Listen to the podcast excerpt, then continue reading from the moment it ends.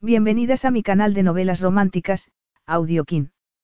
Antes de continuar, regálame un minuto de tu tiempo y comparte esta novela con familiares, amigas y conocidas.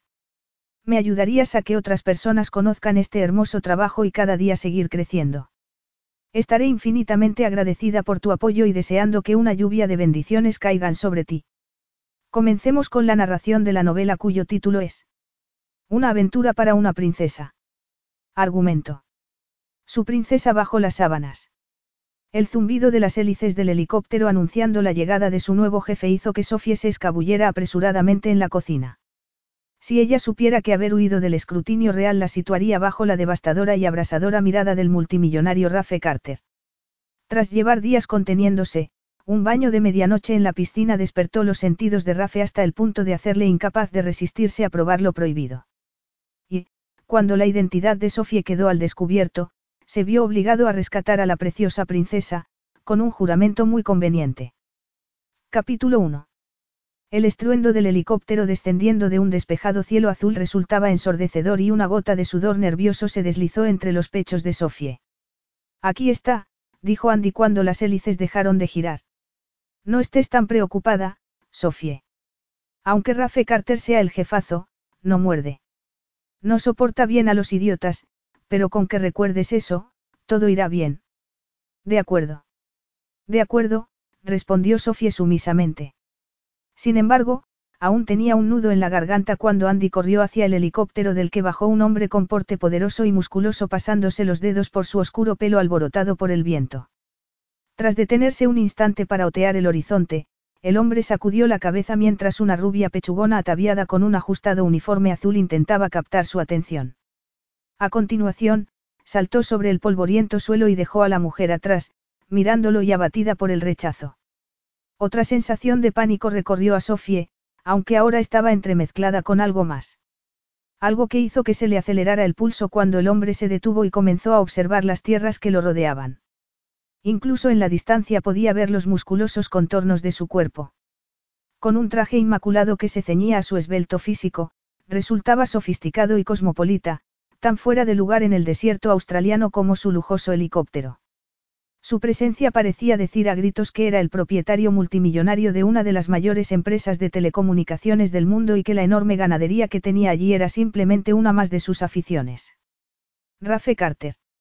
Incluso el nombre sonaba sexy. Había oído al resto de empleados hablar sobre él, comentar historias excitantes que le habían hecho aguzar los oídos mientras había tenido la precaución de ocultar su curiosidad porque había aprendido muy rápido que si quería mantener en secreto su identidad, lo mejor era que la vieran pero no la oyeran. Vestir con recato y pasar desapercibida, y no hacer preguntas sobre el dueño de la propiedad que se extendía más allá de donde le alcanzaba la vista. Lo único que sabía era que era rico. Muy rico. Que le gustaban los aviones, el arte y las mujeres bellas, además de la vida rural australiana en la que se sumergía y de la que salía según le placía. Sintió un cosquilleo por los pechos. No se había esperado que fuera tan, fascinante. Vio a Andy acercársele y a los dos hombres saludarse antes de echar a andar juntos hacia la casa mientras el helicóptero volvía a alzarse en el cielo. Hacía calor. Incluso a primera hora de la mañana las temperaturas eran altas. El verano había llegado y en ocasiones parecía como si estuvieran viviendo en una sauna gigante. Tenía las palmas de las manos cubiertas por una fina capa de sudor, las frotó contra sus pantalones cortos de algodón a la vez que deseaba que el corazón le dejara de latir con tanta fuerza porque, sin duda, eso haría que su inquietud resultara evidente. Se preguntó por qué la llegada de Rafe Carter la estaría haciendo sentir como si el mundo se estuviera tambaleando bajo sus pies. ¿Acaso temía que él descubriera lo que todo el mundo allí había ignorado? Que descubriera hasta dónde había llegado para conseguir un empleo en la salvaje paz del desierto australiano en un intento de escapar de su vida dorada y forjarse una existencia más interesante y relevante. Perturbadores escenarios comenzaron a formarse en su cabeza, pero apretó los puños y se dejó invadir por una ráfaga de determinación. ¿Por qué no? Eso no sucedería. No lo permitiría. Por primera vez en su vida había estado disfrutando de los sencillos placeres del anonimato y de la recompensa del trabajo duro y honesto, y se sentía optimista respecto al futuro. Nadie sabía quién era y a nadie le importaba, no tenía mirada siguiendo cada uno de sus movimientos. Estaba sola y eso resultaba abrumador y excitante al mismo tiempo.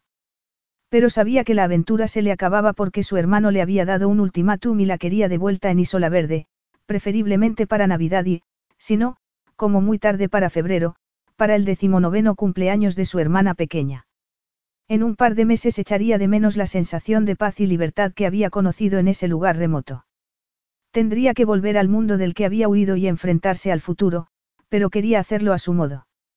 Dejó atrás el calor que la cubría como una manta y corrió a la cocina donde ni siquiera el aire acondicionado logró refrescar su acalorada piel. Se abanicó la cara con la mano mientras oía unos fuertes pasos masculinos e intentaba no dejarse apoderar por los nervios. Sofie. Ven a conocer al jefe. El marcado acento australiano de Andy la descentró y ya fue incapaz de hacer ninguna otra reflexión porque el capataz entró en la cocina con una amplia sonrisa que contrastaba con la expresión del hombre que lo seguía. Por mucho que lo intentó, por muy bien que la habían educado de niña y le habían enseñado que mirar era de mala educación, le fue imposible apartar los ojos del recién llegado. De cerca, ese hombre resultaba aún más espectacular. Su rostro anguloso era impactantemente hermoso, al igual que su cuerpo, y esa perfección física quedaba envuelta por una resplandeciente aura. Era consciente del efecto que producía en las mujeres. Sabría que se le había secado la boca y que se le estaban inflamando los pechos tanto que le estaban rozando con fuerza contra la tela de su sujetador barato. ¿Cómo podía estar tan cómodo con un traje de chaqueta cuando hacía tanto calor?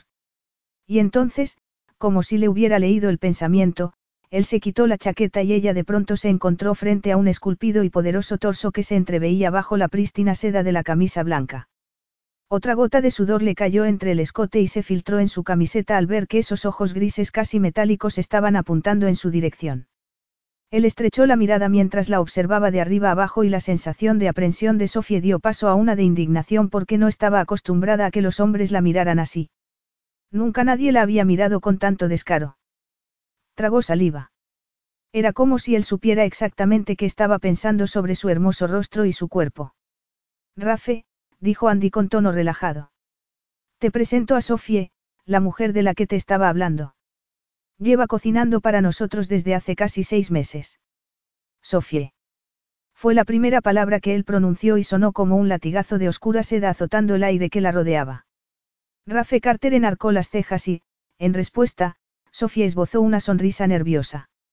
Sabía que no debía vacilar porque vacilar era peligroso. Y también sabía que debería haber tenido preparada esa respuesta, y lo habría hecho si no la hubieran distraído tanto el encanto de su profunda y melosa voz y el efecto que le estaba produciendo esa mirada petrificante. Doukas. Sofía Doukas, respondió empleando el apellido de su abuela griega y sabiendo que allí nadie podría contradecirla porque se las había apañado para no enseñarles su documentación. Esa mirada de acero se volvió más penetrante aún.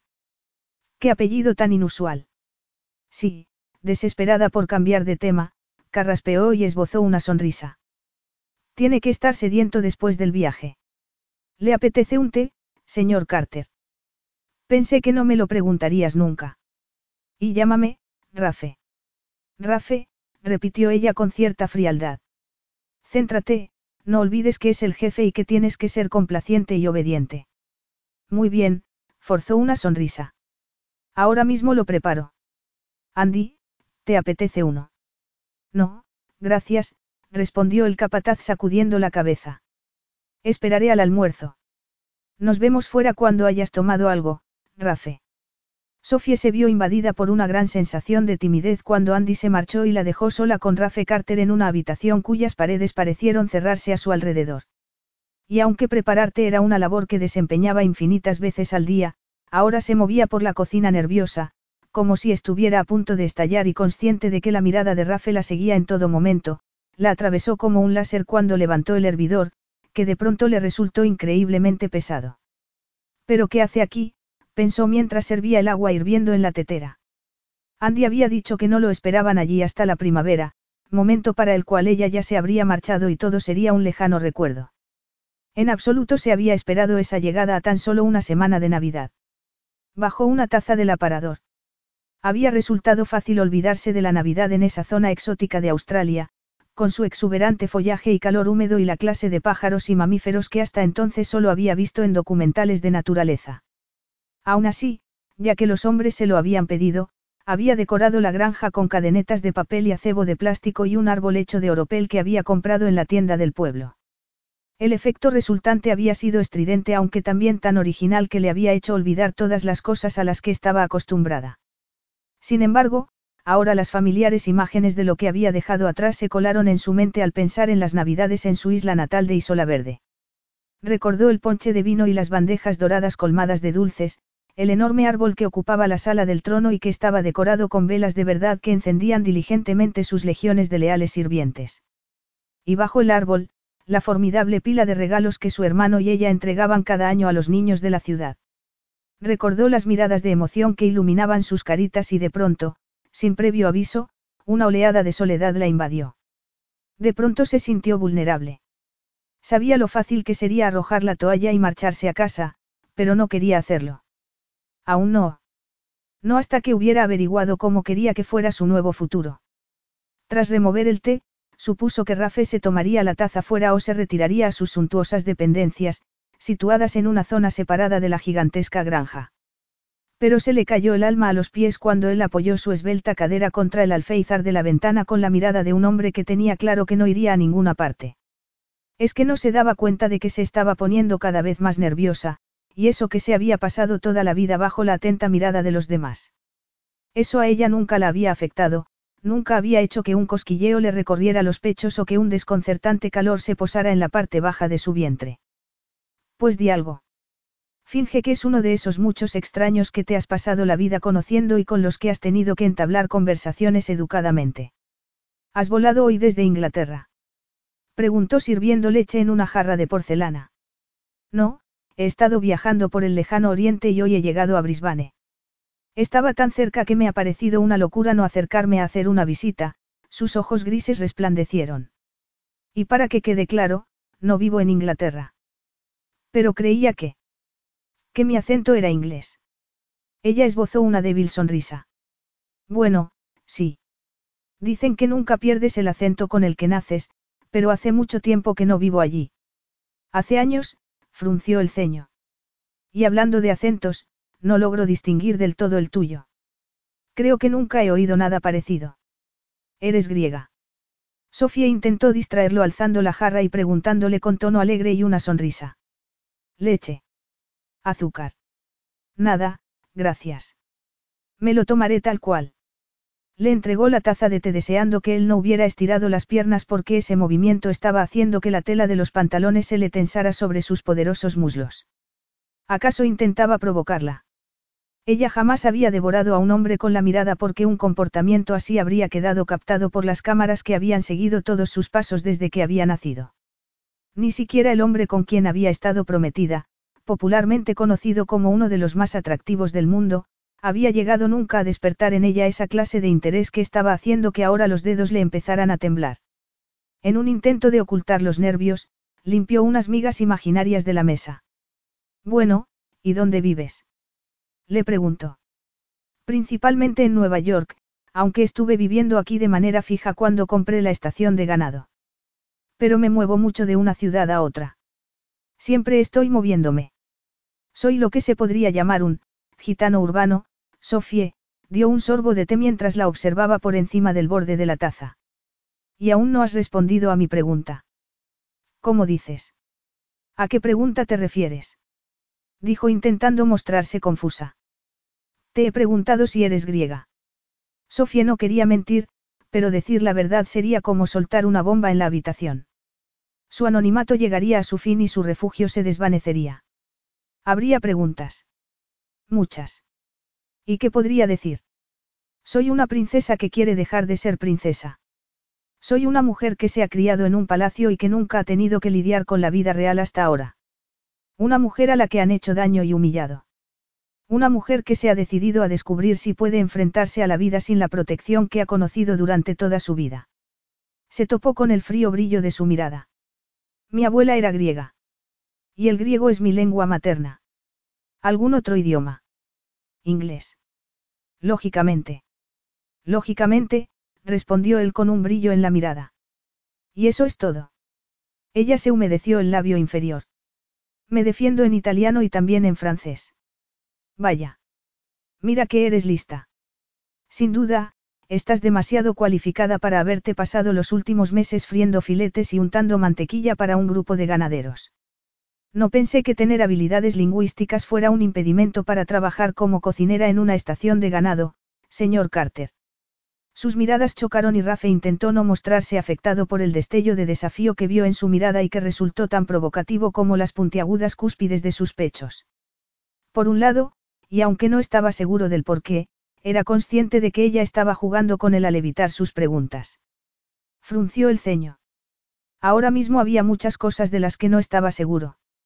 Muchas mujeres jóvenes llegaban desde el extranjero para trabajar en lugares remotos de ese país, pero nunca antes se había topado con nadie como Sofía Doukas. Andy le había dicho que, cuando llegó, era una chica inocente y sin experiencia pero con muchas ganas de aprender, y Rafe se había preguntado por qué su tosco capataz australiano había contratado a alguien carente de las habilidades básicas necesarias.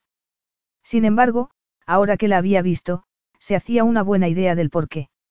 Se le secó la garganta. ¿Por qué era preciosa? Realmente preciosa. Y no era una belleza fruto de horas frente al espejo o de una cirugía plástica.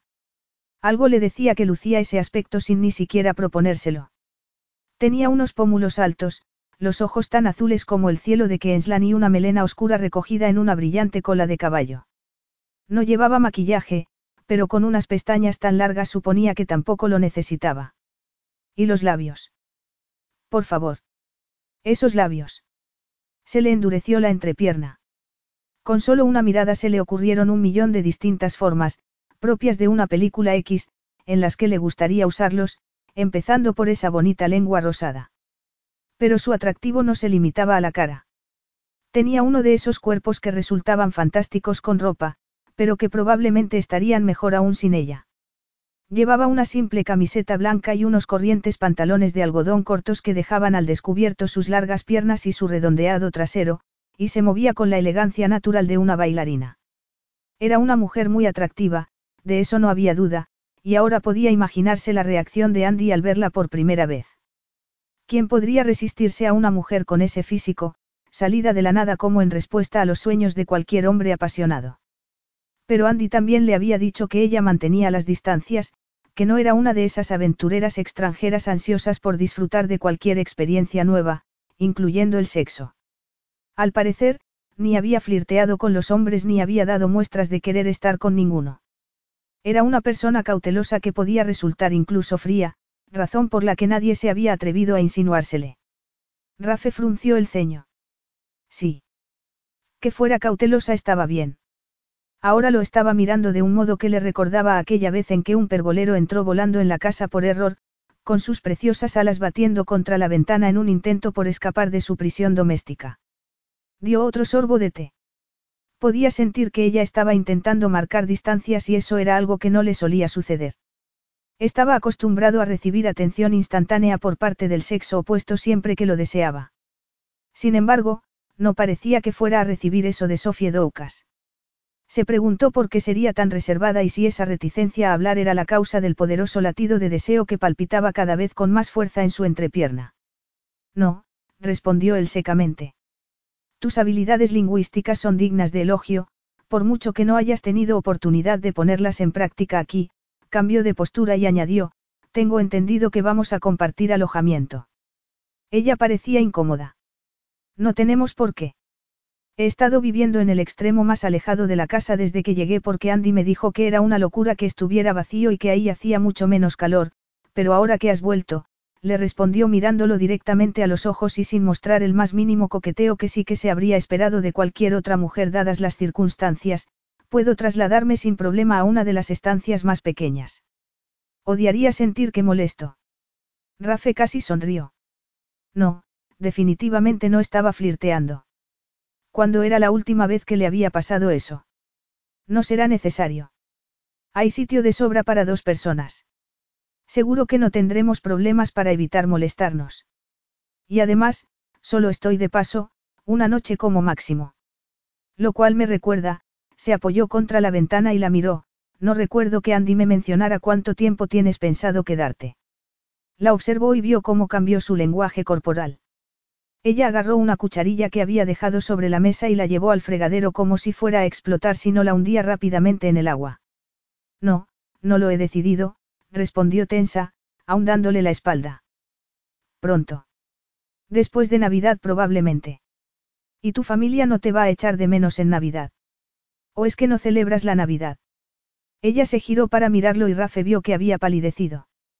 Sus ojos azules se habían oscurecido tanto que de pronto le resultó casi frágil y sintió un inesperado azote de culpabilidad, como si hubiera hecho algo mal. Pero entonces se recordó que lo único que había hecho había sido hacerle una pregunta y que, como el hombre que le pagaba sus salarios, tenía derecho a hacerlo. Sí, la celebro, respondió ella en voz baja. Pero mis padres están muertos. Lo siento. Gracias. ¿Y no tienes hermanos? Sofía pensó que era demasiado persistente y que ella no estaba acostumbrada a que la interrogaran así porque nadie se atrevería a hacerlo en condiciones normales. ¿Por qué estaría tan interesado en saber esas cosas? Se quedó mirando la tetera, que parecía desdibujarse ante sus ojos. Era inocente, sí, pero eso no significaba que fuera una absoluta estúpida. Había visto cómo la había mirado cuando había entrado en la cocina, se había visto sometida a un breve pero minucioso análisis de su cara y su cuerpo, algo que probablemente no habría sucedido si Rafe hubiera sabido quién era en realidad. Pero no lo sabía. Y no lo descubriría. Porque su instinto no se había equivocado, había sentido aprensión al verlo por primera vez y no había sabido por qué. Sin embargo, ahora sí lo sabía. Mientras él la había observado, había sentido algo extraño, una sensación que no tenía nada que ver con el miedo a que la descubrieran, pero que resultaba igual de inquietante. Una repentina pesadez en sus pechos y una dulce sensación en su vientre.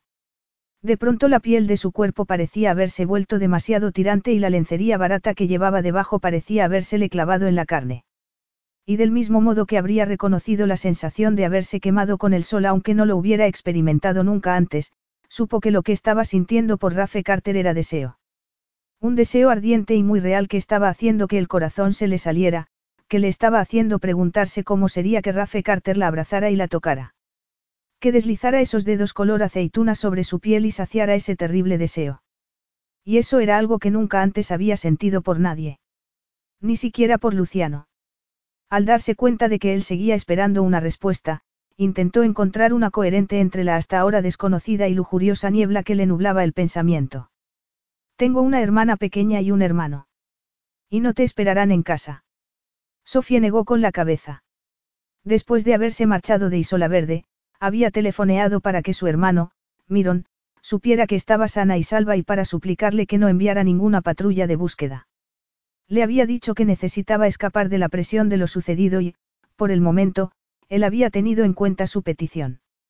En las contadas ocasiones en las que había logrado conectarse a Internet, no había encontrado noticias en relación con su repentina desaparición aunque sí había visto que su hermana pequeña, Maribelle, había pasado a ocuparse de sus compromisos oficiales. Tal vez Mirón comprendía que habían herido su orgullo, que había necesitado alejarse para recuperarse después de que el hombre con el que había tenido intención de casarse la hubiera rechazado en público. Tal vez había entendido que, aunque estaba dispuesta a retomar todos los compromisos de su papel como princesa, solo quería un poco de tiempo para recomponer su cabeza. O tal vez él estaba demasiado ocupado gobernando su reino como para prestarle mucha atención. Se tomaba muy en serio su título de rey de Isola Verde y llevaba tiempo viviendo bajo la presión de encontrar una esposa apropiada. Tienes exactamente seis meses para que se te pase este berrinche, le había dicho bruscamente por teléfono. Y si no estás de vuelta en febrero, enviaré unas patrullas de búsqueda para que te traigan a casa. Tenlo muy claro, Sofie. Recordando cómo todo el mundo siempre había intentado controlarla, se giró, y al toparse con la inquisitiva mirada de Rafe Carter, supo que tenía que evitar que él también lo hiciera. Así que debía ser fuerte, preguntarle algo, ponerlo en un aprieto. ¿Y tus navidades?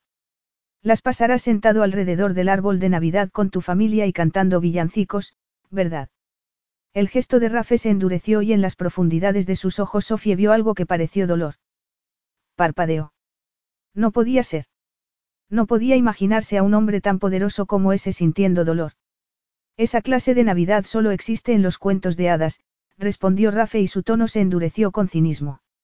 Y yo nunca he creído en los cuentos de hadas. De pronto se levantó y se situó al lado de Sofie, lo suficientemente cerca como para tocarla.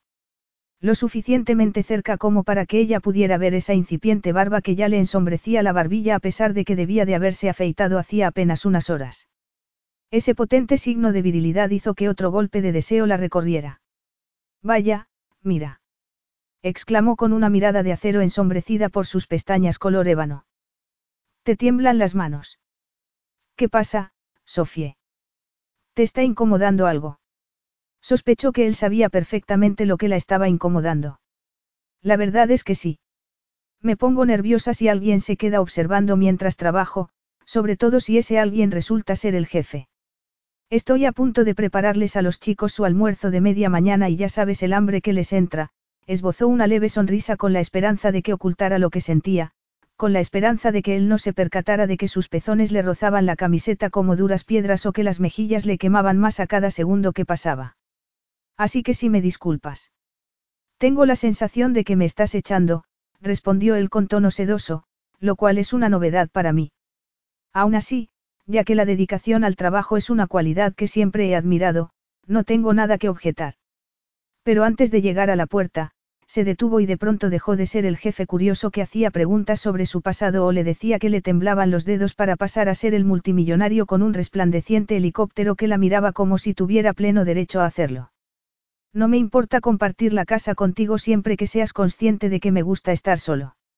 Así que por favor no te sientas obligada a buscarme o a darme conversación, y menos si estoy trabajando. Si resulta que hace un buen día, lo daremos por hecho y no lo mencionaremos, de acuerdo.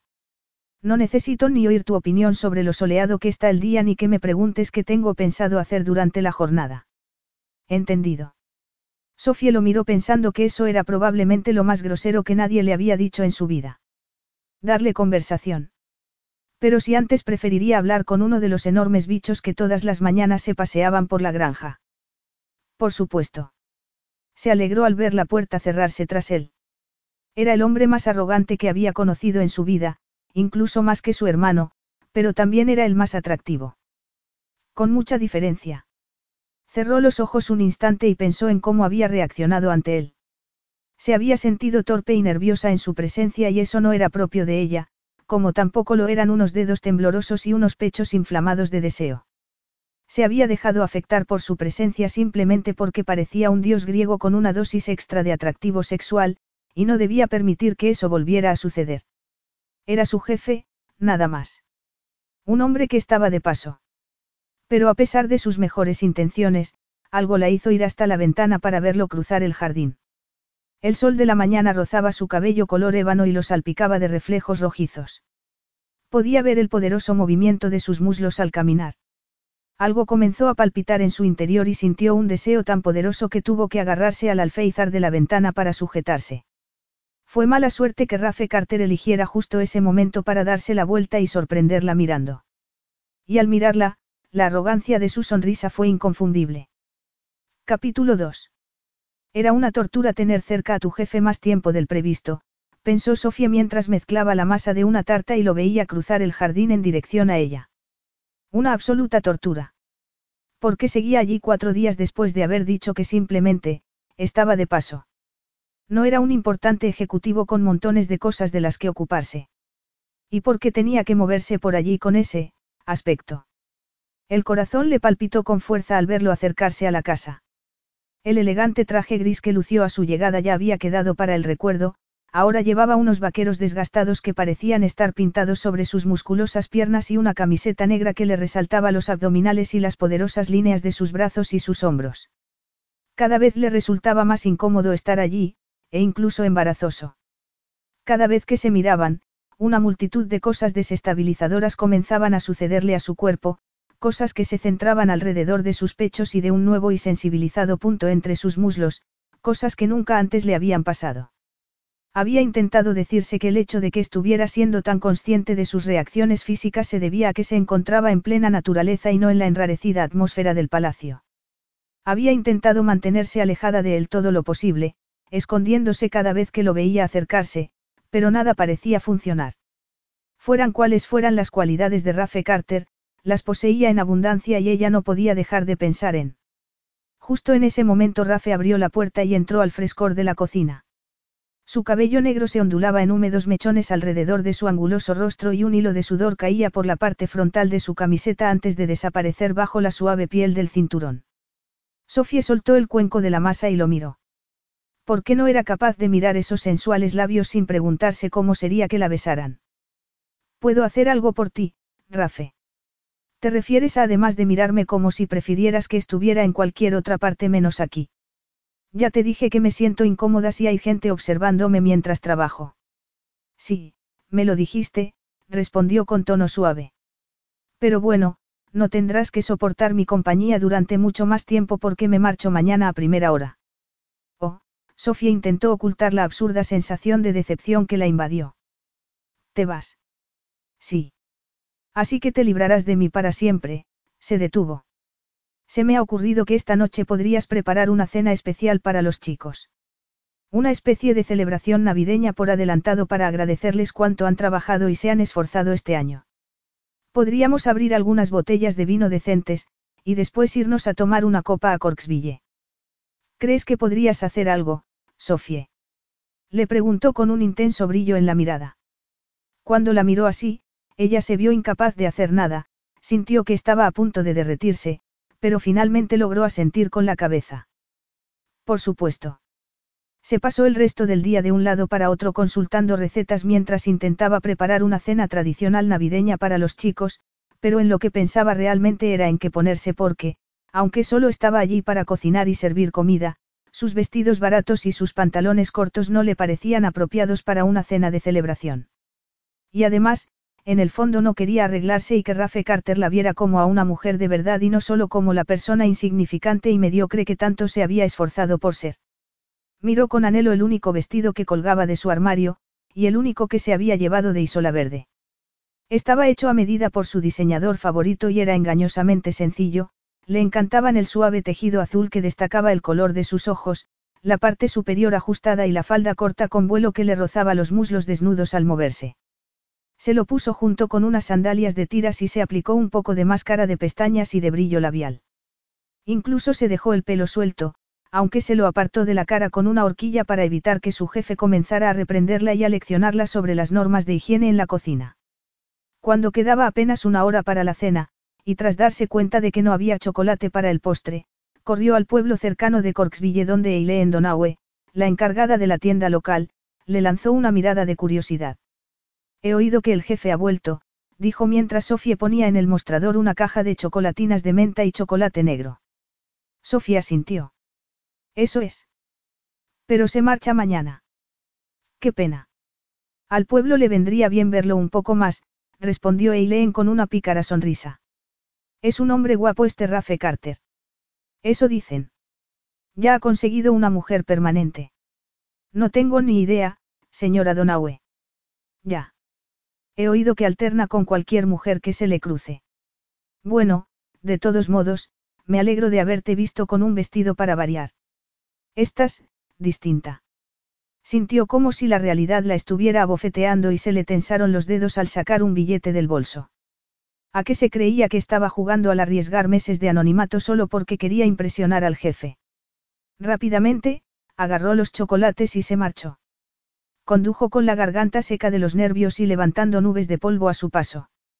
Eileen la había mirado con cierto recelo cuando le había dado las vueltas o simplemente estaba paranoica. Se encontraba dando los últimos retoques a la mesa del comedor cuando levantó la mirada y vio a Rafe en la puerta. Se preguntó cuánto tiempo llevaría ahí, observándola. Vestía unos pantalones oscuros y una camisa de seda con el cuello desabrochado y en él ya no quedaba rastro ni de sudor ni de polvo. Tenía el aspecto resplandeciente de un hombre que acababa de salir de la ducha y la estaba mirando de un modo que hizo que el corazón se le clavara dolorosamente en las costillas. Vaya, vaya, vaya, dijo antes de silbar mientras ella doblaba una servilleta. La transformación de Sofía Doukas. Ella fingió no saber a qué se refería. ¿Cómo dices? Un vestido bonito. El pelo suelto. Maquillaje. ¿No te gusta? Él esbozó una sonrisa que resultó peligrosamente atractiva. No andes a la caza de cumplidos, Sofie. Estás muy guapa y estoy seguro de que lo sabes perfectamente. Y el vestido es, impresionante. Ella agarró otra servilleta y se giró. Gracias. Rafe frunció el ceño preguntándose por qué había reaccionado de ese modo tan desconcertante ante un simple cumplido, como si no estuviera acostumbrada a que un hombre le dijera que estaba guapa. Aunque, claro, todo en ella resultaba desconcertante y no podía descifrar por qué. Miró a su alrededor y se fijó en las flores, en las velas y en el almidonado mantel blanco que no sabía de dónde habría sacado. De un lado a otro del techo colgaban guirnaldas de papel y el árbol de Navidad de plástico estaba adornado con pequeñas luces. El efecto general era algo chabacano aunque acogedor al mismo tiempo. Tenía ese inconfundible toque femenino, como si ella se hubiera esforzado mucho en que el lugar resultara agradable. Algo inexplicable se retorció en su corazón porque para el Poombarra era un lugar donde únicamente se trabajaba y se entraba en contacto con la naturaleza, no un lugar que tuviera que resultar ni agradable ni acogedor. Había terminado quedándose más tiempo del planeado porque temía volver a Inglaterra para el bautizo del hijo de su hermanastro. Dada su reputación entre la familia de eterno ausente, por razones dolorosamente íntimas, nadie se podía creer que hubiera aceptado asistir en un primer lugar. Y lo cierto era que él tampoco se lo creía. Tragó el ácido sabor que se le había acumulado en la garganta. Sabía que ciertos oscuros y amargos recuerdos serían inevitables, pero se dijo que no podía evadirlos para siempre, que tal vez debía alejarse del dolor de una vez por todas. Que tal vez uno nunca llegaba a recuperarse a menos que se enfrentara a la realidad. Pero un día había dado paso a otro, y ese a otro más, hasta que retrasar su viaje se había hecho más, complicado. Había subestimado el efecto de Poombarra, de la paz y la calma que siempre lo invadían allí y que se habían magnificado ante la decorativa presencia de Sofie Doukas. Esa mujer que nunca flirteaba. La mujer que se pasaba todo el tiempo evitándolo, algo nuevo y terriblemente frustrante para él. Intentó concentrarse en la botella de vino que estaba abriendo, pero por mucho que lo intentaba, era incapaz de dejar de mirarla. ¿Por qué le suponía un desafío? Era esa la razón por la que no podía dejar de pensar en ella. La razón por la que sus eróticos sueños habían generado imágenes ardientes de su distante cocinera. Ella debía de ser tan consciente como él de la vibrante atracción que había estallado entre los dos desde el primer momento, sin embargo, no había actuado como lo habrían hecho la mayoría de las mujeres en su situación. Sofía no había andado por la casa ataviada únicamente con una toalla ni había tenido, pesadillas, destinadas a hacerlo acudir corriendo a su dormitorio en mitad de la noche. Había hecho lo que le había pedido que hiciera, se había mantenido apartada de su camino todo lo posible, dejándolo frustrado e inquieto y con un doloroso ardor entre las piernas. La naturaleza humana era todo un misterio, de eso no había duda. Cuando un hombre estaba acostumbrado a que las mujeres se le echaran encima, le resultaba curiosamente excitante descubrir a una que luchaba contra su atracción. Es más, nada lo había excitado tanto en toda su vida. Se preguntó si era necesario que ella le prestara tanta atención a las sartenes y cacerolas que tenía en el fuego y casi lamentó que Andy y los demás entraran a sentarse a la mesa. Durante la cena, el intenso aroma a loción para después del afeitado flotaba en el aire hasta el punto de resultar cargante. Es que todos iban detrás de ella, se preguntó Rafe mientras entre diversión e irritación veía cómo todos los hombres alababan la comida. Por eso se estaban comportando como torpes adolescentes cada vez que ella les hablaba o aparecía con otro humeante plato sostenido sugerentemente frente a esos magníficos pechos. Comió y bebió muy poco, y cuando la cena terminó, los hombres se levantaron para marcharse y Andy se volvió hacia ella. Vienes al pub con nosotros, Sof. Nos dejas que te invitemos a una cerveza para agradecerte todas las delicias que nos has cocinado. Con una sonrisa, ella sacudió la cabeza. No, gracias. Voy a recoger aquí y a meterme en la cama. Pero Rafe pudo ver esa inconfundible mirada de, alarma, cuando los hombres salieron y él permaneció sentado a la mesa. Vio el movimiento de su lengua rozando con nerviosismo su labio inferior. ¿No vas a ir al pub con los demás? Le preguntó con un tono demasiado animado. Él negó con la cabeza. No, mañana me espera un día largo. Y, además, a lo mejor les corto la diversión si voy. Ah, de acuerdo. Bueno, discúlpame, pero voy a seguir con esto, dijo formando una pila de platos y llevándolos a la cocina. Rafe estiró los brazos por encima de la cabeza sabiendo que debía moverse, irse a la cama y pensar en cómo sobrellevaría el bautizo de Oliver, sobre todo ahora que Sarla había confirmado su asistencia. Sin embargo, no quería ir a ninguna parte. No, cuando se sentía tan a gusto allí sentado viendo cómo Sofía recogía los platos y se movía por la mesa intentando evitar su mirada. Y el problema era que, precisamente gracias a eso, él podía mirarla sin censura y a su antojo. Posó la mirada en el brillo de sus esbeltas pantorrillas y contempló el modo en el que el vestido azul se movía alrededor de sus nalgas. De pronto, la idea de tener sexo con Sofía parecía estar convirtiéndose en una obsesión. Últimamente evitaba las aventuras de una noche y, además, se había impuesto la norma de no intimar con empleadas. Las mujeres ya eran lo suficientemente complejas teniéndolas como amantes como para añadir la complicación de tenerlas también en nómina. Había visto a algunos amigos y colegas meterse en muchos líos por intimar demasiado con las empleadas y había visto a más de una mujer convertirse en la maníaca de atracción fatal después de haberse acostado con un tipo y haber visto que no acabaría con un diamante en el dedo. Aunque fueras sincero con tu amante desde el comienzo y le dijeras que no querías ataduras, que solo se trataba de una aventura, ella nunca te creía. Ella siempre pensaba que sería la mujer que te haría cambiar de opinión. ¿Y cómo se podía escapar de la ira de una amante rechazada si tenías que toparte con su mirada vengativa también en el trabajo? O cuando se estaba inclinando sobre la mesa para recoger una cuchara y podías oler su perfume. No, ese era un terreno del que siempre se había mantenido alejado. Pues deja de mirarle los pechos.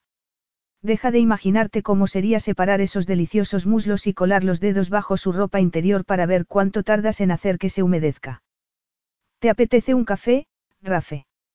Su exótico acento se coló en sus pensamientos y él respondió mientras cambiaba de postura en la silla.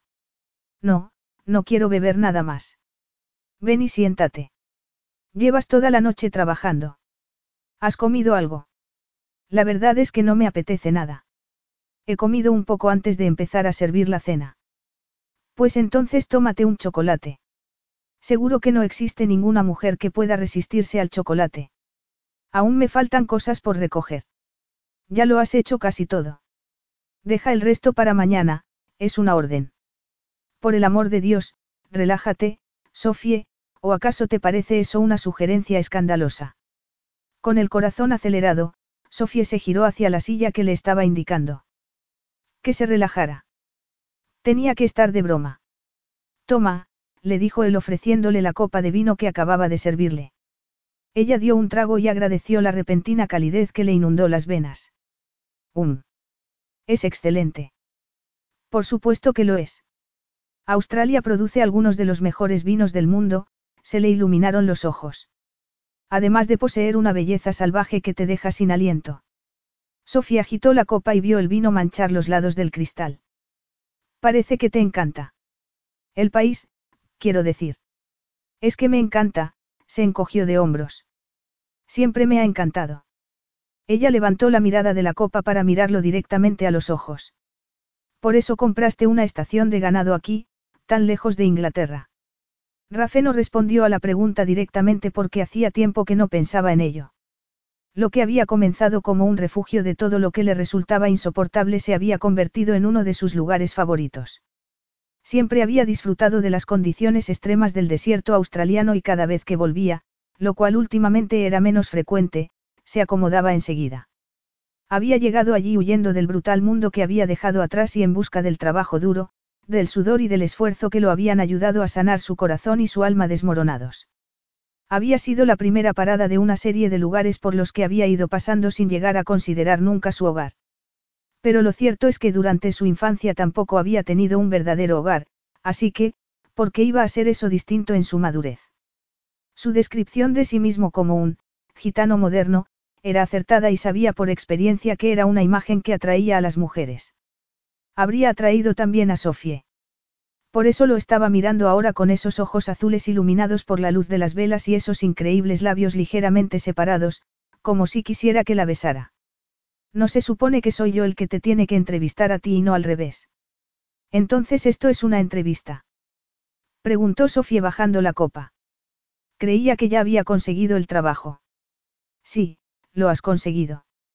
Pero resulta curioso, dijo recostándose en la silla, que cuando le pregunté a Andy por tu pasado, no supiera nada de ti y que después de varios días en tu compañía, yo me encuentre exactamente en la misma situación. Eres todo un misterio, Sofie. Pensé que mi trabajo consistía en dar de comer a los chicos, no en entretenerlos con la historia de mi vida. Cierto. Aunque, al parecer, cuando llegaste no sabías distinguir una sartén de un cazo. Pero aprendí pronto. Ni sabías cómo cargar un lavavajillas. Ella se encogió de hombros. Es que es un lavavajillas industrial. Y mirabas el abrelatas como si acabara de aterrizar del espacio. Vaya. ¿Cuánto tiempo habéis pasado Andy y tú hablando de mí? Lo suficiente. ¿Y llegasteis a alguna conclusión? Yo sí. ¿A cuál? Él estiró las piernas. Llegué a la conclusión de que eres alguien que nunca antes había tenido que ensuciarse las manos y que, tal vez, hasta ahora había llevado una vida de privilegios. Sofía se puso tensa. Qué perspicaz era, pensó con un repentino atisbo de miedo. ¿Por qué no era eso lo que había estado temiendo? Que el frío e inteligente inglés descubriera que no era quien aparentaba ser, que desvelara su tapadera antes de que ella estuviera preparada y la obligara a tomar decisiones sobre las que todavía no estaba muy segura.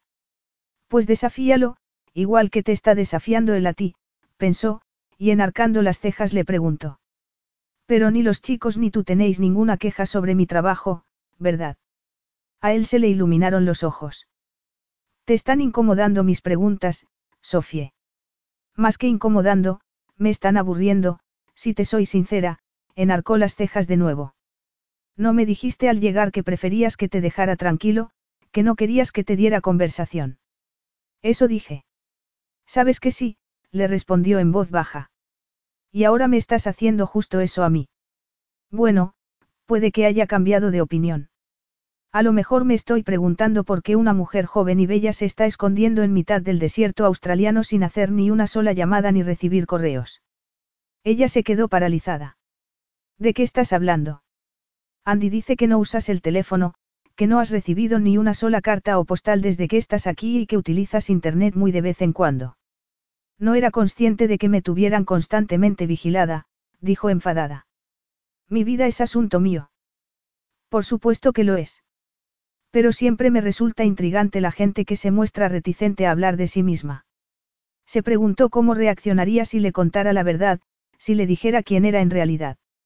Supuso que no se mostraría sumiso y adulador con ella tal como hacía la mayoría de la gente al entrar en contacto cercano con un miembro de la realeza, y eso le resultaba muy tentador. Aún así, no podía arriesgarse. Por muy normal que él pudiera llegar a mostrarse en semejantes circunstancias, las cosas cambiarían inevitablemente. Podría enfadarse y qué pasaría si se lo contaba a sus amigos, esos a su vez a otros y al final la prensa acababa enterándose también. Sería un desastre.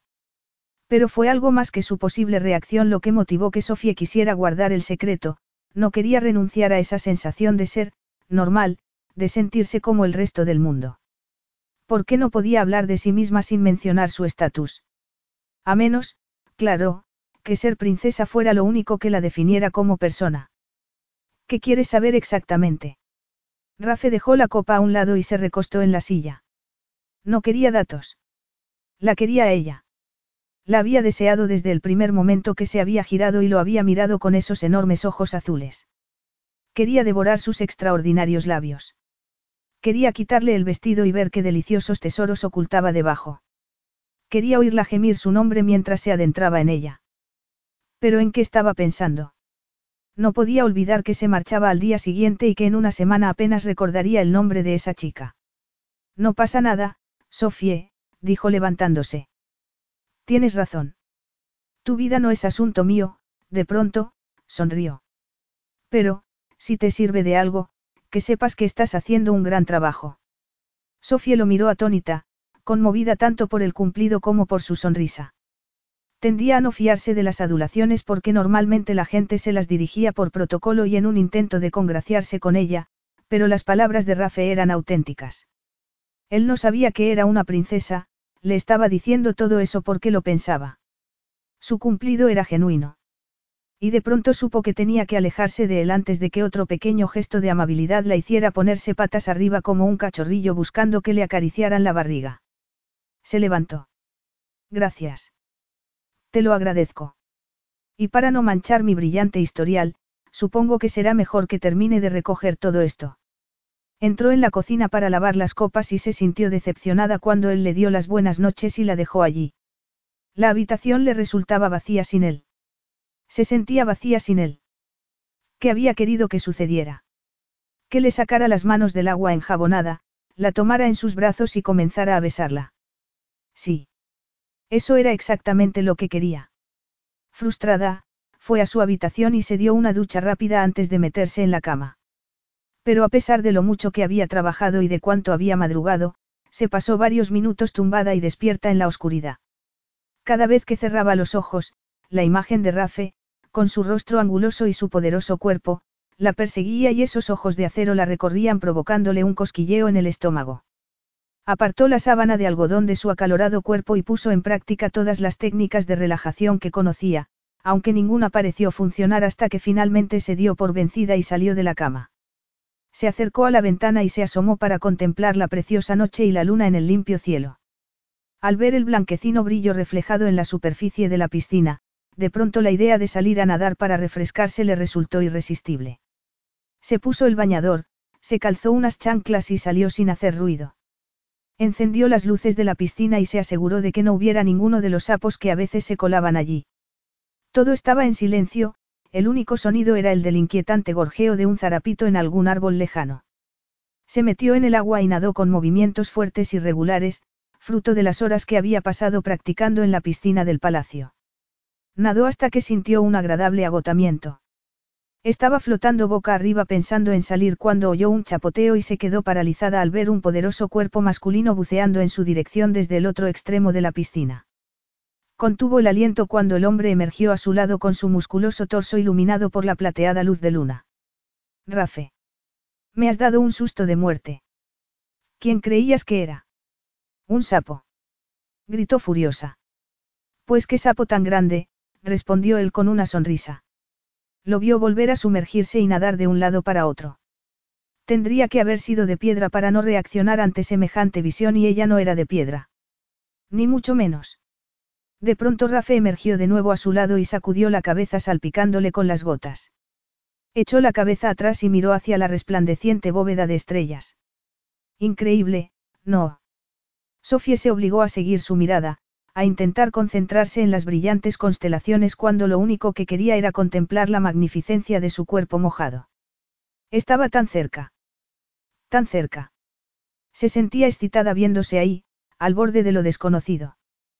Precioso, tembló, y no fue algo fingido.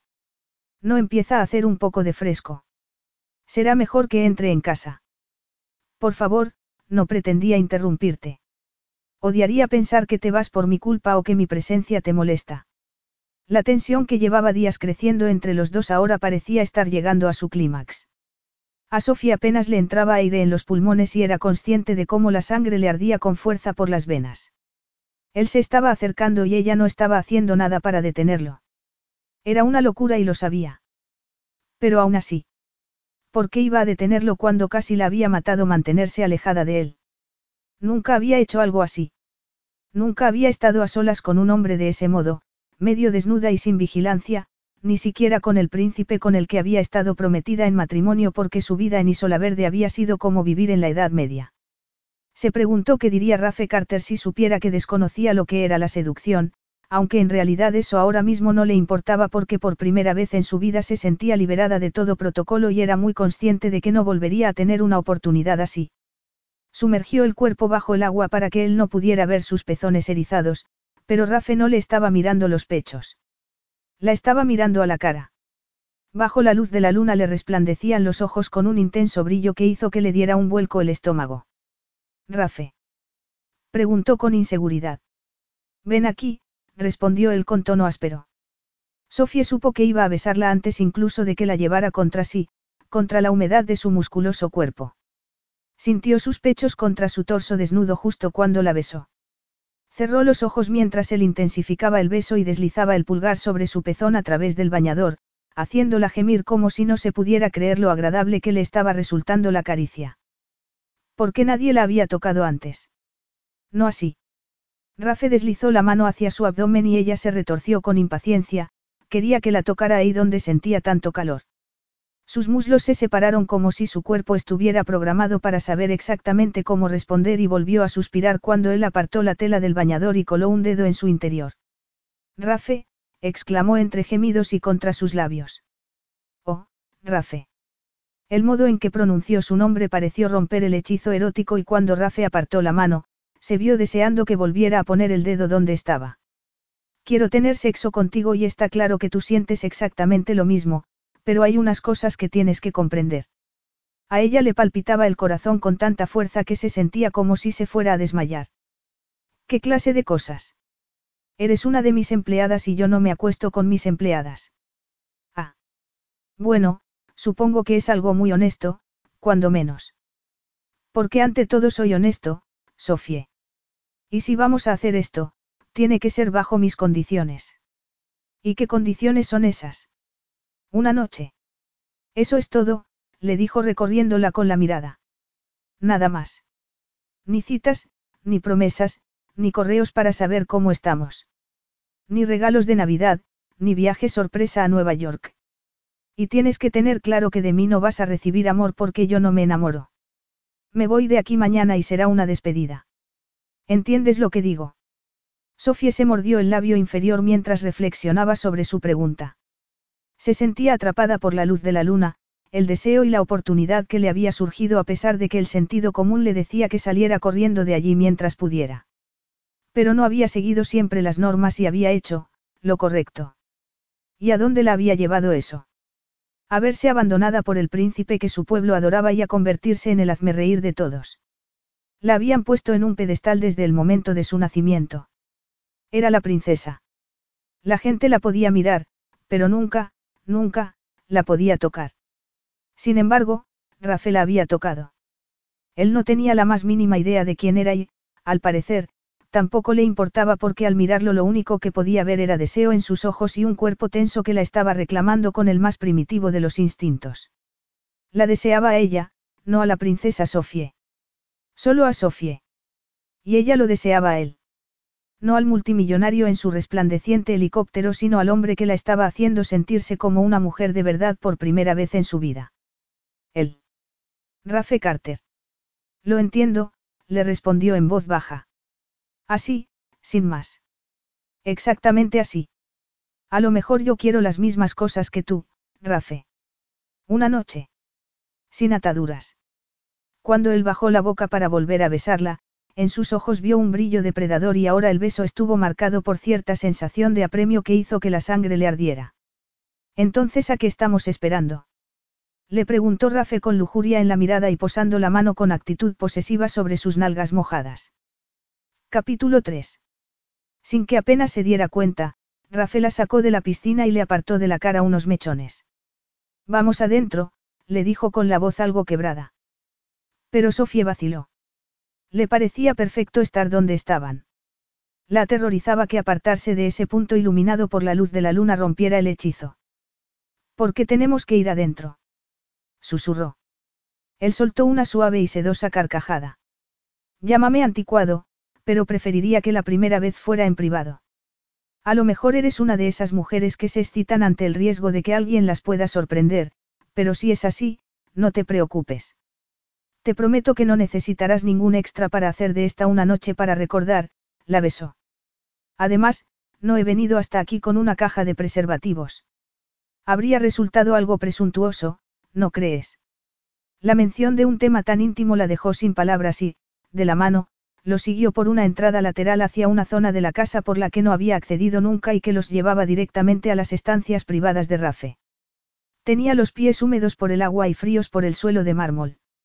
Miró a su alrededor asombrada, como si se hubiera quedado dormida y hubiera despertado de pronto en otro país. Resultaba una incongruencia ver tanto lujo y opulencia en una estación de ganado en el desierto australiano.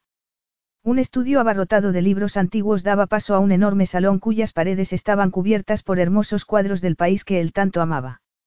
De ahí, él la llevó a un cuarto de baño tan grande y ostentoso como cualquiera que pudiera encontrar en su palacio de Isola Verde, aunque con toques decididamente más masculinos. Es enorme, dijo atónita.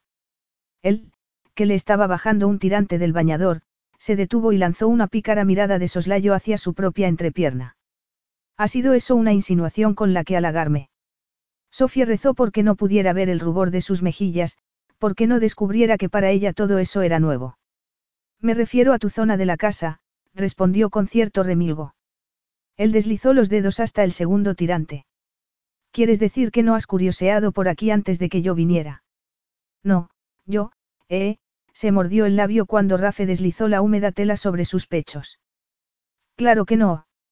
Él agachó la cabeza para besar sus fríos pezones, atormentando así la sensible piel con el ligero roce de sus dientes. Sofía bajó la mirada y al ver el contraste del cabello oscuro de Rafe contra su pálida piel, hundió los dedos en sus húmedos mechones y se dejó invadir por un cosquilleo de placer. Un repentino fervor lo recorrió cuando terminó de despojarla del bañador, se quitó el suyo y la secó con una toalla. Y antes de que ella tuviera tiempo para ser consciente de que ambos estaban desnudos, la levantó y la llevó a un amplio dormitorio donde la tendió sobre la enorme cama. Ahí tendida y expuesta sobre las sábanas bajo la luz de la luna, Sofía se sintió casi como la ofrenda en un sacrificio, pero el ardiente deseo de su cuerpo fue lo suficientemente poderoso como para disipar cualquier inquietud. Además, era un hombre tan guapo. Poderoso y fuerte, con piernas largas y musculosas y caderas estrechas y con las nalgas de un tono ligeramente más claro que el de su resplandeciente piel cetrina. Se relamió los labios. Era la primera vez que veía a un hombre desnudo a excepción de las famosas estatuas que atraían en bandada a los turistas hasta el Museo Nacional de Isola Verde. Y, de todos modos, esos hombres desnudos estaban hechos de mármol y solían tener una hoja de parra cubriendo sus partes púdicas. En ese momento pensó que Rafe habría necesitado un ramo entero de hojas para cubrirse y que tal vez ella debería haberse sentido amedrentada por la enhiesta columna de su erección. Sin embargo, no fue así. Y cuando él se acercó más, ella se entusiasmó aún más. Vaya, exclamó Rafe deslizando un dedo lentamente desde su cuello hasta su ombligo. Eres preciosa. Lo soy. Preguntó ella riéndose. Sabes perfectamente que sí. Te lo deben de haber dicho un millón de hombres. Ese comentario hizo que la realidad se colara en la habitación, pero Sofía no quería la realidad. Quería sentir, no pensar. Quería sentir los dedos de un hombre sobre su piel. Intimar con un hombre que la deseara, no por su posición, sino porque los uniera una poderosa química que no pudieran negar. Ahora mismo no quiero hablar de otros hombres, dijo abrazándolo por el cuello. Él le sonrió y le rodeó un pecho con posesiva arrogancia a la vez que adelantó la cadera para que pudiera sentir el duro roce de su erección contra su piel. Yo tampoco.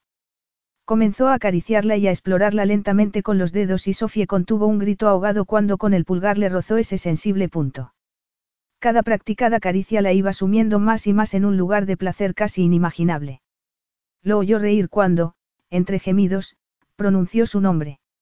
Se sentía como si su cuerpo se estuviera abriendo ante él y cuando una intensa sensación la recorrió, comenzó a moverse nerviosamente, queriendo más. Y aunque él debió de percibir su impaciencia, se tomó su tiempo.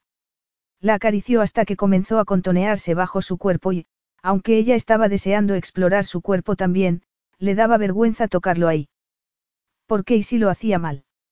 ¿Y si destruía la magia con torpes caricias? Buscó sus labios a la vez que alzaba las caderas para poder sentir el peso de su erección.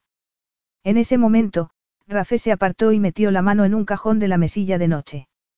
Mientras, Sofía observaba cómo abría un pequeño envoltorio apenas incapaz de creer lo que estaba sucediendo. Después de tantos años esperando, guardando su inocencia para un hombre cuyos padres habían negociado con los suyos un matrimonio, estaba a punto de perder la virginidad en el anonimato del desierto australiano y con el hombre que le pagaba la nómina. Un hombre que detestaba la idea del amor. Y aún así, no le importaba. Era como si hubiera estado viviendo en una oscura cueva que estaba a punto de ser inundada por algo brillante y maravilloso. Rafael la miró mientras se ponía el preservativo y le lanzó una sonrisa de complicidad. ¿Qué pensaría si supiera que era la primera vez que ella veía un preservativo y una erección? Se quedaría decepcionado al saber la verdad. ¿No sería mejor decírselo ya? El deseo se apoderó de ese atisbo de sentido común cuando lo rodeó por el cuello con sus brazos. Era algo que tenía que hacer para dejar atrás su inocencia y unirse a las filas de mujeres de verdad. Era lo que hacía la gente normal y moderna. Se conocían, se sentían atraídos entre sí y tenían sexo. ¿Por qué estropearlo revelándole todos sus complejos y poniendo en peligro su anonimato? Sintió algo de miedo cuando Rafe se tendió sobre ella y dirigió su miembro hacia ese punto tan ardiente y resbaladizo. Intentó no tensarse cuando se adentró en su cuerpo, pero era tan grande que no pudo evitar emitir un grito ahogado. Por un momento él se quedó quieto y la miró con gesto de incomprensión. ¿Eres? Comenzó a preguntar con incredulidad. Sí, respondió Sofía alzando las caderas para dejarlo adentrarse más. Pero no pares, Rafe. Por favor, no pares. Rafe emitió un fuerte gemido al hundirse más en su calor. ¿Cómo podía parar cuando ella le estaba besando los hombros y apretando los músculos de la pelvis de un modo que casi lo hizo llegar al orgasmo al instante? Sería solo una vez, se dijo, así que más le valía hacer algo que ella pudiera recordar como la mejor experiencia sexual de toda su vida. La única experiencia sexual que tendría con él. Conteniendo su propio deseo, comenzó a acariciarle el clítoris con el dedo a la vez que se hundía en ella y la hacía gemir de placer. Con cada penetración, los gritos de Sofía se volvían más fuertes. No hagas ruido, le ordenó. No quiero que despiertes a los chicos. Pero ella no podía estar callada, y menos cuando comenzó a sentir cada vez más placer. Rafe, consciente de que esos gemidos de sorpresa iban a convertirse en gemidos de éxtasis, agachó la cabeza para reprimirlos con un beso, pero el roce de sus labios pareció intensificar su propio orgasmo. Tanto que, de pronto, fue su gemido el que quedó contenido por los besos de Sofie. La sintió contrayéndose a su alrededor, y solo cuando la naturaleza hubo acabado con él y lo había vaciado de toda su esencia, tuvo las fuerzas necesarias para apartarse y desviar la mirada del gesto de placer de Sofie para ignorar su melena revuelta y esa expresión de alguien que acababa de experimentar el sexo por primera vez. Porque, aunque quería lamerle los pechos y colar una mano entre sus muslos para provocarle otro orgasmo, no volvería a tocarla hasta que le diera alguna clase de explicación. Virgen.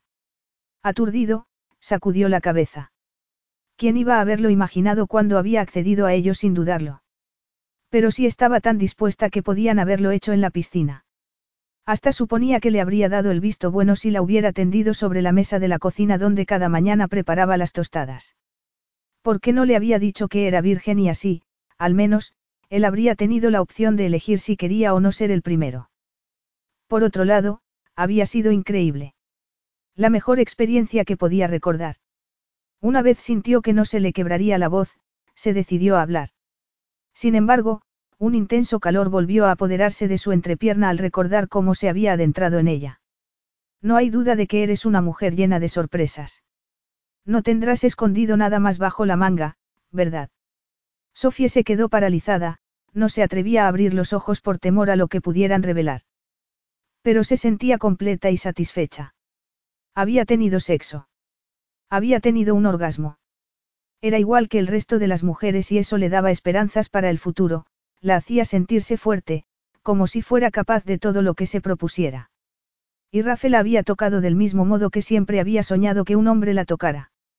No de un modo reverencial, no tratándola como si fuera de porcelana, sino como a una mujer de verdad. Y antes de hacerle el amor, la había abrazado contra su pecho y eso la había maravillado tanto como el sexo porque no estaba acostumbrada al contacto físico. Esa noche la habían tocado más que en toda su vida. Suspiró. No sabía si levantarse y ponerse a bailar para celebrarlo, aunque lo que más quería era deslizar los dedos sobre la sedosa piel de Rafe y hacer que la besara de nuevo, que se le borrara de la cara esa expresión de censura. Pero no se dejaría amilanar porque no tenía nada de lo que avergonzarse. A lo mejor debería decirle cuánto había disfrutado y entonces él le haría el amor otra vez. Abrió los ojos y la invadió una intensa emoción al ver al hombre que hacía unos minutos había estado dentro de ella. Era el mismo, pero lo encontraba distinto de algún modo. Deslizó la mirada por su poderoso cuerpo desnudo bajo la luz de la luna y algo se derritió en su interior al sentir que el corazón le latía con fuerza. ¿Cómo era posible que lo deseara otra vez, tan rápidamente? ¿Y él? La desearía también. Ha sido. No me lo digas, increíble. Maravilloso. Las mujeres suelen decir que, ha sido la mejor experiencia sexual de su vida, aunque supongo que en tu caso sería complicado comparar porque esta es la única experiencia que has tenido en tu vida. Sofía se quedó muy quieta pensando en que tal vez él estaba hablando en broma, por mucho que fuera una broma de muy mal gusto, pero cuando lo miró a los ojos en ellos no vio rastro de humor y sí de irritación. De pronto el desencanto se apoderó de ella, pero no lo demostró y agradeciendo tantos años de aprendizaje social, lo miró con fría imparcialidad. Pareces decepcionado, Rafe. ¿Tienes algún problema con el hecho de que sea virgen? El mismo que tendría si me subiera a un coche con un conductor que no se hubiera molestado en decirme que aún está en prácticas. Esas cortantes palabras rasgaron la poca alegría que le quedaba y Sofía se quedó mirando la pared del dormitorio iluminado por la luna. Gracias por la comparación, respondió escuetamente. ¿Por qué nunca has tenido relaciones sexuales? Preguntó Rafe sacudiendo la cabeza con incredulidad. Eres joven y preciosa. Claramente, te apetecía y estabas muy dispuesta. Y, además, estamos en el siglo XXI. Sofía tragó saliva. Había llegado el momento de aclarar las cosas. Puede que tú hayas estado viviendo en el siglo XXI, pero yo no porque nací como miembro de la realeza, me prometí con uno de los hombres más deseados del mundo y una parte del trato era que llegara virgen a mi noche de bodas. Pero ¿y si de pronto él se interesaba por ella? Ya, no parecía de esos, pero nunca se sabía. Muchas personas se sentían atraídas por los palacios, las coronas y los estatus que no se podían ni comprar ni ganar. ¿Y si decidía que la deseaba por lo que era y no por quién era? ¿No agravaría eso su ya debilitada autoestima? De pronto sintió un embriagador deseo de enfrentarse a su arrogancia. A lo mejor solo estaba esperando a encontrar al hombre adecuado, dijo con inocencia y viendo cómo él se incorporaba en la cama y rápidamente se cubría la parte inferior del cuerpo con la arrugada sábana. Sin embargo, antes de que llegara a taparse, había tenido la oportunidad de ver que volvía a estar excitado y eso le produjo una pasajera sensación de triunfo. Creo que será mejor que dejemos una cosa clara, Sofie. Acabamos de disfrutar de un sexo increíble. Más que increíble, sobre todo tratándose de tu primera vez. No tienes suficiente experiencia para saberlo, pero deja que te asegure que es verdad, se detuvo como si quisiera elegir sus palabras cuidadosamente. Pero yo no estoy dispuesto a asumir ningún compromiso y todo lo que te he dicho en la piscina lo he dicho en serio. Esto no cambia nada. Ah. No quiero que te hagas ilusiones, eso es todo. No soy de esos hombres que se estarían sintiendo locamente atraídos y orgullosos por el hecho de que fueras virgen. No significa nada para mí, y tú tampoco. Siento ser tan tajante, pero eso me ahorra muchos malentendidos. No estoy buscando pareja y, aunque así fuera, esa pareja no serías tú. Te he dicho que creo en la sinceridad y la honestidad y ahora estoy siendo sincero. Tenemos vidas diferentes, añadió casi con delicadeza. Tú trabajas como cocinera durante una especie de año sabático y yo soy un director ejecutivo trotamundos. Piénsalo, esbozó una ligera sonrisa. Jamás funcionaría. Qué hombre tan arrogante. Sofía resistió la tentación de agarrar el objeto contundente más próximo y arrojárselo, pero entonces se dijo que comportarse así no mejoraría la situación y que perdería la poca dignidad que le quedaba. Por otro lado, al menos esa arrogancia hizo que le resultara más fácil tomar una decisión, no compartiría confidencias con ese hombre. No le contaría absolutamente nada sobre ella. ¿Por qué iba a hacerlo cuando estaba claro que él estaba deseando alejarse de su lado? Creo que eres un poco engreído, le dijo con frialdad al salir de la cama y recoger la toalla del suelo. Estoy de acuerdo con cada palabra que has dicho. Esto no ha sido más que una increíble iniciación al sexo, así que gracias, pero quédate tranquilo porque yo tampoco estoy buscando ningún compromiso. Te lo he dicho en la piscina. A lo mejor debería haberte dicho que era virgen, pero no quería estropear el ambiente. Y ya que eres un ejecutivo trotamundos tan ocupado que mañana se marcha, será mejor que te deje en paz para que puedas dormir. Buenas noches, Rafe, le lanzó una sonrisa. Dulces sueños. Y satisfecha al ver su gesto de incredulidad, se dio la vuelta y salió del dormitorio. Capítulo 4. Rafe se despertó con el insistente sonido del vibrador del teléfono y contuvo un gruñido al levantarlo. Era uno de los muchos móviles que tenía, pero el único cuyo número daba a las personas más cercanas. En la pantalla iluminada vio que la llamada era de William, uno de sus asistentes, desde Nueva York. Frunció el ceño.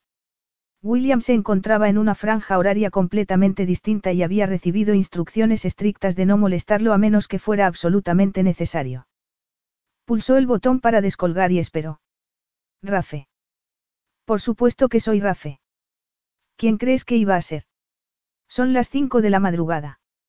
Respondió de mala gana, afectado por el hecho de ver el bañador de Sofía tirado en el suelo del cuarto de baño y de que la imagen de su rostro lo hubiera estado persiguiendo y solo le hubiera permitido dormir durante la última hora.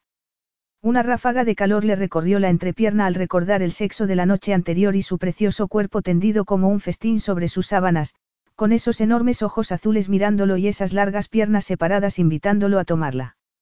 Y en ese momento era virgen, se recordó con pesar. Ni se había molestado en decírselo antes de restregar sus pechos húmedos contra él en la piscina. Porque las mujeres tenían sus secretos, pensó con amargura. Cada una de ellas ocultaba cosas sin preocuparse por las consecuencias. Y en ocasiones esos secretos se convierten también en los tuyos y te van reconcomiendo por dentro hasta que no queda más que un oscuro y vacío agujero. Se incorporó y agarró con fuerza el teléfono. Pensé que te había dicho que no me molestaras a menos que fuera absolutamente necesario. Esto es muy necesario, Rafe, respondió el hombre con tono serio. Rafe se quedó paralizado porque aunque provenía de una de las familias más desestructuradas del mundo, eran una familia al fin y al cabo. Por otro lado, si alguien hubiera caído enfermo, no sería su asistente el que lo llamara, sino Amber o alguno de sus hermanastros. ¿Qué pasa? ¿Hay alguien enfermo? No, nadie está enfermo. ¿Entonces qué? Preguntó con impaciencia. Se produjo una breve pausa. Esa chica que tienes trabajando en la estación de ganado. Sofie, respondió Rafe al instante y se maldijo porque debería haber tardado más de un nanosegundo en recordar el nombre de una de sus empleadas itinerantes. La cocinera. No es cocinera. Puede que solo posea unas nociones culinarias muy básicas, pero te aseguro que lo es. Es una princesa. Hubo una pausa. William, has bebido. Es la princesa de Isola Verde, una de las islas más ricas del mundo.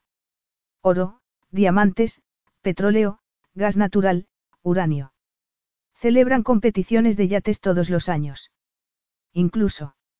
Me hago una idea, William. Y, además, he oído hablar de ese lugar. Sigue. Es joven y preciosa. A mí me lo vas a decir. Que te limites a los datos importantes. Bramó.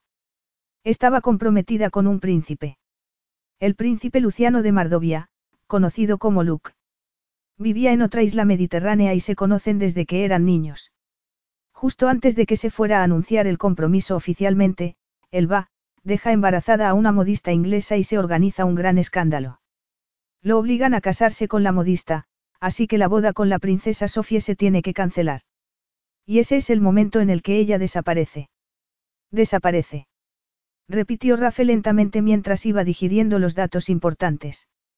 Por un lado, el nombre de Luke le resultaba lejanamente familiar, y por otro lado, el más preocupante, acababa de acostarse con una princesa virgen. Se volatiliza. Huye. Nadie estaba al tanto en realidad porque su hermano prohibió que se diera a conocer la información. Nadie sabía dónde estaba, al menos hasta ahora, otra pausa. Saben que está en Poombarra, Rafe. ¿Y cómo? Rafe respiró hondo. ¿Cómo lo saben? Al parecer, Eileen Donaue, la encargada de la tienda de Corksville, reconoció a Sofía ayer. Dijo que, y cito textualmente, se había arreglado mucho para variar, y que, le resultó familiar. Así que buscó en Internet, y adivina, normal que le resultara familiar porque pertenece a la realeza y es muy conocida. Eileen contactó con uno de los periódicos de Brisbane y me temo que el resto es exactamente como te lo imaginas. Los periodistas investigaron y te llamo para decirte que en breve tendrás una delegación de la prensa mundial en tu puerta. Rafe agarró el teléfono con tanta fuerza que oyó cómo le crujieron los nudillos. No podemos permitir que eso suceda, William, dijo en voz baja. No quiero un circo invadiendo el pueblo. Pombarra es un lugar íntimo, el único del mundo donde encuentro paz y tranquilidad garantizadas. Quiero que acabes con esta historia y que lo hagas ya mismo. No lo veo posible, jefe. Ya está corriendo por ahí. Pues entonces sácame de aquí antes de que lleguen, contestó con frialdad. A ver qué puedo hacer. Rafe maldijo al cortar la comunicación y contuvo el deseo de aplastar el teléfono con la palma de la mano. Apartó la sábana, salió de la cama e intentó pensar con calma a pesar de que lo único que quería era ir a buscar a Sofía Doukas y decirle unas cuantas cosas. La ira se apoderó de él de nuevo. No solo le había ocultado su virginidad, sino que había obviado decirle que pertenecía a la realeza. Una princesa a la fuga. Qué mujer tan falsa y maquinadora. Aún invadido por el rencor y la rabia, podía olerla en su piel y saborearla en su boca. Solo pensar en ella lo estaba excitando, y por ello se obligó a darse una ducha de agua fría que no logró aplacar su calor del todo. A continuación se afeitó y el corte que se hizo no sirvió más que para aumentar su frustración. Se puso una camisa y unos pantalones y salió a buscarla, pero ya que eran las seis de la mañana la casa estaba en absoluto silencio y no se oían ruidos desde la cocina. Cada vez más furioso, recorrió los tranquilos pasillos y llamó a su puerta, aunque lo que de verdad habría querido era abrirla de golpe. Sofie, que ya estaba levantada y vestida, abrió la puerta inmediatamente. Llevaba unos pantalones de algodón y una camiseta y, aún así, al verla él solo pudo pensar en la magnificencia de su cuerpo desnudo y en el modo en que había gemido cuando le había separado las piernas y se había adentrado en ella. De nuevo, se enfadó consigo mismo por dejarse invadir por la lujuria cuando sabía que debía pensar en sus mentiras y subterfugios y no en su innegable atractivo físico. Rafe, dijo ella llevándose una mano nerviosa a la base del cuello. Oh, no te preocupes. No he venido buscando sexo. Ah. Entonces, ¿a qué has venido? Preguntó Sofía ladeando la barbilla con un gesto desafiante. De pronto Rafe se preguntó cómo podía haber sido tan tonto. Es que no había visto desde el principio que por supuesto ella era, alguien. Un diamante en bruto, esa había sido su primera impresión al verla. Y si se paraba a pensarlo, su estatus de alta cuna había sido evidente en cada uno de sus gestos y movimientos, en su piel y su rostro perfectos y en su lustrosa melena. Era una princesa. Por supuesto que lo era. Una princesa virgen a la fuga que lo había elegido como su primer amante. ¿Por qué? Aún sigo intentando entender qué pasó anoche, cómo dejaste que un absoluto extraño te quitara la virginidad. Y eso hace que me pregunte si hay algo más que no me has contado. Sofía se quedó muy quieta porque algo en la mirada de Rafe le dijo que su juego había acabado ahí, que la había descubierto. Sin embargo, era imposible. Que hubiera estado dentro de su cuerpo la noche anterior no significaba que de pronto hubiera desarrollado la habilidad de leerle la mente, ¿verdad? ¿Cómo podía saberlo? ¿A qué te refieres? Le preguntó con indiferencia. Cielo, ¿por qué a las mujeres os resulta imposible dar una respuesta directa? Le preguntó acercándose. ¿Por qué mentís por sistema? Te he dado la oportunidad de contarme la verdad, pero, sorpresa, sorpresa, has elegido no aceptarla. Me refiero al hecho de que eres una princesa y que la prensa de todo el mundo sabe que estás aquí. No, susurró ella llevándose la mano a los labios. Sí. No lo pueden saber. Llevo meses aquí y me han dejado tranquila. ¿Cómo? ¿Cómo lo han descubierto? Al parecer, la mujer de la tienda de Corksville te reconoció. Sofía sintió ganas de llorar. ¿Cómo podía haber sido tan estúpida? ¿Por qué no había actuado como siempre y había ido a la tienda con ropa corriente y el pelo oculto bajo un gran sombrero? Pero no. Había visto a Rafe Carter y su orgullo femenino había sido demasiado fuerte como para resistirse a él. Y así, por primera vez desde que estaba allí, se había puesto un vestido, se había aplicado máscara de pestañas y se había dejado el pelo suelto. La vanidad y el deseo habían sido su perdición. Había renunciado a su disfraz habitual y alguien la había identificado. Ella era la única culpable de todo. A pesar de todo, no era momento para lamentaciones. Era momento de pensar qué hacer. Lo siento. Es un poco tarde para eso. ¿Qué quieres que diga? Le preguntó entrando de nuevo en su dormitorio. Discúlpame, tengo muchas cosas que hacer. Pero Rafael había seguido y la estaba agarrando de la muñeca, e incluso entre tanta confusión y miedo, incluso así, Sofía sintió cómo su cuerpo reaccionó ardientemente ante su roce. Quería que la acercara así, que la volviera a besar, que hundiera la lengua en su boca y su erección en su cuerpo y le hiciera sentir todas esas cosas que le había hecho sentir la noche anterior. Lo que no entiendo es cómo llegaste hasta aquí. Una princesa viajando desde Isola Verde hasta la costa este de Australia sin que nadie se entere. Sofía apartó la mano y vio las leves marcas que sus dedos le habían dejado en la muñeca. Ahora el viaje que había hecho hasta allí le parecía un sueño, algo sacado de una película de aventuras. ¿Y por qué no contárselo? Sin duda, reforzaría el hecho de que había sido valiente y resiliente y podría volver a serlo si creía en sí misma. El hombre con el que me iba a casar dejó embarazada a otra mujer. Eso me ha contado mi asistente. Supuso el mayor escándalo que habíamos vivido en años y todo el mundo daba su opinión al respecto. Estar en la isla en esas circunstancias me estaba resultando claustrofóbico y supe que tenía que irme, alejarme de guardaespaldas, de doncellas y de gente moviéndose sin parar a mi alrededor. Solo quería estar sola por primera vez en mi vida, recuperarme y decidir qué hacer. Pero sobre todo, quería sentirme como una persona normal por una vez, liberarme de tanto boato real y hacer algo por mí misma. No me interesan los motivos psicológicos que se encuentran detrás de tus actos, le dijo con frialdad. Me interesan más los detalles prácticos. Mi hermano estaba de viaje de caza, así que le dejé una nota diciéndole que me marchaba y que no intentara buscarme. Después convencí a uno de los pilotos del palacio para que me llevara a la costa oeste de Estados Unidos. ¿Y cómo lo convenciste para que lo hiciera? No debería hacer falta mucha imaginación para averiguarlo. Hice que le valiera la pena. Claro, ¿cómo no?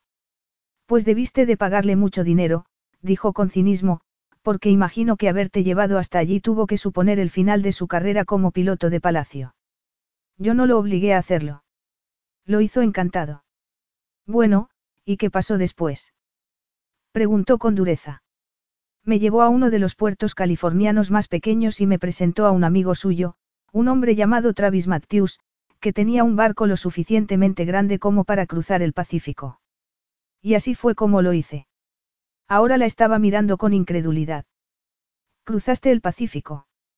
Soy buena marinera, respondió a la defensiva.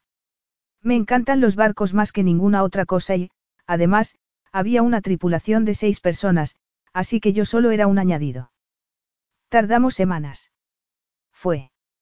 ¿Fue qué? Sofía tragó saliva.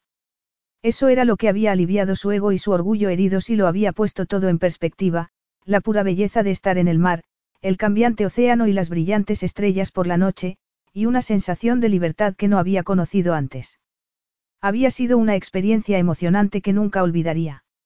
Miró las esculpidas líneas del rostro de Rafe y sus ojos de acero, que la noche anterior se habían oscurecido de deseo pero que hoy resplandecían de furia. ¿Por qué contarle cosas que lo aburrirían? Mejor ceñirse a los detalles, prácticos. Fue una experiencia interesante. ¿Y cuando llegaste a Australia qué pasó? Atracamos en Cairns, donde Travis tenía un contacto que me recogió y me trajo hasta aquí.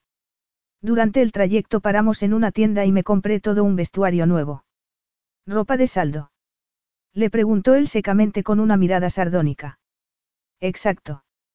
Nada que pudiera llegar a identificarme. ¿Y sabes qué? Que eso también resultó una liberación. Llevar algo parecido a la ropa que llevaba la cajera me hizo sentir como si fuera igual que el resto del mundo por primera vez en mi vida. Con la diferencia de que las cajeras no tienen un fondo multimillonario que financia sus pequeñas aventuras, dijo Rafe con sarcasmo y al instante se le ocurrió preguntar, ¿sabías que esta estación de ganado era mía? ¿Por qué lo preguntas? Basta de mentiras y evasivas, Sofie. Dime la verdad. Sí, había oído que era tuya. ¿Cómo? El hombre con el que tenía que casarme es el príncipe Luke y el marido de tu hermana Amber es un marchante de arte que le vendió un cuadro en una ocasión. Luke me contó que con Aldevlin se iba a emparentar con la familia Carter y que todos estáis esparcidos por el mundo y que apenas os relacionáis. Me dijo que eras un importante empresario que tenía una estación de ganado enorme. ¿Y te gustó lo que oíste de mí? No. Le preguntó con arrogancia. En absoluto. Lo que me atrajo fue el hecho de que nunca estabas aquí. Por lo que había hablado con Travis, sabía que en la mayoría de estaciones se contrata a cocineros y pensé que podría aprender yo sola. Pero aquí ya teníamos una cocinera trabajando. Ella se sonrojó un poco. Lo sé. Pero quedé con ella para tomar una copa y... Deja que adivine. Le ofreciste dinero para que se marchara antes de lo planeado. Así es, respondió ruborizada. Oh, Sofie. Qué fácil te resulta engañarte a ti misma. Para decir que quieres ser igual que el resto del mundo, lo único que haces es comprar todo lo que quieres. Me estás diciendo que tú nunca has usado tu fortuna para hacer exactamente lo mismo. Rafe se tensó al ver su mirada desafiante y una sensación de pesar lo recorrió. ¿Cómo reaccionaría si le dijera que las únicas cosas que había querido en su vida eran cosas que el dinero jamás podría comprar? Cosas que no tenían precio, cosas que había perdido y que no podría recuperar nunca.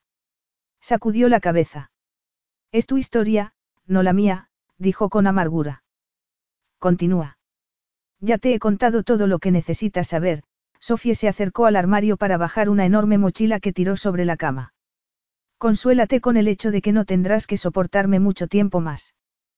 ¿Qué crees que haces? ¿A ti qué te parece que hago? Me marcho. No puedo quedarme aquí, dijo abriendo un cajón y sacando una pila de camisetas que empezó a guardar en la mochila. Si me quedo, te daré demasiados problemas. Oh, por favor, no me vengas con esas. No creo que quieras marcharte por una cuestión de bondad, ¿verdad que no, señorita princesa? Sofía captó la malicia en su voz y pensó en cómo la había tocado la noche anterior, en cómo la había hecho sentir tan segura y protegida. Recordó el modo en que había temblado de placer mientras él le había explorado la piel con los dedos y la boca, el modo en que había gemido con cada una de sus caricias. Había tardado mucho tiempo en tener relaciones sexuales y lo había hecho por motivos complejos, pero Rafe Carter había resultado ser el amante perfecto, incluso por mucho que ahora la estuviera mirando como si fuera un detestable insecto que se había encontrado aplastado en la suela del zapato. ¿Te parece justo criticarme porque haya nacido con un título, por algo que se escapa completamente a mi control? ¿Preferirías que te criticara por tus engaños? Por no decirme quién eras en realidad. Es que no te lo podía decir. ¿Cómo iba a hacerlo? No se lo podía decir a nadie porque entonces me habría resultado imposible quedarme aquí. Lo habría cambiado todo. Y, por supuesto, si me hubieras contado el dato sobre tu falta de experiencia sexual, entonces al menos habría tenido la opción de elegir si quería o no que me usaras como amante experimental en tu aventura alrededor del mundo. No fue así. Gritó con fuerza. No. Entonces me elegiste por el vínculo tan estrecho que habíamos forjado en menos de una semana. La verdad es que simplemente me dejé llevar. Y no olvidas que en lo que pasó anoche éramos dos los implicados. ¿O es que prefieres olvidar el papel que desempeñaste tú? Entonces cumplía todos los requisitos, Sofie. Rico, soltero, atractivo y por lo tanto el candidato perfecto para darle a la princesa rechazada su primer placer sexual. Eres un cretino, susurró con voz temblorosa, aunque Rafe Carter no pareció inmutarse lo más mínimo por su primer uso en público de un improperio. Sí, durante un tiempo lo fui. Mi padre no se casó con mi madre hasta tres días después de que yo naciera y en realidad no debían ni haberse molestado. En ese momento, comenzó a vibrarle el teléfono. Lo sacó del bolsillo y escuchó mientras Sofía seguía haciendo el equipaje. ¿A dónde piensas ir? Le preguntó tras finalizar la llamada. Ella no lo miró, le aterrorizaba no poder ocultar su vulnerabilidad. No lo he pensado. Bueno, pues empieza a pensarlo. Ahora no te protege tu estatus real, Sofie. Estás en mitad de Queensland con una oferta de medios de transporte muy limitada que ni siquiera se podrá solucionar por mucho dinero que ofrezcas. Era mi asistente. Dice que tu presencia en mi casa está generando mucho interés entre la prensa, sobre todo porque estoy a punto de lanzarle una oferta a una de las compañías telefónicas más grandes de Malasia y ha habido mucha oposición al acuerdo. Así que muchas gracias. Siento que esto te haya perjudicado porque en ningún momento tuve la intención de que así fuera. Pero pronto saldré de tu vida, Rafe, y podrás olvidar lo que ha pasado. Cuando cerró la mochila y se apartó el pelo de sus sonrojadas mejillas, Rafe recordó cómo se había movido la noche anterior, el roce de su vello púbico contra sus dedos, el latido de su corazón. Recordó cómo había aplacado con besos sus gritos de placer y lo invadió un intenso deseo al visualizarse tendiéndola en la cama y arrancándole esos feos pantalones para volver a tomarla otra vez. Ojalá fuera así de sencillo. ¿Cómo crees que repercutirá en mi reputación que te deje aquí sola entre las hordas de periodistas que van a empezar a llegar? Dios no quiera que yo manche tu reputación. Puede que a ti no te importe mi reputación, cielo, pero a mí sí. Y no voy a dejar que vaya sola a ningún sitio. Eso suena a orden y lo detesto, respondió ella ladeando la barbilla con gesto desafiante. Al menos en eso no te equivocas porque si es lo que hace falta para que entres en razón, entonces sí, es una orden. ¿Qué pasa, princesita? No estás acostumbrada a que te digan lo que tienes que hacer. Para que lo sepas, me he pasado toda la vida escuchando lo que puedo y no puedo hacer y esta es la primera vez que he podido tomar una decisión por mí misma. Así que, por favor, no te preocupes por mi seguridad, Rafe. Puedo hacer que vengan hasta aquí unos guardaespaldas para cuidar de mí. ¿Y cuánto tardarán? Eso teniendo en cuenta que tu séquito sepa desenvolverse por aquí, lo cual dudo. La situación podría complicarse mucho con un grupo de gente sufriendo golpes de calor o llevándose sustos al toparse con algún animal que no hayan visto en su vida. ¿Es eso lo que quieres? Sofía se mordió el labio. No sabía qué quería. Bueno, en cierto modo sí, aunque era una estupidez. Quería retroceder en el tiempo para volver a estar en sus brazos, quería volver a sentirse como una mujer normal. Pero eso ya nunca sucedería. No lo sé, admitió con la voz quebrada. Rafe no se dejó conmover por ese inesperado gesto de vulnerabilidad porque todo era fachada, todo en ella era falso. Vas a tener que venir conmigo y puede que nos hagamos un favor mutuamente. ¿Ir a dónde? ¿Y qué clase de favor? Preguntó con desconfianza. Rafe miró el equipaje y pensó que, como sucedía con todas las malas situaciones, podía sacarle alguna ventaja. Llevar a Sofía al bautizo de su sobrino no podría aplacar un poco la insoportable idea de volver a ver a Sarla. Porque la preciosa princesa eclipsaría la presencia de una de las modelos más famosas del mundo.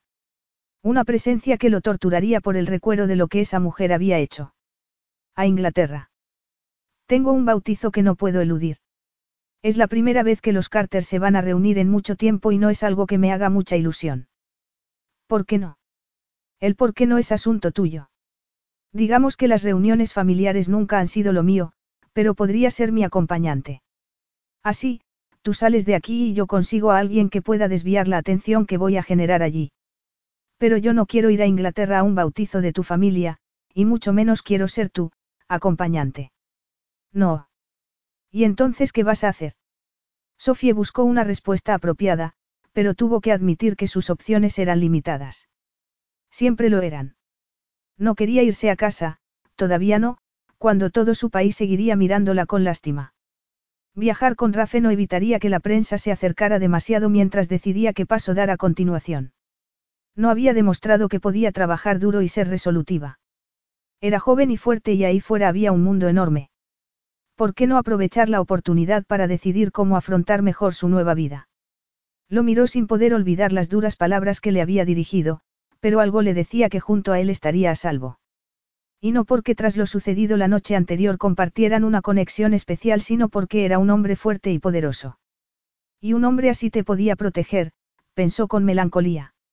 Aunque también podía hacer que lo desearas, por mucho que supieras que desearlo era lo último que necesitabas.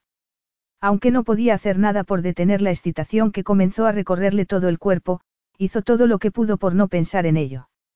La propuesta de Rafe tenía sentido, pero solo podía aceptarla si la tomaba en sentido literal y no iba más allá. No debía empezar a hacerse ilusiones con cosas que Rafe Carter jamás le daría porque, aunque la hubiera llevado al cielo la noche anterior, esa mañana su mirada era fría y poco cordial. No le gustó, pensó.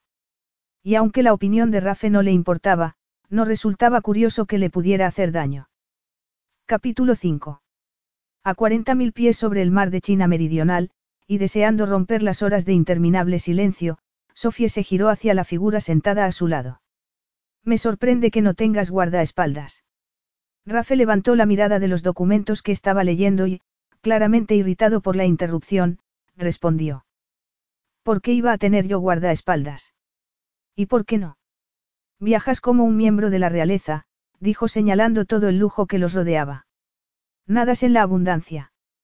No te preocupa que alguien intente raptarte y apoderarse de tu enorme fortuna. Tengo cinturón negro de karate y de judo. Me gustaría ver cómo alguien lo intenta. Cuando Rafe volvió a centrar su atención en los documentos, ella giró la mirada para contemplar las nubes al otro lado de la ventanilla. Desde que habían salido de Pombarra, el trayecto había sido tan lujoso que en ocasiones se había sentido como si volviera a formar parte de una comitiva real. Aún así, había sentido mucha pena por tener que despedirse del lugar donde todos la habían aceptado tal como era.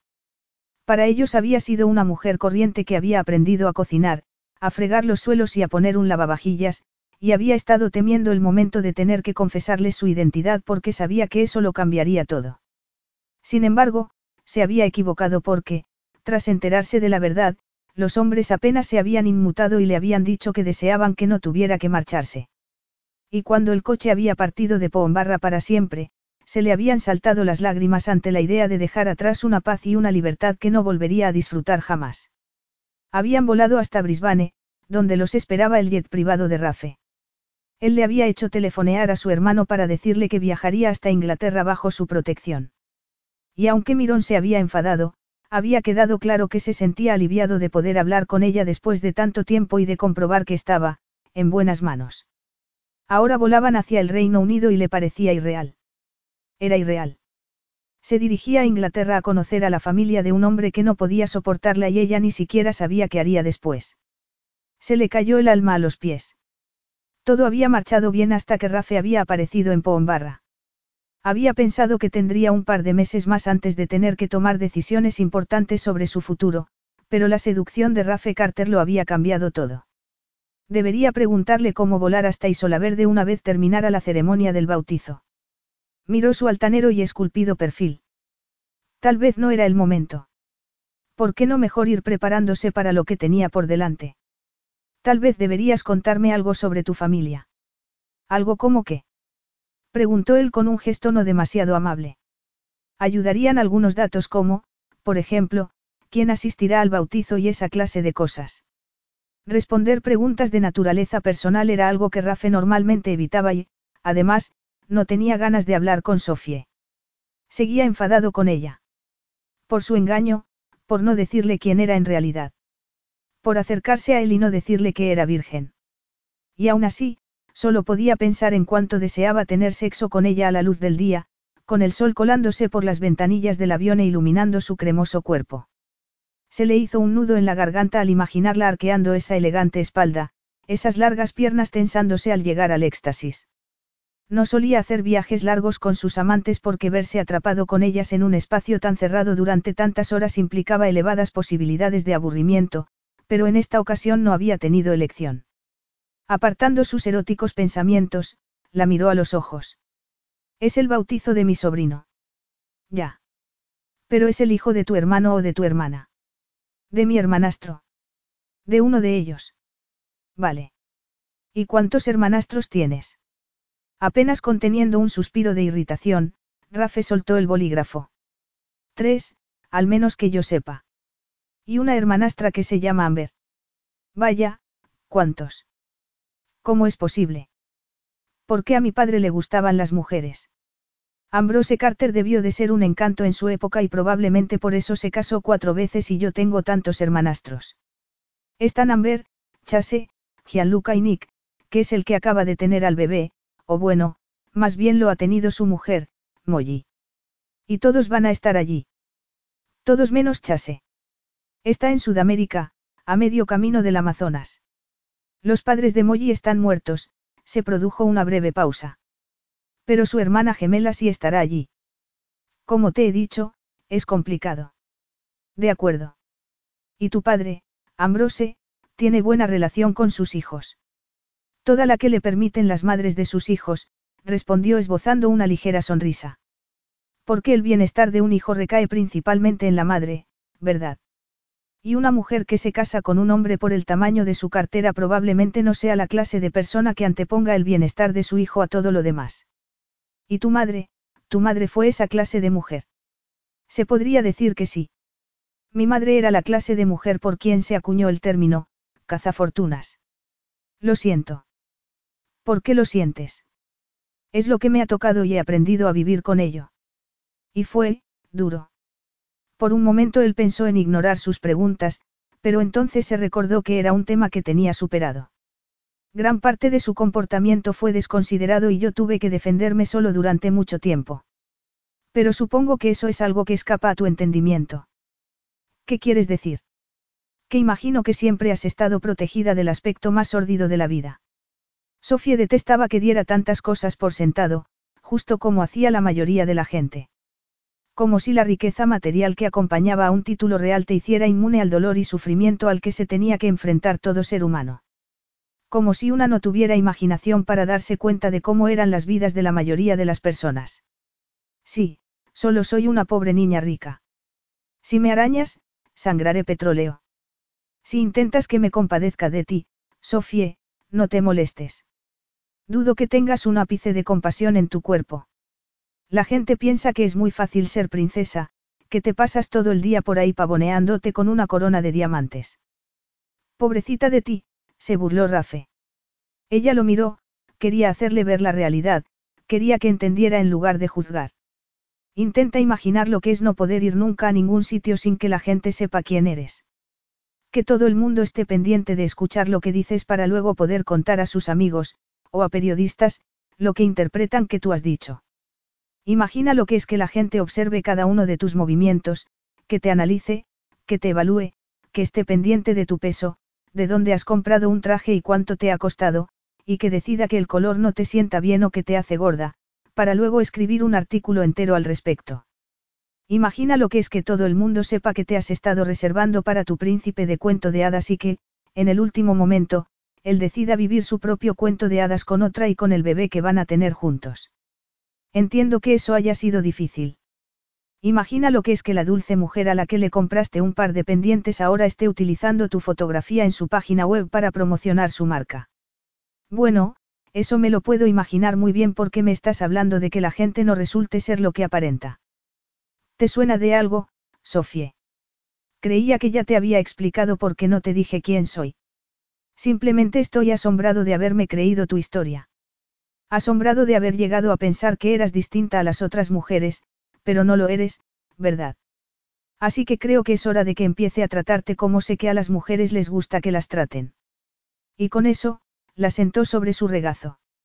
Sofía abrió los ojos de par en par al sentir su dura erección contra sus pantalones. Rafe. ¿Te gusta? Quería decirle que no, pero el ardiente deseo que le recorría el cuerpo era lo suficientemente poderoso como para hacerle olvidar su rabia y sus burlas. Lo único que quería era acercarse a ese palpitante miembro que tanto placer le había dado la noche anterior. Rafe, repitió con dificultad. Su. No tienes que decir nada. Deliberadamente, él ladeó la pelvis para que ella pudiera sentir su erección. A Sofía se le secó la garganta de pronto. Era aterrador y emocionante al mismo tiempo. La situación la estaba excitando, pero sobre todo la estaba ayudando a olvidar el dolor que le producía pensar en el bebé de Luke, porque ese era un tema que no había superado por mucho que lo había intentado. Sigo muy enfadado contigo, Sofie, pero eso no impide que te desee. ¿Sientes cuánto te deseo? Yo, sí. Y tú me deseas, ¿verdad? A pesar de que estás intentando resistirte. Aun odiándolo por su perspicacia, se vio incapaz de apartarlo. Sí, respondió entre dientes. Pues entonces será mejor que hagamos algo al respecto, no. Y que lo hagamos rápido. Ahora el nivel de excitación le resultaba insoportable. Sintió un meloso calor descendiendo hasta su vientre, pero cuando él posó una mano sobre uno de sus pechos, de pronto no pudo olvidar las convenciones sociales. Y, la tripulación. No dejes que tu preciosa cabecita se preocupe por la tripulación. Saben que no deben molestarme a menos que yo los llame. ¿Satisfecha? Le preguntó Rafe alzándole la camiseta y dejando expuesto el sujetador de algodón comprado en una tienda de saldos. La oyó gemir cuando deslizó el pulgar sobre ese pezón que rozaba desesperadamente la fina tela. ¿Por qué yo no lo estoy? Cuando le quitó la camiseta y la tiró al suelo, ella le preguntó. Supongo que esto lo haces continuamente, ¿no? Hacer el amor en los aviones. Rafe, que estaba a punto de desabrocharle el sujetador, se detuvo y con una mirada oscurecida por una emoción que iba más allá del deseo, respondió. No preguntes. Y no supongas tanto, porque si no puedes disfrutar esto por lo que es, entonces no sucederá. Entendido. Y entonces ella reaccionó. ¿A quién le importaba cuántas mujeres hubieran pasado por allí antes que ella o cuántas la seguirían inevitablemente? ¿Por qué no podía vivir el momento sin más y aceptar lo que le estaba ofreciendo? Y lo que le estaba ofreciendo era sexo. Un sexo increíble y maravilloso por segunda vez en su vida. Sí, susurró. Sí. Él no dijo nada más, simplemente le desabrochó el botón de los vaqueros antes de bajarle la cremallera y colar la mano bajo el elástico de su ropa interior. Su dedo corazón se enroscó deliciosamente en la suavidad de su vello antes de comenzar a acariciar rítmicamente la húmeda y resbaladiza piel. Al sentirlo, ella no pudo contener un pequeño grito de placer. No. Le dijo Rafe deteniéndose. Elegí a mis empleados por su discreción, pero lo último que quiero es darles un numerito dejando que grites y gimas cuando te haga llegar al orgasmo. Así que o disfrutas esto en silencio o a los dos nos esperará un viaje muy frustrante. Sus palabras le resultaron tan escandalosas que Sofía se vio tentada a decirle que lo olvidara, pero la sensación de sus dedos contra su excitada piel era mucho más tentadora y de pronto el poco orgullo que le quedaba se marchitó bajo el calor de su deseo.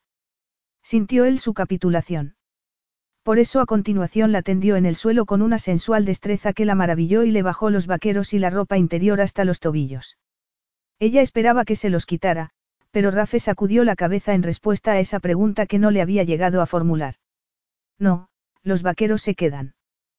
Podrás separar las piernas, pero no del todo. Te harás sentir, audaz, que es exactamente como me siento ahora mismo. Él se bajó los pantalones y se situó entre sus piernas. Tienes que probar el sexo sucio. Su, sucio. Ajá, se puso un preservativo. Furtivo, a medio vestir y muy, se adentró en ella, apresurado. Al sentirlo tan dentro, Sofía se aferró a sus anchos hombros y su cuerpo comenzó a compasarse a sus movimientos. Rafe seguía vestido prácticamente del todo y eso aumentó aún más su excitación. Una parte de lo que estaba experimentando era como lo de la noche anterior, ese regocijo y esa aceleración de placer, pero otra parte era radicalmente distinta. Y él tenía razón. El hecho de que los vaqueros le estuvieran restringiendo el movimiento no hacía sino convertir la experiencia en algo más excitante. Era su prisionera, pensó. Su voluntariosa prisionera. Alzó la cara y lo buscó con los labios, anhelando un beso que contuviera los gemidos que se le acumulaban en la garganta. Aunque había otros motivos para querer besarlo, le gustaba cómo la hacían sentir sus labios porque, incluso aunque solo fuera una ilusión, la hacían sentirse mimada. Pero ya era demasiado tarde para besos porque de pronto su cuerpo comenzó a sacudirse y él empezó a moverse con más fuerza dentro de ella conteniendo un bronco gemido. Sofía esperaba que dijera algo que implicara el fin de las obvias hostilidades que seguían bullendo entre los dos, algo que demostrara que lo que acababa de suceder había sido fantástico. Otra vez. Será mejor que nos movamos y nos refresquemos un poco, le sugirió Rafe con voz suave y dándole una delicada palmadita en la nalga. Y después pediré que nos traigan un café. A ella se le encogió el corazón de decepción al ver su desconsiderada reacción, pero se aseguró de no mostrarlo y en silencio agarró la mochila y entró en uno de los baños. Salió un momento después con el cabello cuidadosamente peinado y una camiseta limpia metida por dentro de los vaqueros. Vas a necesitar algo que ponerte para la ceremonia porque imagino que no llevarás nada apropiado dentro de la mochila, no. Me temo que no, nada, le respondió forzando una sonrisa y deseando que no la estuviera mirando con semejante frialdad. Me dejé todas mis sedas y satenes en el palacio. En ese caso, me pondré en contacto con uno de mis asistentes para que te lleven al aeropuerto algunas prendas más apropiadas, se detuvo. Y mientras tanto, tal vez podrías encontrar algo con lo que entretenerte durante el resto del vuelo. Algo que no sea ni estar lanzándome miradas seductoras con esos ojazos azules ni hacerme preguntas personales. Porque tengo trabajo y me estás distrayendo, Sofie. Capítulo 6. Llegaron pasada la medianoche mientras unos enormes copos de nieve caían del cielo de la noche. La limusina de Rafe se acercaba al largo camino de entrada que conducía a la mansión de su hermano en los Cotswolds. Sofie miró por la ventanilla y contempló la campiña inglesa en la noche mientras pensaba que, si las circunstancias hubieran sido distintas, podría haber disfrutado de la belleza nevada de la Inglaterra rural, sobre todo en contraste con el aplastante calor de Australia. Pero por el momento al menos agradecía el hecho de que la gran casa estuviera sumida en la oscuridad ya que la única y tenue luz que brillaba tras el cristal de la puerta principal indicaba que todo el mundo se había ido a dormir. Gracias a Dios, porque no estaba segura de haber podido enfrentarse a un comité de recibimiento. Se preguntó si Rafe lo había dispuesto así deliberadamente al insistir en que pararan en un pequeño pub para cenar de camino. Tal vez había estado retrasando el inevitable encuentro con su familia porque no sabía cómo presentarla. De cualquier modo, Aquello había supuesto que probara la primera comida en un pub inglés de su vida y que disfrutara del pastel de carne que le había recomendado el dueño, aunque no tanto de la cerveza templada que Rafe había insistido en que probara. El maletero del coche estaba lleno de la ropa que les habían llevado al aeropuerto y ahora lucía uno de esos conjuntos. Atrás habían quedado los vaqueros y las camisetas baratas y en su lugar un exquisito vestido de cachemir se aferraba a cada curva de su cuerpo combinado con unas preciosas botas de piel. Era la clase de ropa que estaba acostumbrada a llevar, pero junto con el repentino cambio de imagen estaba también la familiar sensación de sentirse expuesta de nuevo. Miró hacia adelante pensando lo mucho que había disfrutado su sencilla vida de anonimato y siendo consciente de que estaba a punto de llegar a un brusco final. ¿Estás bien? Le preguntó Rafe cuando el coche se detuvo frente a la casa. La verdad es que no. Estoy nerviosísima, respondió sinceramente. Pero si has debido de conocer a cientos de personas a lo largo de estos años. Probablemente a miles, pensó, aunque nunca de ese modo. Volvió a mirar por la ventana y entonces comprobó que haber pensado que todo el mundo dormía no había sido más que una ilusión ya que la puerta se abrió y tras ella apareció una mujer que parecía estar esperándolos. Su cabello cano hacía juego con el color del vestido que, claramente, formaba parte de un uniforme. Fue entonces cuando Sofía vio la fuente de esa brillante luz que había visto tras el cristal, un gigantesco árbol de Navidad que dominaba el imponente vestíbulo forrado de madera. Rafe sonrió cuando la mujer dio un paso al frente. Me gustaría presentarte a Bernadette, nuestra ama de llaves. Lleva muchos años en nuestra familia y, si no fuera la viva imagen de la discreción, se podría ganar la vida escribiendo sobre las hazañas de la infame familia Carter, ¿verdad, Bernadette? Sí, sin duda, pero ¿quién querría leer algo sobre todos vosotros? Respondió Bernadette con un cálido acento irlandés. Por cierto, estás perdiendo los modales. Vamos, dime, ¿quién es esta preciosa joven? Cuando Rafael la presentó simplemente como, Sofie, Bernadette pareció quedarse satisfecha con eso y ella pudo charlar tranquilamente con la mujer. Seis meses atrás, sus comentarios habrían sido tensos y formales, pero haber trabajado en Poombarra implicaba que ahora podía identificarse con el ama de llaves de un modo que antes le habría resultado impensable. Había aprendido a relacionarse con la gente normal y estaba agradecida por ello. ¿Ya están aquí todos los demás? Preguntó Rafe. No, sois los primeros, respondió Bernadette cerrando la enorme puerta de roble. Algunos llegan mañana en avión. Tu padre viene en el todoterreno y Sarla ha llamado para decir que viene en helicóptero, así que llegará a mediodía. Sarla. Era un nombre que le resultaba vagamente familiar, pero lo que más le llamó la atención fue ver cómo se tensó Rafe al oírlo. Cuando lo miró, la dureza que distorsionaba sus rasgos hizo que le pareciera un extraño. ¿Por qué es un extraño? se recordó. No sabes nada de él. Lo único que habían hecho había sido meterse en una cama donde él le había hecho sentir cosas de las que ella jamás se había sentido capaz y le había hecho desear cosas que no estaban a su alcance. La invadió el desasosiego, pero no dijo nada mientras los acompañaron por una grandiosa escalera en dirección a una enorme habitación dominada por una cama de matrimonio cubierta por una colcha brocada con tonos burdeos y dorados. Junto a la cama había un jarrón con rosas rojas y, cubriendo los enormes ventanales, unas cortinas de terciopelo. La chimenea estaba encendida y aromatizaba el aire con el crepitar de la madera de manzano mientras el brillo de las llamas se reflejaba en la lámpara de araña que colgaba del techo. Todo ello le confería al dormitorio una atmósfera casi medieval. Sofía se desabrochó su abrigo nuevo y lo colgó en el armario antes de girarse lentamente. ¿Quién es Arla? Rafe estaba leyendo algo en el móvil y ni siquiera alzó la mirada para responder. Probablemente habrás oído hablar de ella. Antes era modelo. Preguntándose si la indiferencia con la que le había respondido sería o no fingida, Sofía sintió entendiendo por qué el nombre le había resultado vagamente familiar. Por supuesto. ¿Te refieres a esa, Sarla? La supermodelo con piernas infinitas, la que se casó con la estrella de rock. La misma. Y para que quede claro, ya no está casada con él. Es verdad. Pero ¿por qué va a venir? Pensé que dijiste que era algo familiar. Un evento discreto. Porque ella es de la familia. Ya te lo dije. Es la gemela de mi cuñada Molly, aunque yo no tiendo a considerar la familia. Sofía se preguntó qué la consideraría y por qué se había tensado tanto cuando Bernadette había mencionado el nombre de la supermodelo.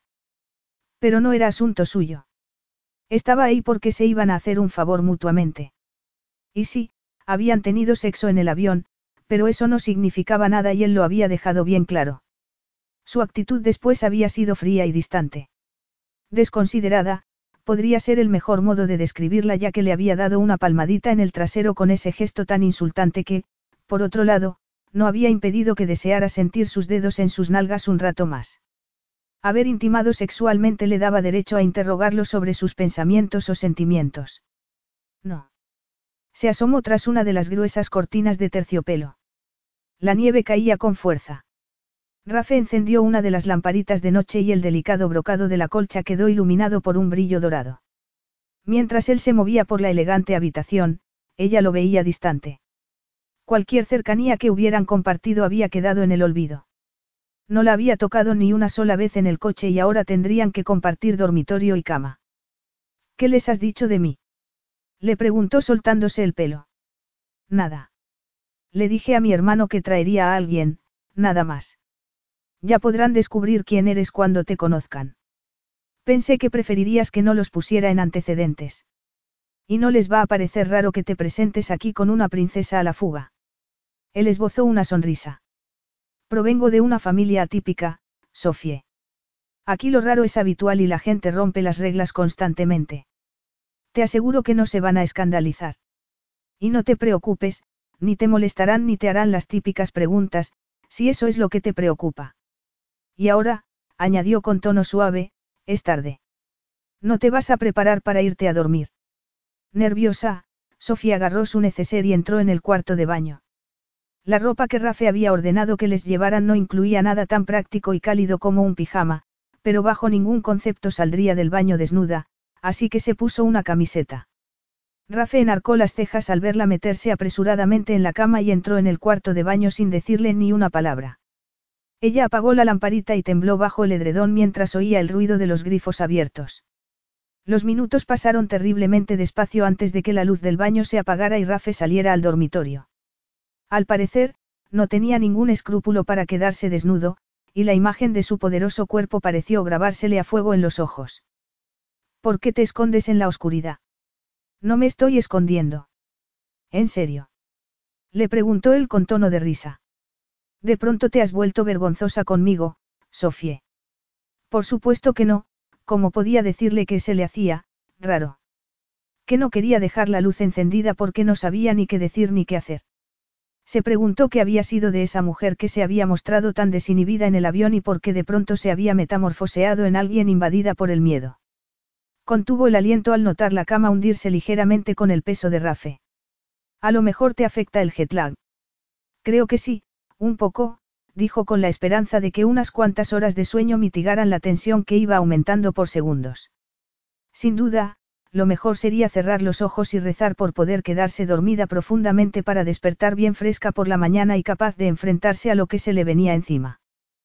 Pero le era imposible dormir. Se quedó ahí tumbada, en tensión, muy quieta y temerosa de moverse por si se topaba con ese cálido, duro y masculino cuerpo, y preguntándose cómo podría aguantar así toda una noche. Justo en ese momento, una suave carcajada rompió el silencio. Sé que no estás dormida. ¿Cómo lo sabes? Le preguntó indignada antes de darse cuenta de que la respuesta la había delatado. ¿Por qué estás intentando hacer que tu respiración suene regular y poco profunda y la gente no respira así cuando está durmiendo? Supongo que serás un experto en los hábitos respiratorios de las mujeres en la cama. Pues sí que tengo algo de experiencia en ese terreno. No lo dudo. Y entonces la rodeó por la cintura y Sofía se quedó paralizada. Tú relájate, le dijo en voz baja cubriéndole un pecho con la otra mano. Túmbate boca arriba y piensa en Isola Verde. Eres, oh. exclamó Sofía cuando él le acarició un pezón. Eres imposible. Eso me dicen. Pero no es mejor así. Le preguntó Rafe deslizando las manos sobre su cuerpo. ¿Por qué llevas las bragas puestas? Vamos a tener que quitártelas. Rafe. Su. ¿Qué te acabo de decir? No, no me acuerdo. Pues inténtalo. Le bajó las braguitas hasta los muslos y, con el pie, se las sacó por los tobillos, aunque le dejó la camiseta puesta. Al instante, enredó los dedos en el fino vello de su pubis y, sin decir ni una palabra, comenzó a acariciarla con una delicadeza y una ligereza que la volvió loca. Ahora el único sonido que se oía en la habitación era el de la respiración entrecortada de Sofie. Rafe, repitió ella con una insistente desesperación que le quebró la voz. ¿Qué? Yo, oh. exclamó hundiendo los dedos en sus hombros. Oh, oh, oh. Alzó las caderas y su cuerpo se sacudió con placenteros espasmos cuando él agachó la cabeza para besarla. Sintió un meloso calor mientras la realidad se desmoronaba en incontables y relucientes pedazos y se disolvía en un delicioso aturdimiento. Después, se quedó allí tumbada intentando recobrar el aliento. La invadía una sensación maravillosa, pero entonces pensó en algo que la puso tensa. Separó los labios del hombro desnudo de Rafe y le posó los dedos en la barbilla. Tienes que enseñarme a, vaciló, le producía demasiada vergüenza pronunciar las palabras. Darme placer. Ella se humedeció los labios. Sí. Duérmete, Sofie, le respondió con tono casi amable antes de apartarle de la mejilla un mechón de pelo y darle un fugaz beso en la nariz. Tú duérmete. Capítulo 7. Cuando Rafe se despertó a la mañana siguiente, tardó un minuto en ser consciente de dónde estaba, un dilema habitual para alguien que recorría el mundo con la frecuencia con la que lo hacía él. Sin embargo, por lo general, le gustaba esa sensación de incertidumbre. A la mayoría de la gente le daban miedo los cambios, pero él no era uno de esas personas. No le dolía ni el hecho de que su madre hubiera sido una cazafortunas ni que siempre lo hubieran apartado cada vez que el último interés amoroso había hecho presencia en la glamorosa vida de sus padres. Tampoco le importaba haber pasado sus vacaciones escolares en enormes y vacías habitaciones de hotel mientras su madre se marchaba de viaje. Había aprendido a llamar al servicio de habitaciones y a meterse en la cama cuando se acababan los dibujos por la tele. Había aprendido a asumir la vida que le había tocado y lo había hecho construyéndose un muro alrededor del corazón. En un principio los cimientos habían sido inestables porque que sabía un niño pequeño sobre protección emocional y autosuficiencia cuando eso iba en contra del orden natural de las cosas. Pero cuanto más se hace una cosa, más se mejora en ello y así, últimamente, ya nada lo conmovía. Nada. Miró a su alrededor, vio que estaba en la casa de su hermano y solo entonces reconoció la cálida sensación de satisfacción que seguía a una noche de buen sexo. Se giró y encontró el lado de Sofía vacío. Se estiró y su cuerpo comenzó a excitarse a la espera de oír el ruido del agua o cualquier otro sonido que le indicara que ella podría estar acicalándose el pelo para un beso de buenos días, pero no oyó nada. Golpeó una de las almohadas con el puño y acomodó la cabeza sobre ella pensando que tal vez eso era mejor que tenerla acurrucada y haciendo lo que las mujeres hacían después de una noche así, trazar pequeños círculos alrededor del ombligo de un hombre y preguntarse en qué estará pensando. Porque en la noche, justo antes del amanecer y sumidos en ese extraño estado a medio camino entre el sueño y la conciencia, se habían acercado. Dos cuerpos desnudos haciendo lo que era natural en esos casos. Miró al techo y contempló las sombras proyectadas por la lámpara de araña mientras recordaba la sedosa piel de Sofía y la calidez de su cuerpo. La había notado muy tensa cuando la había penetrado. Casi tan tensa como la primera vez. Y después, al llegar al orgasmo, ella había empezado a decir cosas en griego y con un tono muy suave, cosas que él no entendía, pero que lo habían hecho ponerse en guardia porque cuando una mujer hablaba en ese tono, solía haber problemas a la vista. Esperaba que su inexperiencia no significara que había empezado a malinterpretar el impacto de una poderosa serie de orgasmos. Esperaba no verse en la necesidad de tener que dejarle claro que era una pérdida de tiempo que desarrollara sentimientos por él. Apartó las arrugadas sábanas y la colcha, salió de la cama y, al asomarse a la ventana, lo asombró la inhóspita belleza del paisaje. Pasaba tan poco tiempo en Inglaterra últimamente que había olvidado lo preciosa que estaba la campiña cubierta por una espesa capa de nieve. Por un momento se quedó allí de pie, hipnotizado por el paisaje oculto bajo ese manto blanco. Debía de haber estado nevando toda la noche y aún seguían cayendo densos copos del cielo. Estrechó los ojos. No era el mejor día para un bautizo, ni mucho menos. Eran algo más de las diez cuando, tras ducharse y vestirse y dirigirse a la planta baja, oyó el sonido de unas voces procedentes del comedor. Recorrió el largo pasillo en absoluto preparado para la imagen que lo recibió porque Sofía era el centro de atención, y no porque se estuviera comportando como una princesa. Al contrario. Estaba sentada en el suelo junto a otro gran árbol de Navidad y jugando con su sobrino. Lo tenía alzado en el aire y le estaba haciendo cosquillas en la barriga con la nariz mientras el pequeño reía encantado. Y observándolos con una abrumadora expresión de orgullo, estaba Molly, la madre del bebé. Rafe no se esperaba el dolor que le produjo verla jugar con el bebé. Se encontraba fuera de ese círculo de felicidad que estaban formando todos y no tenía ningún deseo de entrar en él. Sin embargo, debió de respirar más fuerte de lo que pensaba o debió de moverse porque las dos mujeres se giraron y lo vieron. Sofie, con gesto de inseguridad, bajó al niño y lo acurrucó contra su hombro, y el pequeño la golpeó suavemente con el puño como instándola a que siguieran jugando. Rafe. Dijo Molly levantándose para ir hacia él con los brazos abiertos y una amplia sonrisa. Aquí estás. Por fin te has levantado. Qué alegría verte. Como verás, Sofía ha conquistado a Oliver. Eres un pillín, ¿eh? ¿Por qué no nos dijiste que ibas a traerla? Tenso, aunque intentando no perder la sonrisa, Rafe respondió. ¿Por qué Sofía prefiere llevar su estatus con discreción, verdad, Sofía? Le preguntó con una mirada burlona mientras abrazaba a su cuñada. Y, además, por lo que veo, se ha adaptado muy bien. Eso se le da genial. ¿Dónde está Nick? Ha ido a hablar con el párroco y a investigar el estado de las carreteras. No ha llegado nadie más, aunque se supone que no deberían tardar, Molly tomó al niño en brazos. Trae, voy a llevarlo a dormir la siesta antes de que empiece la diversión. Has estado brillante con él, Sofie. Gracias. De nada. Es una preciosidad. Lo sé, aunque no soy nada objetiva, claro, respondió Molly con una amplia sonrisa. He de decir que supone un cambio agradable poder conocer a una novia de Rafe porque lo más a lo que llegamos es a leer algo sobre ellas en los periódicos. Cuando Molly salió de la habitación, Sofía fue consciente del silencio que cayó como un hacha entre los dos. Me cae bien tu cuñada. Seguro que estaría encantada de recibir el sello de aprobación de la Casa Real. Pero no se te ha ocurrido que sería más sensato esperarme antes de bajar a desayunar. Sí, Probablemente debería haber esperado a bajar juntos a desayunar, pero había necesitado alejarse de él, había necesitado aclarar sus ideas. Le había aterrorizado la idea de que la sorprendiera mirándolo cuando abriera los ojos porque eso era lo que había querido hacer, había querido quedarse mirándolo y acariciarlo sin cesar. Lo sucedido durante la noche la había aterrado y excitado a partes iguales. El sexo había sido increíble. Distinto de la primera vez y de la vez en el avión. No había imaginado que pudiera ser así, como si verdaderamente dos personas se convirtieran en una.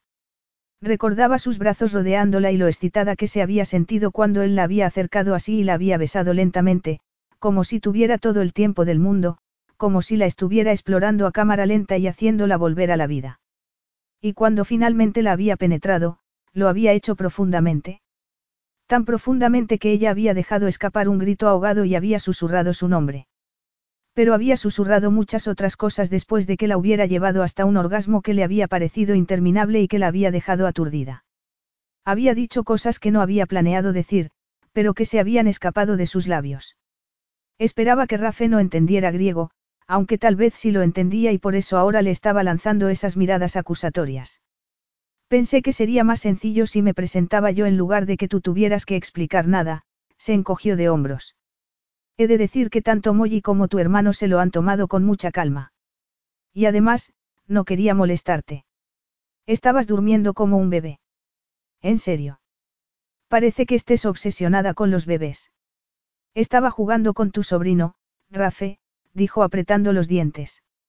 Eso es lo que hace la gente cuando conoce a un bebé. ¿Qué he hecho que haya estado tan mal? Les has dicho por qué estás aquí. Sí. Les he explicado que me estaba escondiendo de la prensa y que tú me ibas a ayudar. Eso está bien o mal dicho. Debería haberte pasado una lista con las respuestas correctas. Me podrías haber escrito unas directrices. Rafe se ahorró tener que responder porque justo en ese momento Nick, su hermanastro, entró en la casa sacudiéndose copos de nieve de la cara y del pelo. Tan alto y casi tan guapo como su hermano, Nick Carter tenía el mismo pelo negro y los mismos rasgos esculpidos. Sofía los vio saludarse. ¿Cómo están las carreteras? ¿Qué carreteras? Eso de ahí fuera parece un páramo. Y acabo de enterarme de que han cerrado los principales aeropuertos. Estás de broma. Ojalá. Aún no me he atrevido a darle la noticia a Molly. Y no podéis posponer la ceremonia. En esta época del año. Con los conciertos de villancicos y un párroco con la agenda repleta. Lo dudo. Pero eso significa que la mayoría de la gente no podrá llegar a tiempo. Solo papá y la mujer con quien esté saliendo ahora. Y Sarla, claro, añadió Rafe al instante. Viene en helicóptero. Algo en su tono volvió a alertar a Sofía como la noche anterior. ¿Qué no le estaba diciendo? ¿Qué pasaba con Sarla que lo ponía tan nervioso? O tal vez ella estaba exagerando y viendo cosas que no eran.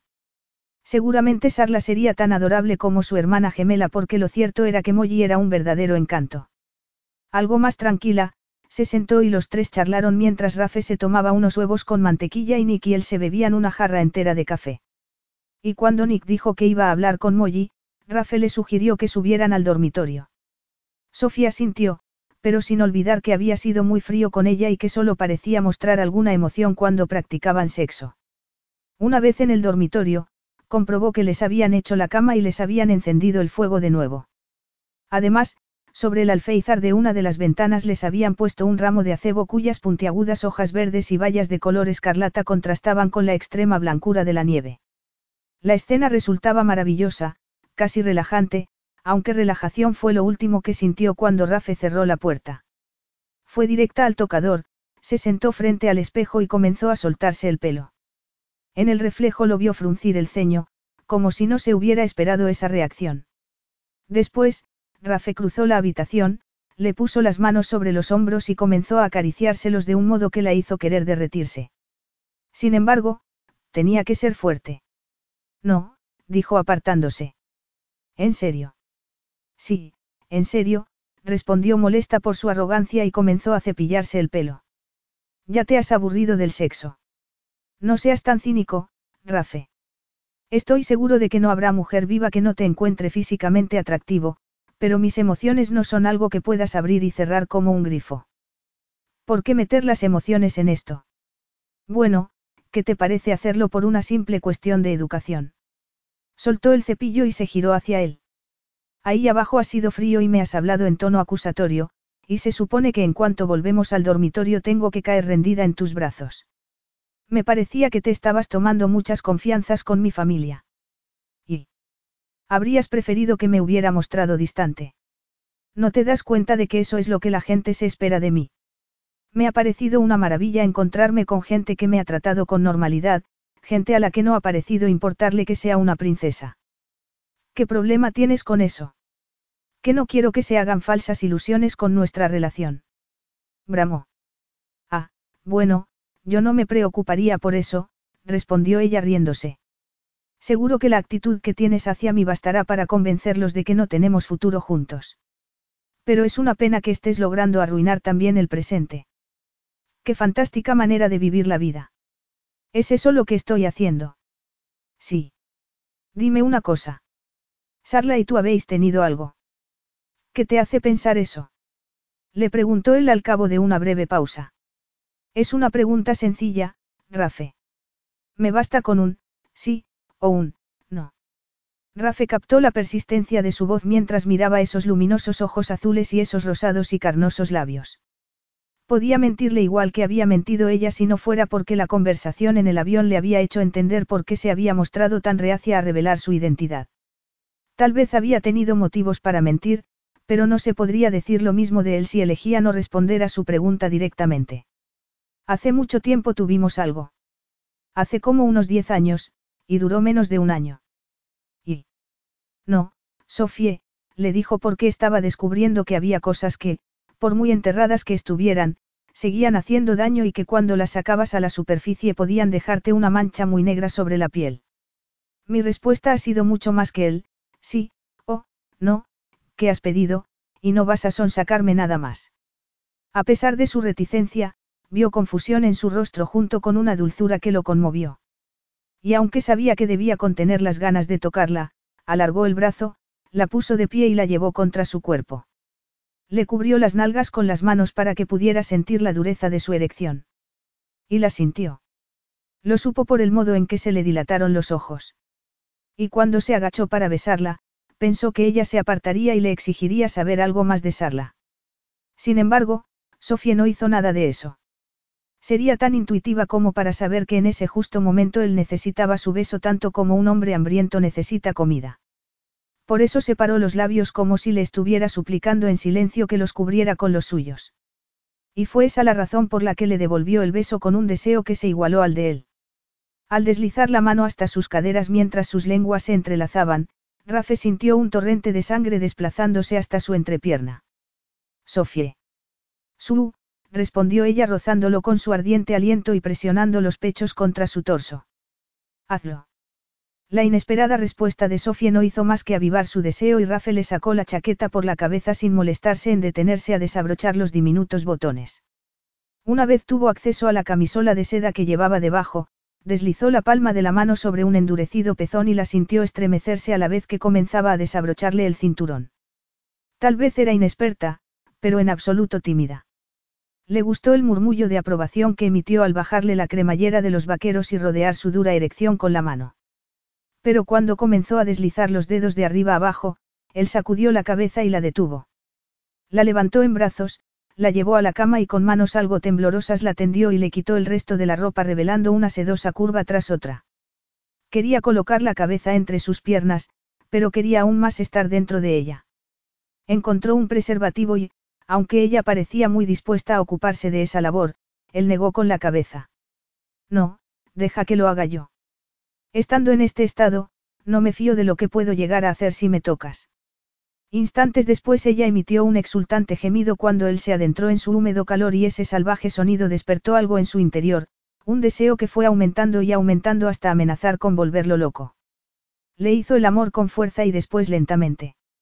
Le lamió la piel y le apretó las nalgas con las manos a la vez que se hundía en su cuerpo más y más profundamente. No quería que ese momento terminara nunca, pero tampoco podía seguir conteniéndose.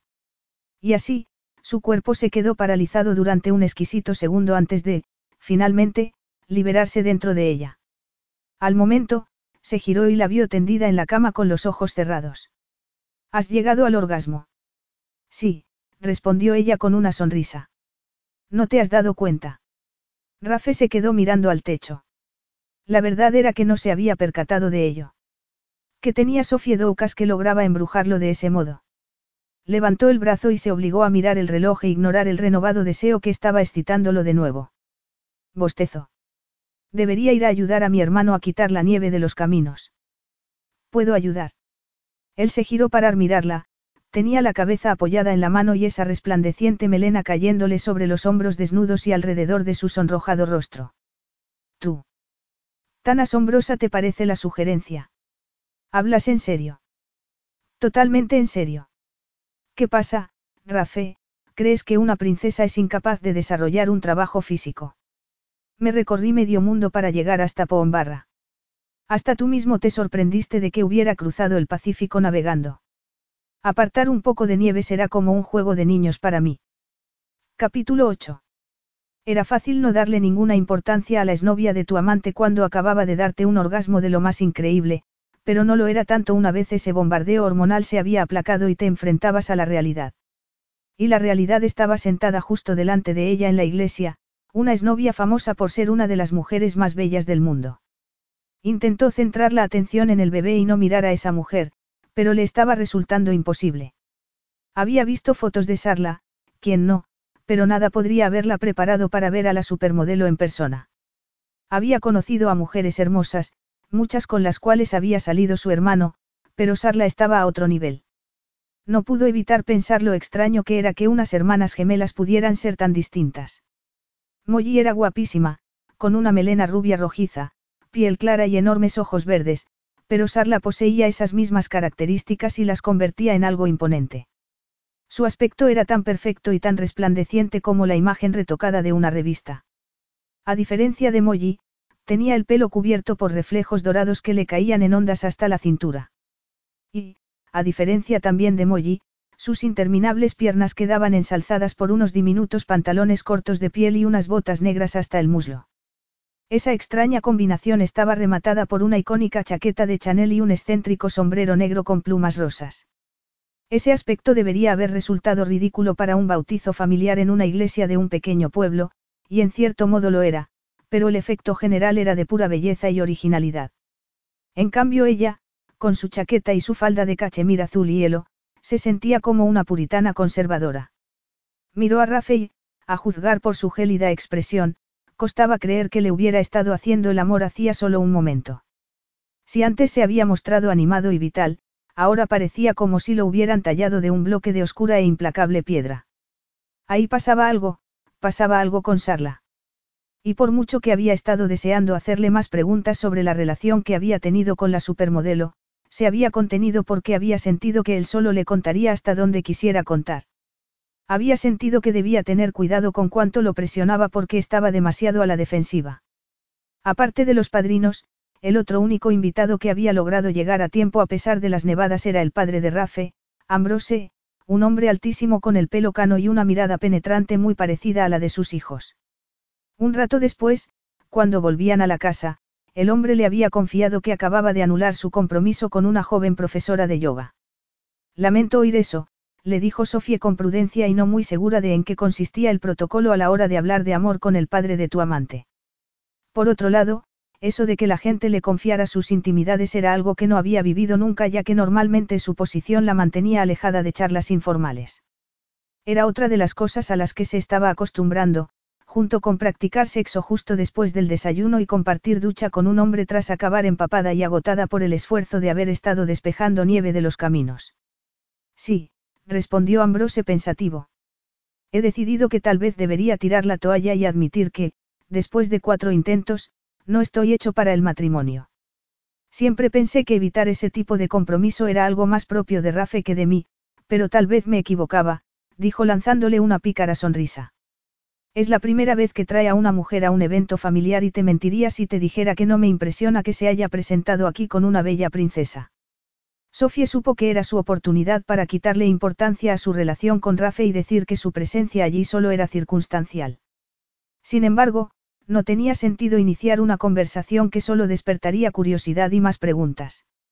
Así que, en lugar de ofrecerle a Ambrose una explicación sobre el papel que desempeñaba en la vida de su hijo, se limitó a sonreír y a decir lo bonita que le parecía la casa. Algo que, por otro lado, era cierto. Además, allí reinaba un ambiente informal que no se parecía en nada a cómo era su vida en Isola Verde. A pesar de que Nick Carter era un hombre de gran éxito, en la casa no había ni protocolos ni horarios estrictos. Y lo mejor de todo, allí no tenía que cargar con las joyas familiares que siempre se esperaba que luciera. Allí se sentía ligera. Libre. Llena. Y algo melancólica. Miró a Rafe mientras pensaba en lo guapísimo que estaba sentado junto al árbol de Navidad y sumido en una conversación con su padre. Estaba haciendo todo lo que podía por no pensar en el poderoso cuerpo oculto bajo el traje color carbón y por no acercarse demasiado ya que estaba segura de que a él no le haría ninguna gracia que se comportara como una novia, de verdad. Pero una vez más había notado una innegable tensión cuando Sarla se le había acercado un momento antes, despojada del sombrero y de la chaqueta y luciendo sus brillantes y tonificados brazos. Lo que fuera que se habían dicho había sido breve pero tenso, y la mirada de la modelo había estado cargada de un brillo de furia cuando había salido del salón anunciando que debía hacer una llamada. Sofía vio a Molly acercarse a Rafe con el bebé y, a pesar de que él negó enfáticamente con la cabeza, Molly lo ignoró y, riéndose, le puso al bebé en los brazos. De pronto, fue como si lo hubieran convertido en piedra. ¿Qué le pasaba? Tampoco le gustaban los niños que no podía soportar tener a uno en brazos ni durante un par de minutos. En el otro extremo de la habitación Rafe sintió al bebé riéndose contra su pecho y una daga de puro dolor le atravesó el corazón. El sudor le cubrió la frente y sintió un aplastante deseo de escapar a pesar de, por otro lado, tener que admitir que su sobrino era innegablemente adorable. Pero eso no contuvo los complicados sentimientos de pesar y culpabilidad que aún lo invadían. Esa era la razón por la que nunca tenía a bebés en brazos. ¿Por qué le hacía daño? ¿Por qué le hacía recordar y pensar? ¿Por qué? ¿Por qué? ¿Por qué? Podría sentir Oliver su tensión. Por eso de pronto el pequeño arrugó su carita como si fuera a echarse a llorar. Muévelo un poquito, le aconsejó Ambrose y Rafe lo fulminó con la mirada. ¿Y qué sabrás tú de cómo tratar a un bebé? Preguntó mientras intentaba reproducir lo que había visto hacer a Sofía esa mañana. No estuviste con nosotros cuando éramos pequeños. Es que no te acuerdas de aquella vez que te presentaste sin avisar y Chase se pensó que eras el cartero. Lo sé, lo sé. Admito todas las acusaciones de mal padre, dijo Ambrose con un suspiro. Me casé demasiado joven y demasiadas veces y me comporté como un idiota. Pero al menos tú te has tomado tu tiempo para elegir esposa, así que tendrás una mejor oportunidad que yo. Y, por cierto, es preciosa. Rafe se quedó paralizado al ver la puerta abrirse y a Sarla reaparecer. Sarla. No, no me refiero a Sarla. Sarla es como una de esas plantas de invernadero, requiere un mantenimiento constante y es totalmente impredecible. Estoy hablando de tu princesa de los ojos azules que, a pesar de su estatus, es una persona sorprendentemente normal. Rafe abrió la boca para decir que Sofía no era nada suyo, pero algo lo detuvo. Aunque no se sentía en posición de decirlo abiertamente, en el fondo estaba de acuerdo con Ambrose. Sofía era sorprendente, de eso no había duda, y no solo porque no se creyera más que los demás por su estatus, sino porque los había dejado a todos asombrados al ponerse a despejar la nieve del camino con un viejo conjunto de esquí de molly y un gorro de lana nada favorecedor. Ni siquiera porque estaba demostrando ser la amante más entusiasta que había conocido, tal como probaban las hazañas acrobáticas que había ejecutado en la ducha un rato antes. Era una mujer que, a pesar de su inexperiencia, había minado su habitual cinismo y despertado un apetito sexual que había corrido el peligro de terminar por desaparecer. Oliver comenzó a moverse en sus brazos y cuando Rafe lo alzó en el aire, el pequeño soltó un sonido de alegría. Y al ver esos pequeños ojos tan grises como los suyos mirándolo, Rafe sintió algo poderoso e inexplicable golpeándolo. ¿Alguna vez has pensado en tener hijos? Le preguntó Ambrose mirándolo de soslayo. No, respondió Rafe mientras los gorditos dedos de Oliver le tocaban la cara. ¿Y has pensado en a quién vas a dejarle tu fortuna si no tienes tus propios hijos? Rafe observó la mirada de confianza de su sobrino intentando ignorar el repentino dolor que lo invadió. Hay numerosas organizaciones benéficas que estarían encantadas de beneficiarse de mi fortuna. Pero no es lo mismo. Créeme cuando te digo que al final la sangre tira y que es lo único que importa. El tono de la voz de su padre le hizo darse cuenta de que el hombre estaba pensando en el fin de su propia vida y eso le dio que pensar. Las palabras de Ambrose lo persiguieron durante el brindis y la tarta. Nunca le había inquietado particularmente la idea de no tener descendencia, pero de pronto una oleada de vacío lo invadió. Llegaría un día en que se viera dónde estaba ahora su padre, con la diferencia de que él estaría solo y protegido únicamente por el gélido caparazón que se había construido a su alrededor. Acabaría siendo un viejo solitario sin nadie a quien legar su vasta fortuna. De pronto, sintió como si las paredes lo estuvieran aprisionando y se dirigió hacia el otro extremo de la sala donde Sofía charlaba con uno de los padrinos. Tras rodearla por la cintura, la apartó de la conversación esperando que la calidez de su cuerpo hiciera desaparecer a los demonios que lo perseguían. Ven arriba, le susurró contra su perfumado pelo. Ella se apartó enarcando las cejas. No te van a echar en falta. Ahora.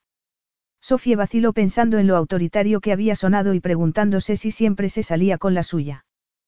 Pero ¿por qué negarse a acompañarlo? Ya se había cansado de las ocasionales miradas oscas de Sarla a pesar de que la modelo se había mostrado educada cuando las habían presentado. No dijo ni una palabra más hasta que estuvieron en el dormitorio y se quitó el chal que llevaba alrededor del cuello.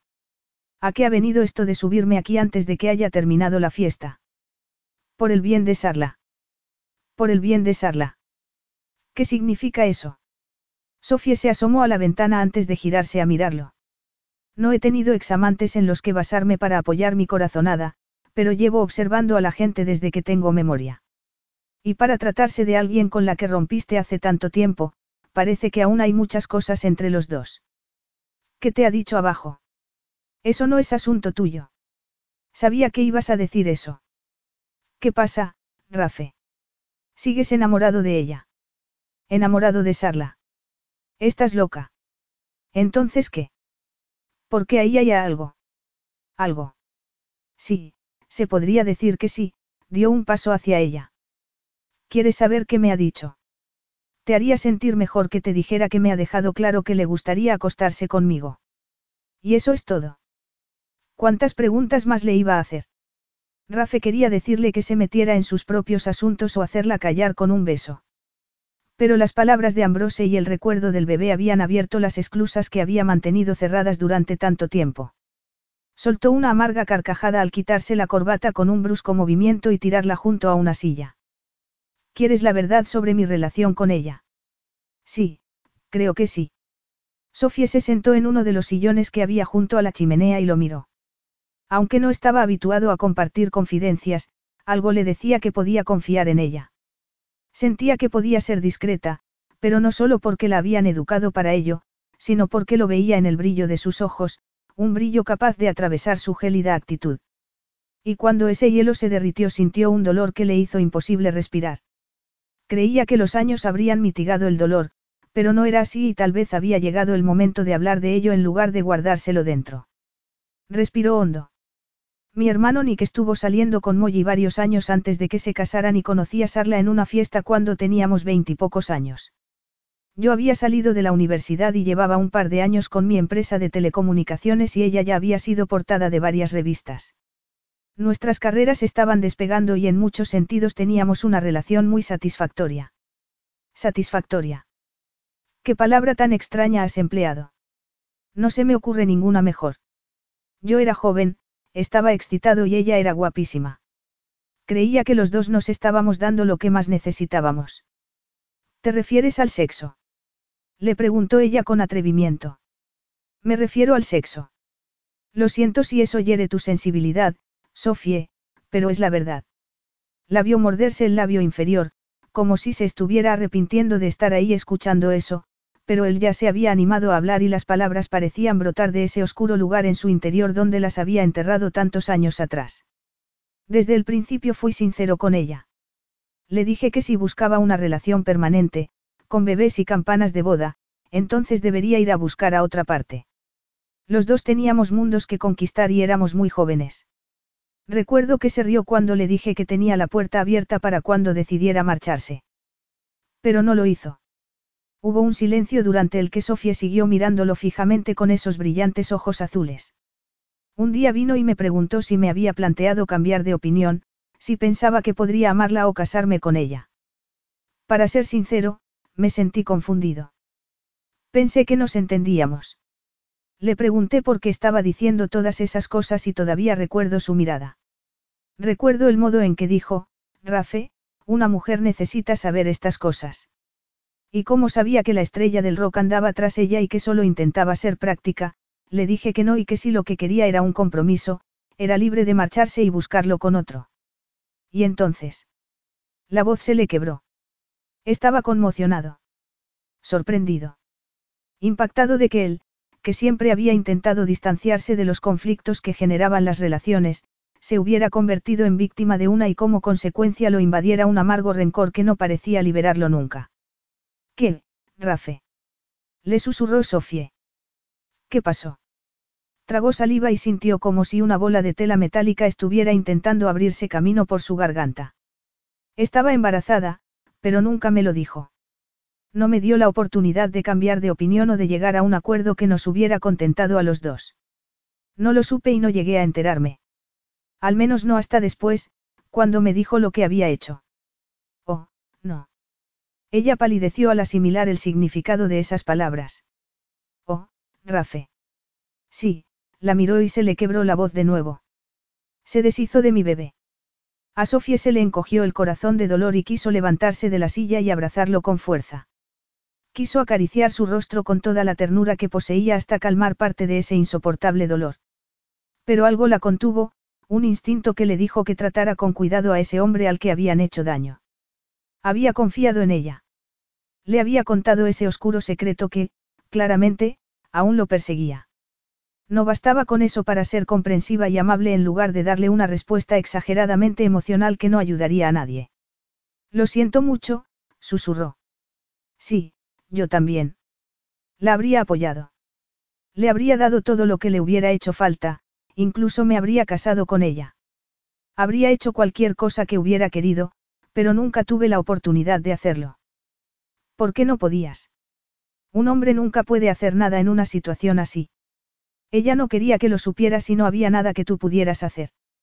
Le respondiste a sus preguntas con sinceridad porque no sabías por qué te estaba preguntando. Y tal vez debería habérmelo imaginado, dijo con amargura. Pero no teníais esa clase de relación, no. Una relación franca y sincera solo funciona si ambas partes quieren lo mismo. Eso pasó en la época en la que te marchaste de Inglaterra. Él asintió.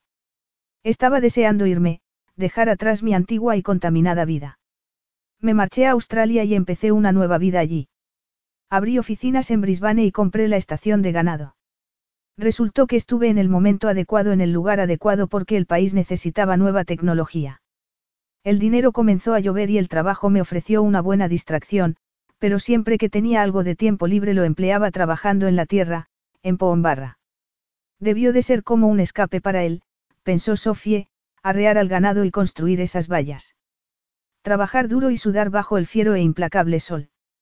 Una nueva vida alejada del dolor de la antigua. Tal como le había pasado a ella. Suponía que por eso no había vuelto a Inglaterra con frecuencia y no había visto mucho a su familia en los últimos años, porque la idea de encontrarse con la gemela de Molly debía de haberlo llenado de horror. Pensó en lo que había dicho sobre su madre. Las mujeres no se habían portado bien con Rafe Carter y no le extrañaba que huyera de los compromisos y que las viera simplemente como un entretenimiento sexual. Pero ahora estaba enfrentándose a la oscuridad de su pasado. Significaba eso que había trazado una línea y que podía dejarlo todo atrás. Rafe. No. Le contestó él con dureza. No quiero hablar más del tema, Sofie. ¿Lo entiendes? Sí, claro que lo entendía, ¿cómo no? Asintió cuando él comenzó a avanzar hacia ella y por su mirada supo que quería desahogarse de un modo muy concreto. La estaba utilizando para borrar los recuerdos amargos de lo que le había hecho otra mujer. Y no debería ella negarse. Sin embargo, en cuanto la rodeó con sus brazos y la besó, no le importó. ¿A quién le importaba si la pasión venía alimentada por la rabia? Tan malo era desearlo tanto. La besó con una dureza brutal, pero cuando ella posó las manos a los lados de su cabeza, él gimió y suavizó el beso. Le bajó la cremallera de la falda, que cayó al suelo, y ella le desabrochó el cinturón del pantalón. Ambos, desesperados por desnudarse mutuamente. Pero sintió algo profundo en el corazón cuando Rafe la llevó contra su cuerpo desnudo, un estúpido anhelo que le hizo desear algo más que una mera satisfacción física. La alfombra frente al fuego no era especialmente suave, pero a Sofie tampoco le importó. Lo único que podía sentir era la calidez de las llamas devorando su piel desnuda mientras sus cuerpos se fundían en uno. Sin decir nada, se sentó ahorcajada sobre él. Sintió los duros huesos de sus caderas contra la suavidad de sus muslos y lo sintió a él, muy adentro, profundamente. Nunca lo habían hecho en esa postura y su inicial timidez quedó bloqueada por la mirada de placer de Rafe mientras la llenaba. Él posó los dedos sobre sus pechos y jugueteó con los endurecidos pezones mientras ella se movía sobre él totalmente desinhibida. Y cuando el cuerpo se le empezó a tensar con el ya familiar placer del orgasmo, él la sujetó con fuerza para adentrarse más en ella hasta hacerla gemir y gritar en griego. Debió de quedarse dormida porque cuando abrió los ojos vio que Rafe los había cubierto a ambos con una manta y que tenía su cuerpo desnudo contra su espalda. Por un momento se regocijó en la calidez de su piel y en cómo sus brazos caían sobre sus caderas de cualquier modo y sus dedos descansaban sobre el vértice de sus muslos. Recordó lo que le había contado sobre su pasado. Significaría algo que hubiera elegido confiar en ella o tal vez estaba viendo cosas donde no las había. No importaba. El futuro podía esperar. Estar ahí tumbados, juntos, era perfecto. Pero justo entonces, alguien llamó a la puerta. Rafe. Era la voz de Nick. Largo, farfulló Rafe con su cálido aliento contra la nuca de Sofie. Tengo que hablar contigo. Ahora. Maldiciendo, Rafe se levantó, se puso unos vaqueros y aún subiéndose la cremallera, abrió la puerta. No invitó a su hermanastro a pasar y Sofía no pudo oír lo que decían, solo el suave murmullo de sus voces antes de que Rafe cerrara la puerta y entrara de nuevo en el dormitorio. ¿Pasa algo? Podría decirse. A mi hermano lo ha llamado el dueño del pub del pueblo. La nieve ha empezado a derretirse y un hombre y una mujer se han registrado en el hostal. Cree que podrían ser periodistas. Ella se incorporó y se aferró a la manta. ¿Cómo? Sospecho que Sarla les ha dicho que estás aquí. Involuntariamente o no, no lo sé. La cuestión es cómo nos ocupamos ahora de esto. Solo hay un modo de ocuparse de esto y no puedo seguir evitándolo eternamente. No tiene ningún sentido que intente inventarme otra vida, no servirá de nada. Y tal vez haya llegado el momento de dejar de correr, de que Mirón se entere de que ya soy mayorcita y que puedo tomar mis propias decisiones. De decirle que tengo que forjarme un nuevo futuro por mí misma. ¿Y sabes cuál será ese futuro? Aún no. Esperaba. ¿Qué esperabas? No lo sé. Después de mi intento fallido de independencia, es una pena que tenga que volver a verme perseguida por la prensa. ¿Y por qué dejar que la prensa te acorrale? ¿Por qué volver antes de lo planeado? No tengo alternativa, Rafe. No puedo quedarme aquí y no me veo capaz de plantarme en cualquier otro sitio justo antes de Navidad, con una horda de periodistas hambrientos de noticias pisándome los talones. Hubo una pausa. A menos que vinieras a Nueva York conmigo a pasar las Navidades. ¿Y no tienes planes? Le preguntó intentando aplastar el atisbo de esperanza que brotó en su corazón. Ninguno que no pueda cambiar. Lo único inamovible es mi viaje a Vermont para esquiar el día de San Esteban. Pero Nueva York es la ciudad más anónima del mundo y puedo hacer que mis relaciones públicas se asegure de que nadie te moleste. No sé, dijo Sofía a pesar de estar embargada por una emoción que intentaba controlar. La ciudad está preciosa en Navidad, prosiguió él con tono suave, y creo que aún tenemos que practicar mucho más sexo antes de que esté dispuesto a dejarte marchar. No te estoy ofreciendo un hogar tal como tú lo entiendes. Solo un refugio temporal. Aunque la dureza de sus palabras no dejaba lugar a dudas sobre lo que sentía por ella, era mejor saber a qué se atenía. Y, además, Rafael estaba ofreciendo una solución, ¿verdad? Una ayuda muy práctica en forma de descanso navideño en una ciudad que no había visitado nunca en lugar de un regreso a su isla envuelto en escándalo. Lo cierto era que la elección era clara. Me gustaría. Bien. En ese caso, Haré que preparen el jet, respondió él bajándose la cremallera de los vaqueros con un brillo en la mirada y caminando hacia ella. Y mientras tanto, ¿por qué no sueltas la manta? Capítulo 9. Un ático casi rozando el cielo bajo la luz del nevoso invierno, elevándose sobre las calles y alejado de los ruidos del tráfico de Nueva York. Elegido específicamente por su aislamiento y porque ahí nadie podía ni verte ni oírte. Un piso que Rafe nunca había compartido con nadie. Hasta ahora. Miró la espalda de Sophie, destacada contra la silueta de Manhattan mientras ella observaba a las personas que, a lo lejos, no parecían más que pequeñas hormigas. Su hogar, su espacio, su vida. Una fortaleza que hasta ahora se había mantenido intacta. Allí apenas iba gente porque la hospitalidad nunca había sido uno de sus rasgos. Él prefería sacar a la gente a cenar más que verse encerrado en casa con unos invitados que no captarían sus indirectas y no se marcharían a sus casas. Y lo mismo le sucedía con sus amantes. Prefería evitar el incómodo ritual matutino de intentar sacar de su casa a una mujer que se quería quedar allí. ¿Por qué había invitado a Sofie? Le recorrió las piernas con la mirada. Porque en parte se sentía responsable de que la prensa hubiera llegado a los Cotswolds. Sí. Y la química sexual que tenían había sido un aliciente añadido. ¿Por qué darle la espalda a una compatibilidad física tan buena como la que compartían? Pero había algo más. Había confiado en ella, le había contado cosas que no le había contado a nadie. Cosas que habían removido sentimientos por dentro que le habían dejado vacío. Había pensado que exponer sus secretos haría que la oscuridad desapareciera, pero se había equivocado. Se dijo que simplemente necesitaba tiempo. Lo sacudió otro golpe de deseo al verla cambiar de postura.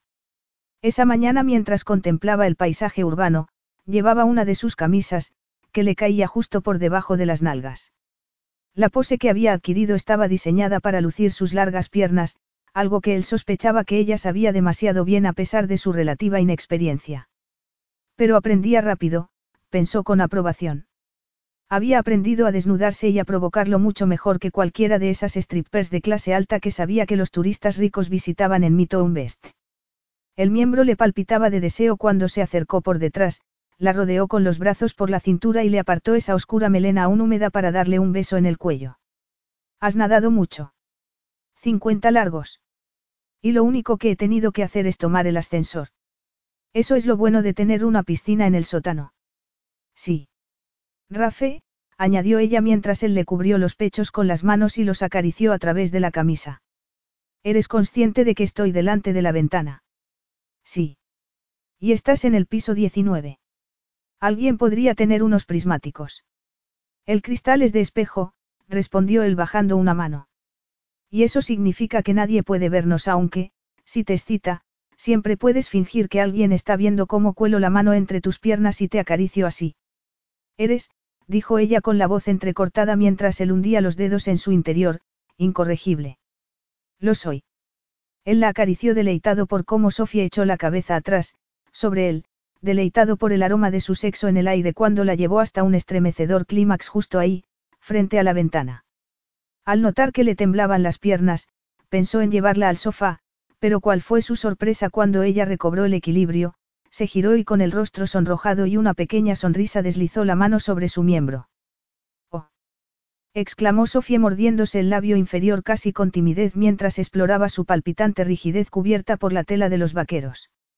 Por lo que veo, es usted un hombre muy excitable, Rafe Carter. Él soltó una sexy carcajada. Eso soy. Entre otras cosas. El crujido de la cremallera al bajar fue el único sonido que acompañó a la respiración entrecortada de Rafe cuando ella se puso de rodillas y lo acarició con los dedos antes de hacerlo con los labios. Sofie, gimió él mientras ella lo lamía. Sofie disfrutó con la sensación de tomar entre sus labios su parte más íntima. Le gustó sentir ese sedoso grosor en la boca tanto como le gustó saborear esa gota salada que le indicó que se acercaba al clímax. Le había enseñado muchas cosas sobre su propio cuerpo y sobre el de él. En ocasiones deseaba poder detener el tiempo porque se acercaba la Navidad y una vez terminara, estaría muy lejos de ahí. De él. Pero pronto ignoró esos pensamientos, justo cuando Rafe hundió los dedos en su pelo. Sintió cómo su excitación fue en aumento y cómo se tensó y al instante, Mientras le llenaba la boca con su esencia, lo oyó gemir de placer. Abrió los ojos y lo encontró mirándola. Se pasó la lengua por los labios, que seguían algo pegajosos y salados.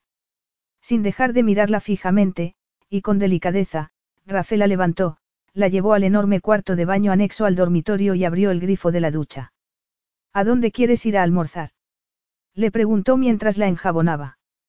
Me encantaría volver a ese restaurante tan bonito en Gramercy. Pues ahí iremos. No tendrás que reservar. Él sonrió. Estaba aclarando las pompas de jabón que la cubrían y prestando especial atención a la zona de sus pezones. Yo nunca tengo que reservar. Tras el almuerzo en un exquisito restaurante con vistas a un jardín nevado, fueron a una galería de arte en Chelsea donde un amigo de Rafe estaba exponiendo sus esculturas. Sofía bebió champán, charló con el artista y decidió que le gustaba Nueva York, una ciudad donde era posible perderse y pasar desapercibido. Le gustaba casi tanto como Pombarra. De pronto se le detuvo el corazón. Los dos lugares que más identificaba como su hogar tenían una cosa en común. Él. Miró hacia donde se encontraba Rafe observando una escultura y vio a una despampanante rubia intentando captar su atención. Pensó en cómo sería todo cuando volviera a Isola Verde, pensó que algún día esa rubia, u otra mujer como ella, no se limitaría a charlar con Rafe sobre una escultura de mármol, sino que lo acompañaría hasta su precioso ático para hacerle lo que Sofía acababa de hacerle. De pronto unas angustiosas imágenes la asaltaron, otra mujer bajándole la cremallera de los vaqueros. Otra mujer tomándolo en la boca. Se le encogió el corazón al dejar la copa sobre una bandeja y esperó a que esa desagradable sensación pasara. Esos golpes de anhelo, esas reacciones tan posesivas, se habían hecho cada vez más frecuentes según iban pasando los días. ¿Serían celos sexuales lo que estaba experimentando o algo más? Algo que temía admitir porque era tan inútil como esperar que el sol saliera en mitad de la noche. Sus sentimientos por Rafe se estaban convirtiendo en algo más complicado de lo que se podía haber imaginado. Mucho más complicado de lo que él habría querido. Sospechaba que Rafe la apartaría de inmediato ante la más mínima sospecha de que estuviera empezando a sentir algo por él, tal como le había advertido que no hiciera desde el comienzo. Intentó identificar el momento en el que el deseo sexual había dado paso a la ternura y ésta al anhelo de un futuro que jamás podría tener. Habría sido el momento en que la había protegido de la prensa y había seguido protegiéndola en su ciudad de adopción. O habría sido cuando le había hecho el amor y le había mostrado que el sexo podía ser tan tierno como ardiente. Tragó saliva. No, sabía exactamente cuándo había sido, cuando le había abierto su corazón para contarle que había perdido un bebé y ella había visto auténtico dolor en su rostro y había oído la amargura en su voz. En ese momento le había mostrado una vulnerabilidad que ella jamás habría asociado a un hombre como él, y eso lo había cambiado todo. Pero no quería que cambiara nada porque no se podía permitir enamorarse de Rafe Carter. La mañana de Navidad Sofía fue la primera en levantarse. Salió de la cama y se vistió antes de entrar en la cocina. Sonrió de satisfacción al cascar el primer huevo. Seis meses atrás no había sabido distinguir una cacerola de una sartén y ahora hacía la mejor tortilla de Manhattan. Bueno, eso era lo que Rafe decía. Estaba canturreando cuando él salió del dormitorio en calzoncillos y atusándose el pelo. De pronto se quedó paralizado y la miró. Por Dios. ¿Qué es esto? ¿No te gusta? Sofía era como una fantasía erótica hecha realidad, frente a él, con un picardías corto de seda rojo bordeado con piel de borrego blanca. Debajo, unas diminutas braguitas a juego y en la cabeza un gorro de Santa Claus. Ven aquí. Es mi regalo de Navidad, dijo ella rodeándolo por el cuello. ¿Por qué no se me ocurría que otra cosa regalarte? Eres el hombre que lo tiene todo. Este es el mejor regalo que me han hecho en la vida y estoy a punto de desenvolverlo. Los huevos se quedaron fríos para cuando se sentaron a desayunar, y después pasearon por la nieve en Central Park, pasaron por la Gran Armay Plaza y terminaron en Bryant Park. Una vez en casa, Rafe preparó unos bistecs con ensalada. Comieron junto al diminuto árbol de Navidad que habían adornado juntos y, después de fregar los platos, él le dio un paquete envuelto con papel con motivos de acebos. Feliz Navidad, Sofie. A ella le temblaban los dedos al abrirlo y, aunque probablemente era el regalo más barato que le habían hecho en toda su vida, no podía recordar algo que le hubiera hecho tanta ilusión. Era una bola de nieve. Una versión en miniatura del árbol de Navidad del Rockefeller que la había llevado a ver en cuanto habían aterrizado con su jet privado.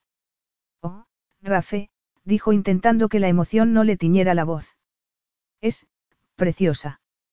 Para que te acuerdes de Nueva York cuando estés en Isola Verde. Sí. Esas palabras cayeron entre los dos como una pesada roca y ahora el dolor que sintió fue mucho más intenso. No era volver a su vida de princesa lo que le resultaba espantoso, sino la idea de no tener a Rafe a su lado. Intentó imaginarse despertando por la mañana sin tenerlo junto a ella y pensó en lo rápido que se acostumbraba uno a algo que había resultado ser lo mejor de su vida. ¿Ya has pensado lo que vas a hacer? Vas a sentirte realizada pasándote la vida cortando cintas y descubriendo placas de bronce. No, me he dado cuenta de que las cosas van a tener que cambiar. Quiero implicarme más en mis organizaciones benéficas y voy a tener que inventarme algún cargo que me resulte satisfactorio. Así es como habla la Sofía profesional. Pero ¿qué pasa con Sofía en el terreno personal? ¿Qué quieres decir? No está claro. Lo de Luke te ha dejado marcada para siempre o quieres llegar a conocer a alguien, casarte y tener hijos. Ella cambió de postura en el sofá. Se sentía incómoda porque nadie se había atrevido nunca a hacerle una pregunta tan descaradamente personal. Por supuesto que quiero eso. La mayoría de las mujeres lo queremos, admitió con sinceridad y sonrojándose un poco porque era consciente de que tenía delante al único hombre con el que querría tener todo eso. Pero ya que hay todo tipo de obstáculos, no es nada probable que lo logre. ¿Qué clase de obstáculos? Bueno, conocer a un hombre es muy complicado. Solo funcionaría si me casara con alguien apropiado y no es que el abanico de príncipes disponibles y aptos sea muy amplio, dijo girándose para contemplar cómo caía la nieve. Pero bueno, todo eso pertenece al futuro, que empieza mañana. Porque mañana es San Esteban y mientras yo esté camino del Mediterráneo tú estarás lanzándote por la ladera de una montaña nevada en Vermont. ¡Qué suerte! No lo habrás olvidado, ¿verdad? No, no lo había olvidado, respondió él girándole la cara para verle los ojos. Pero ahora mismo la idea de esquiar es menos atrayente que la de llevarte a la cama y pasar ahí el resto del día. ¿Quieres decir que quieres aprovechar al máximo las pocas horas que nos quedan juntos? No, no solo eso. Entonces, ¿qué? Rafe sacudió la cabeza. Había intentado ocultarlo, hacer como si no importara, pero estaba descubriendo que ese nuevo anhelo que lo invadía sí que importaba. Y tal vez siempre importaría a menos que hiciera algo al respecto. Pues hazlo. Hazlo ya, se dijo. ¿Y si te ofreciera una solución alternativa? Algo que implicara que no tuvieras que volver a tu antigua vida. Una solución que respondiera a nuestras necesidades. No lo entiendo. Pues escucha, se detuvo. He estado pensando, he pensado mucho en algo que me dijo Ambrose en el bautizo. La miró a los ojos. La magnitud de lo que estaba a punto de decir lo sacudió con fuerza y se le encogió el corazón con algo parecido al dolor al darse cuenta de que estaba a punto de hacer lo que se había pasado la vida evitando. Pero ni siquiera el miedo bastó para detenerlo. Recordó tener a su pequeño sobrino en brazos, su calidez, su dulce olor y ese pelo ondulado que le había rozado la mejilla. Pero sobre todo recordó la sensación de saber que tener un hijo sería el único modo de poder sanar las heridas del pasado. Mi padre me preguntó a quién le iba a dejar mi fortuna y le dije que tenía pensado donarlo a la beneficencia, pero en ese momento me di cuenta de que quería lo que no había tenido nunca. No lo entiendo, susurró ella. Hubo otra pausa antes de que él pronunciara las palabras que marcarían un punto de no retorno. Una familia. Una familia de verdad. Sofía se inclinó hacia adelante y le agarró la mano. Dime, le susurró.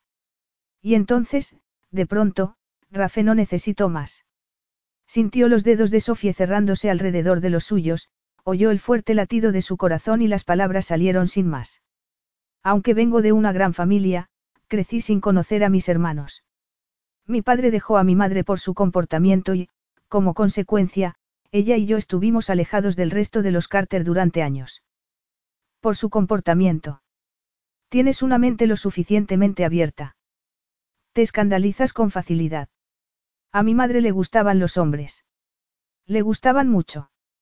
Más que ninguna otra cosa, hubo una pausa. Mucho más que yo. Oh, Rafe. Después del divorcio, no buscaba otro marido porque la pensión que le quedó la dejó muy bien situada. Su idea de diversión era tener libertad para atrapar a un amante jovencito y apasionado. ¿Y qué pasaba contigo mientras ella se dedicaba a eso? Yo me quedaba solo en las suites de los hoteles viéndola aparecer con el vestido más ajustado que encontraba y con el segundo o tercer martini en la mano. A veces volvía esa misma noche, pero normalmente no volvía hasta la mañana siguiente. No puedo contar la cantidad de hombres distintos que me encontré por las mañanas entre botellas de champán vacías y colillas de cigarros. La mayoría de los niños odiarían que los enviaran a un internado, pero ¿sabes qué? A mí me encantaba porque me sentía seguro y era un lugar ordenado y estructurado. Lo que yo temía eran las vacaciones. No me extraña, respondió ella mirándolo a los ojos. ¿Pero por qué me cuentas todo esto? Él no dejaba de mirarla a los ojos. Porque cuando tuve en brazos a mi sobrino, me di cuenta de lo que me había estado perdiendo. Me di cuenta de que quería lo que no había tenido nunca. Una familia propia. Y creo que podría tener una contigo. A Sofía le comenzó a latir el corazón con fuerza, no muy segura de si se sentía feliz o confundida. Podría atreverse a creer que los sentimientos de Rafe estuvieran cambiando también. Se refería él al mismo futuro que ella había empezado a desear en secreto. Por favor, sí, por favor. Conmigo. Sí, contigo. Me dijiste que te gustaría tener una familia algún día y, bueno, a mí también. Me dijiste todas las razones por las que eso no sucedería y yo te estoy dando todas las razones por las que sí. No te puedo ofrecer amor, pero tal vez no sea necesario dado lo pragmática que eres. Me dijiste que no amabas a Luke, pero sin duda admitiste que los matrimonios concertados pueden funcionar. Has dicho, matrimonio. Sí, porque no veo cómo podría suceder de otro modo. Te casarías conmigo simplemente para lograr tu sueño de tener una familia. También es tu sueño. Y no, no solo por eso. Hay muchas otras razones por las que podría funcionar. Somos compatibles en muchos aspectos, Sofie, y lo sabes. Sofie se quedó consternada por haberlo interpretado todo tan mal. Había estado pensando en amor y él claramente se había centrado en el sexo. ¿Quieres decir en la cama? Sí, en la cama. Nunca he deseado a una mujer tanto como te deseo a ti. No tengo más que mirarte para, bueno, ya sabes lo que pasa cuando te miro, sonrió. Pero esto no es solo por el sexo. No me aburres ni esperas que te entretenga. Y si accedes a casarte conmigo, te prometo que te seré fiel, te doy mi palabra. Te prometo que seré un buen marido y un buen padre para nuestros hijos. Prometo que te apoyaré en todo lo que quieras hacer, su mirada brillaba tanto que parecía estar en llamas. Bueno, ¿qué me dices? ¿Te casarás conmigo, Sofie? Era una pregunta importante y Sofie sabía que para responder esa clase de preguntas uno tenía que tomarse su tiempo, al igual que sabía que uno nunca debía permitir que la expresión facial delatara al pensamiento. A menudo había pensado que su educación como miembro de la familia real habría sido muy útil para dedicarse al póker profesionalmente y, aunque el juego nunca la había tentado, ahora sí que podía hacer uso de esas habilidades. Así que ocultó su amarga decepción por el hecho de que los sentimientos de Rafe no hubieran cambiado. Tan ilusa era como para pensar que había empezado a sentir algo por ella. No le había dicho desde el principio que él no se enamoraba. Ahora que sabía más de él, entendía por qué. Entendía sus problemas para confiar en la gente y por qué nunca había sentado cabeza. Había tenido una infancia dura y la riqueza económica de sus padres probablemente lo habían empeorado todo. Si su madre lo hubiera abandonado en un mugriento bloque de apartamentos, las autoridades habrían actuado, pero en el mundo protegido de lujosas suites de hotel, nadie se habría percatado de su situación. Y después había llegado otra traición, una aún mayor, la de Sarla. No lo ayudaría un hijo a superar esa terrible pérdida. Lo miró a los ojos. Le había jurado que le sería fiel y lo creía. No le haría lo que le había hecho Luke ni le entregaría su corazón a otra. Durante su infancia había vivido lo destructivas que podían ser las infidelidades y no querría repetir el mismo patrón. Nunca había tenido la oportunidad de crear su propia familia y era lo que deseaba por encima de todo. Ese hombre poderoso con tantas riquezas a su disposición no quería nada más que un bebé. Y ella también. Un bebé de él. ¿Por qué no podría funcionar un matrimonio concertado? Había quienes consideraban que el amor era un ideal poco realista y tal vez tenían razón. El matrimonio de sus padres había sido concertado y la suya había sido una unión larga y feliz. ¿Por qué no podía ella tener lo mismo con Rafe y beneficiarse de todo lo que conllevaba? Compañía, sexo y seguridad. Mejor no amar que fingir amar, no. Y, de todos modos, el amor a veces podía crecer. Pero ¿qué iba a hacer yo como tu esposa? Puedes hacer todo lo que quieras, Sofie.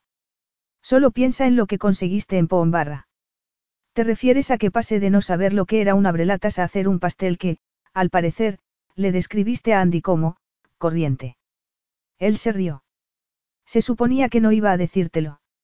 Es que a mí no me gustan los pasteles.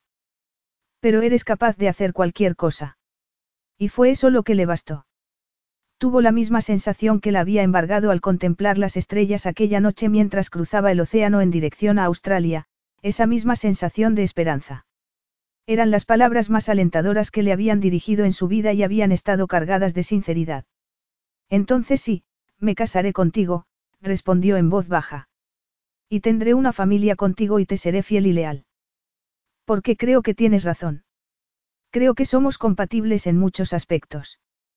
Tendremos una buena vida juntos, Sofie. Te lo prometo. El efecto de su sonrisa hizo que se le dispararan las emociones.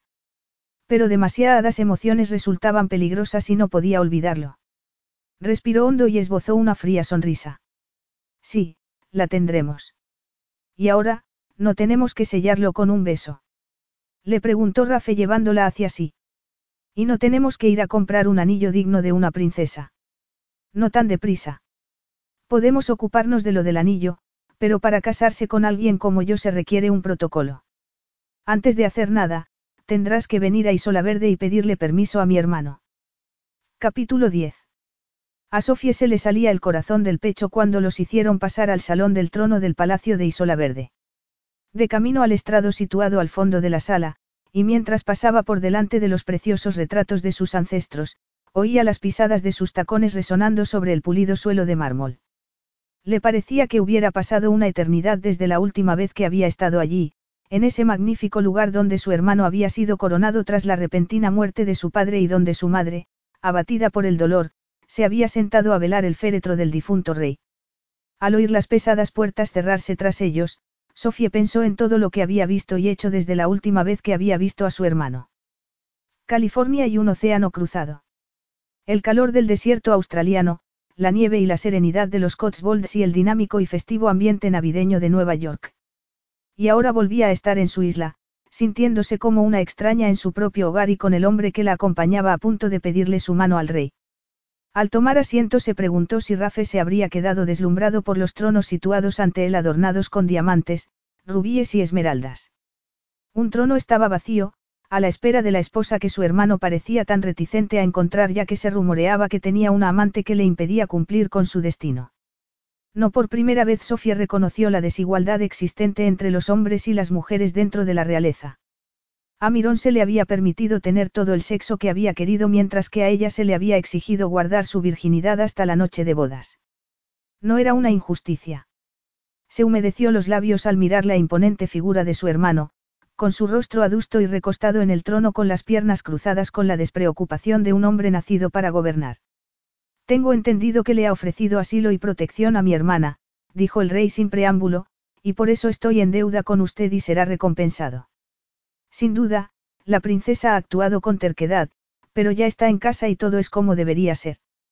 Tanto si usted desea tierras como capital, procuraré complacerlo, Carter, y esbozando una sonrisa irónica añadió, dentro de lo razonable, por supuesto. Rafe le devolvió la sonrisa. Me honra recibir la oferta de Su Majestad, dijo con actitud muy diplomática. Pero no me ha supuesto nada ofrecerle mi protección a su hermana y, en realidad, ella se ha valido por sí misma de un modo admirable durante muchos meses. Unos meses durante los que mis hombres me han asegurado que ha sido la mejor cocinera que ha habido en la estación de ganado. Un brillo de irritación iluminó los ojos azules del rey. No tengo ningún deseo de imaginarme a la princesa ocupando un puesto de semejante servilismo. Mejor hablemos de cómo será recompensado usted. Pero, Su Majestad, apuntó Rafe con tono suave, no tengo ni deseo ni necesidad de recibir una recompensa económica. No deseo recibir nada a cambio de algo que he hecho con sumo placer. Sofía se puso nerviosa. Es que Rafe no se daba cuenta de que rechazar la oferta de Mirón era lo último que debía hacer que era un gesto de mala educación negarle al rey cualquier cosa. Durante un momento los hombres no se dijeron nada y se limitaron a mirarse como sumidos en una silenciosa batalla. Como desee, dijo Mirón finalmente, incapaz de ocultar el gesto de irritación cuando quedó claro que Rafe no tenía intención de retractarse. Pero en cuanto al otro asunto que me expuso nada más llegar, me temo que no puedo ser tan razonable. Dice que desea casarse con mi hermana. Preguntó enarcando las cejas antes de sacudir la cabeza. Me temo que no es posible por razones que seguro no necesita que le detalle. Rafea sintió y, deliberadamente, agarró la mano de Sofie.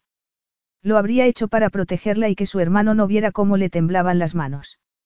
Entiendo sus dudas, Su Majestad, porque Sofía es su hermana y la quiere y se preocupa por su bienestar y, está claro que no soy el esposo que usted habría elegido para ella, principalmente porque no pertenezco a la realeza. Pero poseo una enorme fortuna y los medios necesarios para proteger a la princesa tanto como se la ha protegido siempre. No debe temer por su futuro. Esa no es la cuestión, contestó Mirón bruscamente y poniéndose derecho. Le he mandado investigar. No lo dudo, respondió Rafe con tono calmado. Yo habría hecho exactamente lo mismo en su lugar. Y su familia goza de una reputación, dudosa, por decir poco. Tenemos una historia bastante pintoresca, eso no lo voy a dudar, pero jamás le haré daño a su hermana y nada de lo que usted diga o haga me hará cambiar de opinión. Porque estoy dispuesto a casarme con ella, con o sin su permiso, aunque sería mejor si lo pudiéramos hacer con su bendición. Por supuesto, añadió apretando los dedos de Sofie.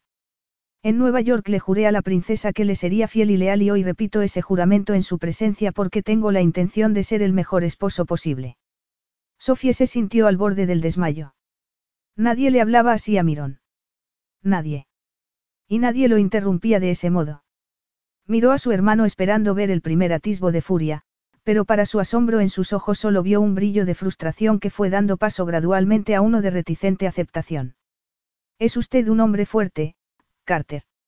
Y una mujer necesita a un hombre fuerte. Muy bien. Tiene mi permiso para casarse con mi hermana. Se convertirá en su esposa aportando una generosa dote. No. Contestó Rafe con firmeza. Sofía aportará al matrimonio solo lo que desee aportar. Algún que otro objeto con valor sentimental, pero nada más. Algún que otro objeto con valor sentimental. Por primera vez desde que había aceptado su propuesta, Sofía sintió miedo y la recorrió un escalofrío al verlos estrecharse la mano como si estuvieran sellando un negocio. Lo que acababa de presenciar era una especie de batalla entre dos machos alfa acostumbrados a salirse siempre con la suya. Rafe no había vacilado ni se había dejado avasallar, se había mostrado como un hombre poderoso e indomable. Le había plantado cara a Mirón como nunca había visto hacerlo a nadie y había ganado, como un hombre que se lleva el premio gordo en una partida de cartas. Se obligó a dejar de desear lo imposible, a ser realista porque eso era lo que quería, ¿verdad? Quería a Rafe, un hombre que la hacía sentirse viva, que le hacía pensar que era capaz de lograr cualquier cosa. Por todo ello se había sentido feliz durante el trayecto de vuelta a la isla. Y sí, lo que Rafe sentía por ella tenía ciertas limitaciones, eso él lo había dejado muy claro. No le estaba prometiendo ni amor ni un romance de cuento de hadas, pero tampoco la estaba mintiendo ni estaba fingiendo unos sentimientos que no tenía. Así que, no debería darle las gracias por ello. Pero cuando Mirón se dispuso a salir de la sala, Sofía supo que lo último en lo que debía pensar era en estar agradecida. Gracias, Mirón, dijo consciente de que su voz carecía de la alegría que debía sentir porque lo único que podía sentir fue una incómoda y repentina sensación de vacío. He alojado a Rafe en la suite del embajador. Aunque imagino que habéis estado viviendo juntos en Nueva York, sugiero que no molestéis al personal de palacio con demasiados cambios. Va a costarles acostumbrarse a que tengas un marido plebeyo y creo que es mejor que no compartáis dormitorio hasta después de la boda.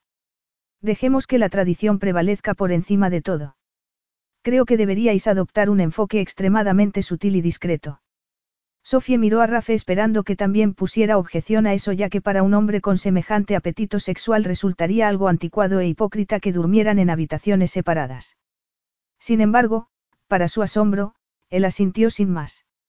Estoy totalmente de acuerdo. Bien. Sería un honor que fuera mi invitado en el baile de fin de año que celebramos en el palacio cada año. Será una buena ocasión para presentarle a lo mejor de la sociedad de Isola Verde. Podemos anunciar el compromiso el día de Año Nuevo, y mirándolo fijamente a los ojos, añadió, si esto también es de su aprobación. Absolutamente. Será un honor. Sofía no pudo evitar sentir cierto desencanto por cómo los dos hombres habían hablado sobre ella como si no fuera más que un objeto de trueque. De pronto, sintió como si hubiera vuelto a asumir el papel de princesa, como si el pesado manto de la realeza hubiera vuelto a caer sobre ella y estuviera amenazando con asfixiarla. La mujer que había despejado nieve de caminos y batido huevos ataviada con un estúpido disfraz de Santa Claus ahora se sentía como si perteneciera a otra vida. Junto a Rafe y un pequeño séquito de sirvientes recorrieron los laberínticos pasillos del palacio hasta la lujosa suite del embajador. Una vez solos por fin, él la tomó en brazos. Debería haber sido un placer verse de nuevo tan cerca de él, pero Sofía no podía sacarse de la cabeza la idea de que lo que estaban haciendo no estaba bien. ¿Y qué hacemos ahora? preguntó él deslizando el pulgar sobre su pecho y rozándole los labios con la calidez de su aliento. ¿Alguna idea?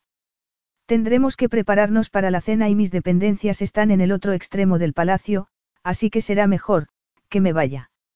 La cena puede esperar, murmuró Rafe deslizando la mano sobre su espalda hasta la curva de sus nalgas.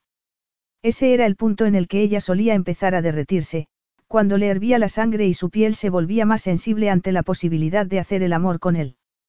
Sin embargo, ahora Sofía solo sentía una acusada timidez. Se sentía como si la estuvieran observando y escuchando. Se preguntó si los sirvientes estarían merodeando por allí ansiosos por saber si la princesa intimaría con el plebeyo que había metido en el palacio y se quedó paralizada. Mientras Rafael le desabrochaba la camisa, el roce de sus dedos le resultó extraño. Y cuando él le desabrochó el sujetador y liberó sus pechos, se sintió como si todo eso le estuviera pasando a otra persona en lugar de a ella. La cena no puede esperar, le respondió mirando sus dedos color oliva contra su piel algo más clara. Por una vez no le temblaban las rodillas y no se le habían erizado los pezones. Por una vez no sentía nada. Es algo a lo que será mejor que te vayas acostumbrando. Siempre se sirve a las ocho y llegar tarde se consideraría un insulto al rey. Y. Tenemos un par de horas, contestó él besándole el cuello. Tiempo de sobra para lo que se me está pasando por la cabeza. Hace horas que no te hago el amor, Sofie, y me empieza a afectar el síndrome de abstinencia. Pero si me estás diciendo que vamos justos de tiempo, no nos molestaremos ni en meternos en la cama. Podemos hacerlo, aquí mismo. Ella no pudo detenerlo. Se dijo que no quería detenerlo, y era la verdad, porque pensó que recuperaría la pasión a medida que él siguiera amándola. Por eso dejó que la llevara contra la pared y le bajara las braguitas por los muslos, y lo ayudó a bajarse la cremallera, tensada por su poderosa erección. Incluso le puso el preservativo tal como Rafe le había enseñado, pero no sintió el mismo placer cuando él se adentró en ella. Hizo todo lo que hacía siempre, lo envolvió con sus piernas sintiendo el roce de su falda contra sus muslos desnudos y hundió la cara en su cuello mientras él se adentraba más en su cuerpo. Pero ese día fue incapaz de liberarse de la sensación de culpabilidad. Siempre se había visto como la veían los demás porque así la habían educado. Siempre sé consciente de que alguien puede estar observándote, Sofie, solía decirle su madre con remilgo. Porque normalmente alguien lo estará haciendo. Y así, ahora, una parte de ella estaba observando a una princesa apoyada contra una pared con la ropa interior bajada hasta los tobillos mientras Rafe se movía dentro de su cuerpo. Sintió cómo empezó a temblar y, cuando él llegó al éxtasis, le susurró unas suaves palabras en griego a la vez que lo besaba en los labios con pasión esperando que eso camuflara el hecho de que ella no lo había alcanzado. Durante un momento ambos se quedaron en silencio y cuando él se relajó, ella se apartó. Con timidez, se agachó para subirse la ropa interior. Será, será mejor que me marche. Y me, instale. Claro. Rafael la miró con cierta extrañeza mientras ella se ponía el sujetador y la camisa y se atusaba el pelo, pero no le dijo nada más al verla marchar hacia sus aposentos. Ni siquiera ver sus dependencias lograron calmar unos sentimientos agitados por su carencia de reacción al hacer el amor con Rafe. Haber saboreado la libertad durante tanto tiempo era lo que ahora estaba provocando esa sensación de alienación al encontrarse en el ambiente en el que había crecido. Miró la cama con dosel situada bajo un altísimo techo dorado. Miró la foto de sus padres en un baile al que habían asistido antes de que ella siquiera hubiera nacido, su madre llevaba el deslumbrante collar de rubíes y diamantes que tendría que haber lucido ella al casarse con el príncipe Luke. Un collar que ahora pertenecía a otra mujer. Tras soltar la foto, se duchó para quitarse el aroma de rafe de la piel y de ahí pasó al vestidor. Las fabulosas prendas que encontró dentro estaban a años luz de los pantalones cortos y las camisetas que había vestido en Poombarra, donde se había sentido como una persona normal y había pasado desapercibida. Deslizó los dedos por las suaves telas y eligió un vaporoso vestido de un azul tan suave que parecía casi blanco. A continuación, bajó al comedor. La cena se sirvió en la sala de banquetes del Estado, una estancia diseñada para que el palacio luciera en todo su esplendor. El centro de la mesa lo ocupaban resplandecientes jarrones de cristal colmados de rosas color crema y altos candelabros de oro. Para Sofía resultó impactante verse de nuevo ahí, entre tanto lujo y suntuosidad. Estaba sentada junto a Mirón, que claramente estaba haciendo un gran esfuerzo por mostrarse amable con ella. Imaginaba que en cualquier momento la reprendería por haberse fugado, pero en lugar de eso le preguntó cómo había sido su vida en Poombarra y ella respondió intentando ocultar la melancolía de su voz. Además, detectó una innegable sensación de alivio en la actitud de su hermano. Se alegraría el rey de que su problemática hermana por fin dejara de ser responsabilidad suya para pasar a las manos de otro hombre poderoso como él. Rafe estaba sentado entre Maribelle y el primer ministro de Isola Verde. Sofía observó cómo encandiló tanto a su hermana pequeña como al político, que acababa de aprobar la extensión del Museo Oceanográfico del país, famoso en el mundo entero. ¿Quién iba a imaginar que Rafe sería un experto en ciencias del mar o que había buceado en las Islas Galápagos? Al verlo hacer reír a su hermana y sonreír ante un comentario del primer ministro, el corazón le comenzó a latir con fuerza bajo la delicada seda del vestido. Qué guapo estaba ahí sentado, aunque también algo, distante. No le lanzó ni una mirada furtiva ni una sola sonrisa desde el otro lado de la mesa. ¿Y quién tenía la culpa de eso? Se habría percatado de su falta de respuesta cuando habían estado juntos hacía un momento o se habría sumido tanto en su propia pasión que no se había dado cuenta. Se preguntó si debería haber fingido un orgasmo, pero al instante algo se removió en su interior ante la idea porque no se suponía que su relación estaba fundamentada en la sinceridad y la honestidad. Sin embargo, ahora mismo no lo sentía así. Se sentía como si le estuviera ocultando cosas, como si supiera que se horrorizaría si descubriera en qué estaba pensando. Y la cosa no mejoró cuando la velada llegó a su fin y a cada uno se le asignó un sirviente para volver a las habitaciones. Rafe le dio un fugaz beso antes de separarse porque qué otra cosa iba a hacer teniendo delante a todos esos rostros silenciosos observándolo. Después, se metió entre las frescas sábanas preguntándose si él cruzaría el palacio a hurtadillas para encontrarla y enmendar ese extraño e incómodo momento de intimidad que habían vivido. Miró al techo pensando en que era la primera noche que pasaban separados desde aquel juego de seducción bajo la luz de la luna en la piscina. Eran esas frías y doradas paredes las responsables de que se hubiera esfumado su pasión o el problema se debía a que era muy complicado olvidar toda una vida de restricciones de la noche a la mañana. Finalmente, se quedó dormida pensando en el resplandeciente anillo de compromiso que Rafe le pondría en el dedo el día de Año Nuevo y sin poder sacarse de la cabeza la idea de que todo estaba mal. Capítulo 11. Bajo los arcos curvados del salón de baile una orquesta tocaba y Rafe miraba a su alrededor. Entre el suave murmullo de las voces oía alguna que otra carcajada aristocrática y el tintineo de las copas de cristal de los brindis. Incluso para un hombre que había asistido a innumerables eventos elegantes, el baile de Año Nuevo de Isola Verde resultaba impresionante. Sentía las miradas de todos posadas en él, de todos excepto de Sofie, que parecía estar evitándolo. Se preguntó si estaría pensando en ese episodio de pasión tan poco satisfactorio del día anterior en el que ella se había mostrado tan receptiva como un bloque de hielo en sus brazos. Apretó los labios. Que una mujer se mostrara tan gélida mientras estaba dentro de ella era algo que jamás le había pasado. Y el problema era que Sofía no era una simple amante a la que pudiera olvidar fácilmente, sino la mujer a la que había jurado convertir en su esposa y a la que había prometido un compromiso de por vida. Sacudió la cabeza justo cuando alguien le ofreció una copa de champán. Una rubia de mediana edad con toda una fortuna colgándole del cuello en forma de collar de esmeraldas no se molestó lo más mínimo en ocultarle su interés. Jamás se había topado con una actitud tan descarada, y eso que estaba acostumbrado a que lo miraran. Era consciente de que estaban observando cada uno de sus movimientos y analizando cada uno de sus comentarios. En eso consistía pertenecer a la realeza además de en seguir unas normas y un continuo protocolo.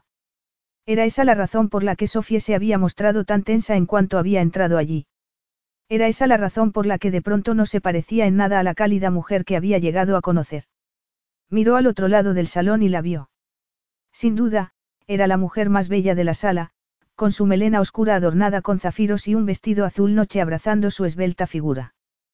Pero la vio fría y distante mientras saludaba a los invitados de alta cuna y, una vez, más esa sensación de inquietud se apoderó de él.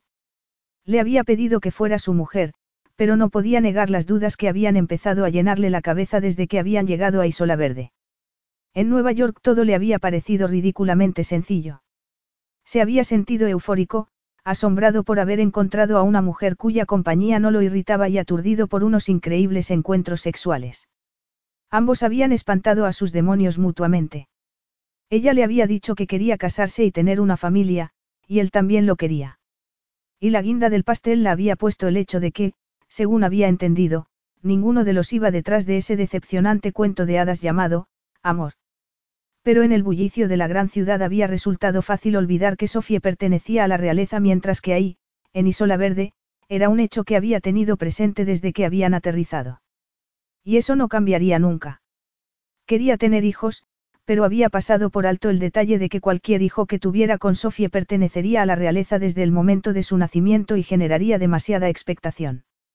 Podía someter a su propio hijo a una vida expuesta a la luz pública. Mientras Sofía estaba caminando hacia él, vio a la gente haciéndole reverencias a su paso. Bueno, aquí estás. Aquí estoy, respondió él mirándola fijamente. Y soy todo tuyo. ¿Bailas conmigo? Ella asintió y una pequeña sonrisa le rozó los labios cuando Rafe la rodeó con sus brazos y la orquesta pasó a interpretar un lento y sensual vals. Captó un perfume diferente en su piel, algo cálido y picante, y sintió una punzada en el corazón al acercarla más así. ¿Te diviertes? Por supuesto. ¿Y tú? Sin duda es un evento muy elaborado, contestó él secamente. ¿Qué había querido decir con eso? se preguntó Sofie, pero no encontró nada en su gesto que le diera pista alguna. La situación se había vuelto algo incómoda entre los dos desde aquel desconcertante encuentro. No habían hablado del tema y ella había rezado porque él no se hubiera dado cuenta de lo sucedido y su propio placer hubiera sido tan potente que el hecho de que ella no hubiera sentido nada le hubiera pasado desapercibido. Sin embargo, lo cierto era que desde entonces Rafe no había vuelto a tocarla. Y aunque su distanciamiento le había ahorrado el miedo a volver a repetir el mismo episodio, Por otro lado no había hecho más que asustarla ante la duda de qué les estaría pasando y de si su relación sería para siempre así a partir de ahora. Tenía un nudo en el estómago mientras bailaban por el salón. No era estúpida.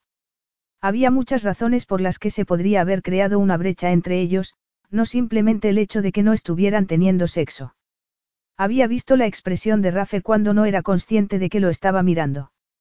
Y si había cambiado de opinión sobre casarse con ella ahora que la había visto en su hábitat natural.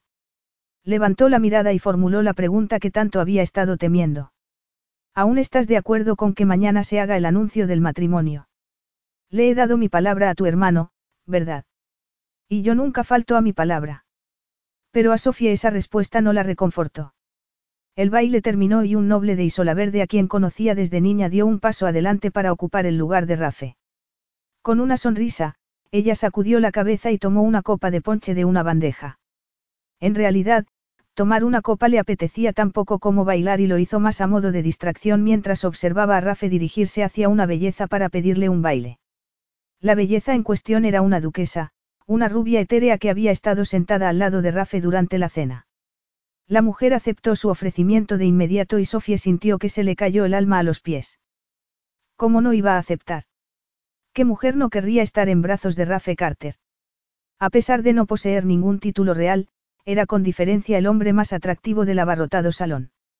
Lo vio guiar a la duquesa por la pista preguntándose si serían imaginaciones suyas que parecía más relajado con esa mujer que con ella. Aunque por otro lado, de ser así podría culparlo. No podía ser muy divertido bailar con una mujer que de pronto se había convertido en hielo. Intentó no reaccionar, pero no fue capaz de ocultar los celos que la invadieron al verlo tan cerca de otra mujer. Se dijo que no debía ser tan estúpida, que todo era completamente inocente. Y lo era. Creía en su juramento de serle fiel tanto como creía que era un hombre que no faltaría a su palabra. Pero eso se lo había dicho antes de que ella se hubiera enfriado, ¿verdad? Antes de que él hubiera visto de cerca lo que significaba casarse con la pompa y la solemnidad de la familia real de Isola Verde. Sintiéndose como si la estuvieran asfixiando, Sofía se dio la vuelta y encontró un escondite tras una columna de mármol contra la que se dejó caer abatida. Porque nada había cambiado, ¿verdad? A pesar de su atrevido intento de lograr algo de independencia, todo seguía siendo igual. Se había comprometido con un hombre que le había prometido la seguridad de un matrimonio, pero sin el cobijo del amor. Tal como había hecho Luke. Y ahora estaba igual de atrapada que antes. Con la diferencia de que esta vez era peor. Mucho peor. Desde siempre había sabido que no tenía muchos sentimientos hacia Luke porque nunca les habían dado la libertad de llegar a conocerse en condiciones. Sin embargo, a Rafe sí que lo conocía, y lo conocía más íntimamente de lo que había llegado a conocer a nadie. Había sido su amante.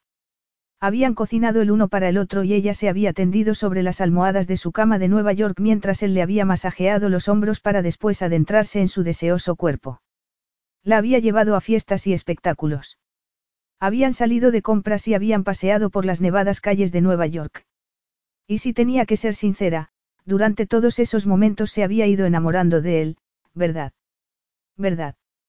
Mientras intentaba decirse que se estaba asustando de un modo innecesario, la música cambió a un alegre fostro.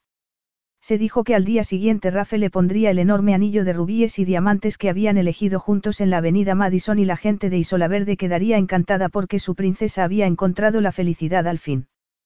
Pero lo cierto era que no la había encontrado. Seguía siendo la misma princesa boba y sumisa que pensaba que no podía existir sin el apoyo de un hombre poderoso a su lado. Era tan moderna como una de esas antiguas armaduras que adornaban el vestíbulo. ¿Cómo podía permitirse conscientemente entregarse al potencial dolor que le traería una unión así? ¿Cómo podía forzar a Rafe a seguirle la corriente cuando el acuerdo había sido que ninguno de los dos buscaría amor? Inquietantes y perturbadores pensamientos se le acumularon en la cabeza, pero los ocultó tras una discreta sonrisa y actuó tal como se esperaba de ella. Bailó con el primer ministro, con algún que otro duque y con un jeque que estaba allí de visita. Incluso volvió a bailar con Rafe intentando no dejarse llevar ni hacerle preguntas cargadas de celos sobre sus parejas de baile. Y fue entonces cuando se dio cuenta de que así sería su futuro, así sería la vida con un hombre al que no podía amar. Un hombre al que todas las mujeres desearían y al que probablemente intentarían conquistar. Y mientras, ella se quedaría apartada viendo cómo sucedía eso y sin atreverse a mostrarle sus sentimientos. Relájate, le dijo él trazando con el dedo pequeños círculos en su cintura. Lo intento. Pues inténtalo un poco más, añadió Rafe sonriendo. ¿Por qué esto terminará pronto? Sofía se preguntó si Rafe imaginaba lo oportunas que habían sido sus palabras porque de pronto supo que ya no podía seguir huyendo de la verdad. Huir no la llevaría a ningún sitio. Tarde o temprano tendría que parar y enfrentarse a lo que la estaba inquietando, y lo que la inquietaba era que no podía seguir adelante con ese matrimonio. Por el bien de todos, tenía que detenerlo. Rafe, tengo que hablar contigo. Pues habla. No, aquí no. Podemos ir a un sitio más privado. Por favor. Es importante. Pero el baile no ha terminado aún. Ella recibió el comentario como una reprimenda. Qué ironía que el plebeyo le estuviera dando a la princesa una lección sobre normas de etiqueta. Cuando hayan terminado los fuegos artificiales y mi hermano se haya ido, puedes reunirte conmigo en la sala rubí. ¿Sabes dónde está? Él asintió. Claro. Como pudo, Sofía resistió el resto de la velada. Al llegar la medianoche, las puertas dobles de cristal se abrieron y todo el mundo salió a la terraza a la vez que se oían campanas por toda la isla celebrando la llegada del nuevo año. Ese siempre era un momento muy emotivo y esa noche le resultó más conmovedor aún porque Sofía pensó en lo que le esperaba. Se le saltaron las lágrimas cuando el cielo estalló en un espectacular despliegue de fuegos artificiales y tonos plateados, dorados, bronces y rosas se reflejaron en las brillantes y oscuras aguas del Mediterráneo. Y desde ese momento pasó el resto de la noche mirando el reloj. Lo único que quería era que Mirón se retirara porque a nadie se le permitía moverse hasta que el rey lo hubiera hecho. Por fin, el rey le susurró algo al oído a una impresionante pelirroja y al instante salió del salón con su séquito. Un momento después, Sofía vio a la mujer seguirlo. Se le salía el corazón mientras se dirigía al ala este del palacio. La sala rubí era uno de sus lugares favoritos, decorada por su madre basándose en su piedra preciosa y su color favoritos. Era una habitación que le despertaba muchas emociones por toda clase de razones y probablemente por eso no había sido el mejor lugar para hablar con Rafe. Sin embargo, era un espacio tranquilo y estaba alejado del bullicio del baile. Entró y vio que Rafe ya estaba allí, tan alto e imponente junto a la chimenea de mármol y mirándola fijamente mientras cerraba la puerta. ¿A qué viene este encuentro clandestino? Ella respiró hondo. Te he traído aquí para decirte que no me puedo casar contigo, Rafe. Lo miró buscando en su rostro una pizca de emoción, algo que le indicara que sus palabras lo habían sorprendido. Pero nada, no vio nada. Esos oscuros rasgos se mantuvieron impenetrables. Y en cierto modo eso le facilitó la decisión y le reforzó la idea de que estaba haciendo lo correcto porque el hombre que había visto en Nueva York parecía haberse esfumado. Ahora lo veía más como a un extraño que el día que lo conoció. Quería decírtelo esta noche para estar a tiempo de anular el anuncio del compromiso. Ni el más mínimo atisbo de emoción se reflejó en su rostro cuando respondió. ¿Por qué? Es que un único episodio de sexo decepcionante ha bastado para que te entre el miedo. Es un factor influyente, sí. Quieres que eche el cerrojo y te haga el amor. Te hará eso sentir mejor. Sofía se ruborizó intensamente. No, por supuesto que no. Es mucho más que eso. ¿Qué? Ella se mordió el labio. Podía optar por el camino sencillo y decirle que había cambiado de opinión y que no quería casarse, e incluso podría fingir que se había visto imbuida por la vida de palacio y había decidido que le gustaba demasiado como para marcharse de allí. Sin embargo, sospechaba que él era lo suficientemente intuitivo como para saber que esa no era la razón y, además, que le hacía pensar que decirle todo eso era seguir el camino más sencillo. Nada sería sencillo. Porque queremos cosas distintas. Creía que ya habíamos hablado de esto y que habíamos decidido que en realidad queríamos las mismas cosas. Formar una familia juntos. No habíamos quedado en eso, Sofie. Y entonces Sofie supo que, por mucho que su orgullo se resintiera, debía decirle la verdad. Bajó la voz y dijo. No me puedo casar contigo, Rafe, porque me he enamorado de ti. Y puedo verte en la cara cuánto te aterra eso. Porque el amor nunca fue parte del trato. Lo sé. ¿De verdad piensas que me quiero sentir así? Pues no, pero tenía que ser sincera contigo. Te mentí en el pasado y creo que entendiste que tenía motivos para ocultarte la verdad, pero no quiero volver a hacerlo. Y ya que se supone que nuestra relación está basada en la verdad, creo que tienes que oírla. Y la verdad es que me he enamorado de ti, Rafe. He hecho todo lo posible por evitarlo, pero no hay nada que pueda hacer. Lo miró fijamente esperando que él dijera algo, pero lo único que recibió como respuesta fue silencio. Algo me dice que el amor no funcionará en un matrimonio destinado a ser únicamente práctico, continuó. Pensé, pensé que podría hacerlo, pero me equivoqué. Llámame estúpida o ilusa, pero preferiría esperar al amor incluso aunque no llegue nunca. Lo miró y vio algo cambiar en su expresión. De pronto, sus ojos grises se iluminaron con hostilidad. Te dije categóricamente que yo no me enamoro. ¿Y sabes por qué? Porque no significa nada. Nada. He visto avaricia, lujuria y ambición enmascarándose de amor. ¿En serio pensabas que tus palabras me harían cambiar de opinión, Sofie?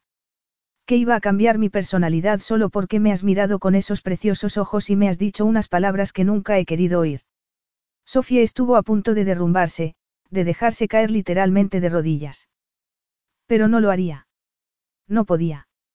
Saldría de esa relación con el corazón hecho pedazos, pero se aseguraría de que su dignidad quedara intacta. No, Rafe. No pensaba eso, aunque te mentiría si te negara que sí era lo que esperaba que sucediera. Pensé que tal vez estarías lo suficientemente abierto a la idea de que los sentimientos pueden crecer si los dejas. Aunque tal vez tú no los dejes. O tal vez no puedes. Tenemos que decírselo al rey para que no haga el anuncio de nuestro compromiso. Tenemos que ponerle fin a esto ahora mismo. Bueno, no ahora, obviamente, pero si mañana a primera hora. Entonces quieres que vaya a tu hermano y le diga que he roto mi promesa. Oh, no te preocupes. Se lo diré yo. Me aseguraré de que sepa que no has faltado a tu preciada palabra y que todo ha sido culpa mía. Jamás, jamás debería haber accedido a esto. Otro matrimonio que se queda a mitad de camino. ¿De verdad estás preparada para soportar cómo dañará esto tu reputación, Sofie? Mejor vivir un momento de vergüenza que toda una vida de desilusión y de estar ocultando constantemente mis sentimientos por miedo a que puedas confundirlos con lujuria, avaricia o ambición. Tus palabras pueden ser muy crueles a veces, Rafe, pero supongo que debería estar agradecida por tu franqueza. Porque al menos, por ahora, me está resultando muy fácil no quererte. Capítulo 12. Tenía todo lo que quería. Todo. Pero entonces, ¿por qué no le bastaba? Rafe caminaba de un lado a otro de su apartamento de Manhattan donde, al otro lado de las ventanas, el brillo de los rascacielos enmascaraba la oscuridad de la noche. Era un poco lo que le pasaba a él. Por fuera estaba actuando con normalidad, cerrando tratos e iniciando otros nuevos, yendo al gimnasio y a fiestas, e incluso había llevado a una mujer al teatro la noche anterior. La vida tenía que seguir en todos los sentidos. Se detuvo y suspiró. Esa preciosa mujer debió de pensar que estaba loco porque, aunque le había dejado bien claro que nada le gustaría más que acostarse con él, Rafe se había quedado paralizado y frío. Se había estremecido ante la idea de tocar a una mujer. A una mujer que no fuera Sofie. Santo cielo. Echó a caminar de nuevo. ¿Por qué no podía dejar de pensar en ella aún sabiendo que era lo mejor para los dos? Si no podía darle lo que ella quería, entonces ninguno de los dos se sentiría satisfecho con su vida juntos. Una imagen de su rostro se coló en su mente, unos ojos tan azules como el cielo de Queensland, un cabello adornado con zafiros o cayendo libre sobre sus hombros desnudos. La fría sonrisa que le había dirigido cuando se había marchado de Isola Verde.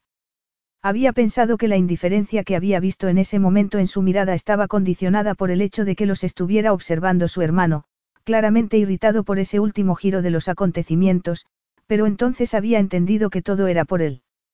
En la mirada de Sofía no había visto reproche, solo una serena dignidad que lo había tenido preocupado todo el trayecto hasta Estados Unidos y que seguía preocupándolo. ¿Qué iba a hacer? Apretó los labios. Tenía un problema. No era hora de que empezara a buscarle una solución. El sol se colaba en la sala de desayuno del Palacio de Isola Verde y el rey estaba sentado observando a su hermana. Me estaba preguntando si hoy podrías ir a la playa de Asimenios, dijo Mirón. Sofía apartó el plato a medio terminar y forzó una sonrisa. Por alguna razón en particular. Podría ser. Estoy pensando en construir una casa allí y me gustaría que me dieras tu opinión. Mi opinión. Claro, ¿por qué no? Sofía abrió la boca para decir que no estaba segura de que su opinión fuera a contar mucho en ese momento, pero entonces se detuvo porque, no llevaba tiempo pidiéndole a su hermano que la tuviera más en cuenta. No era culpa de Mirón que ella ahora no estuviera bien, pensó ya en su dormitorio mientras se ponía un sombrero de paja. El único culpable era. Se miró al espejo consciente de que tenía ojeras y los pómulos más marcados. Debía dejar de pensar así. No podía culpar a Rafe, había sido sincero con ella desde el principio. Si había alguien a quien culpar, esa era ella porque había sido ella la que había sido incapaz de conformarse con lo que él le ofrecía. Era ella la que había querido más de lo que él era capaz de darle. Rafe había descartado el amor desde el principio y ella lo había solicitado de todos modos.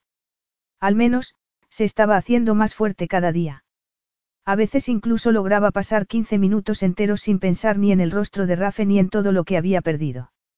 No, no había perdido nada, se recordó con fuerza. No había perdido nada.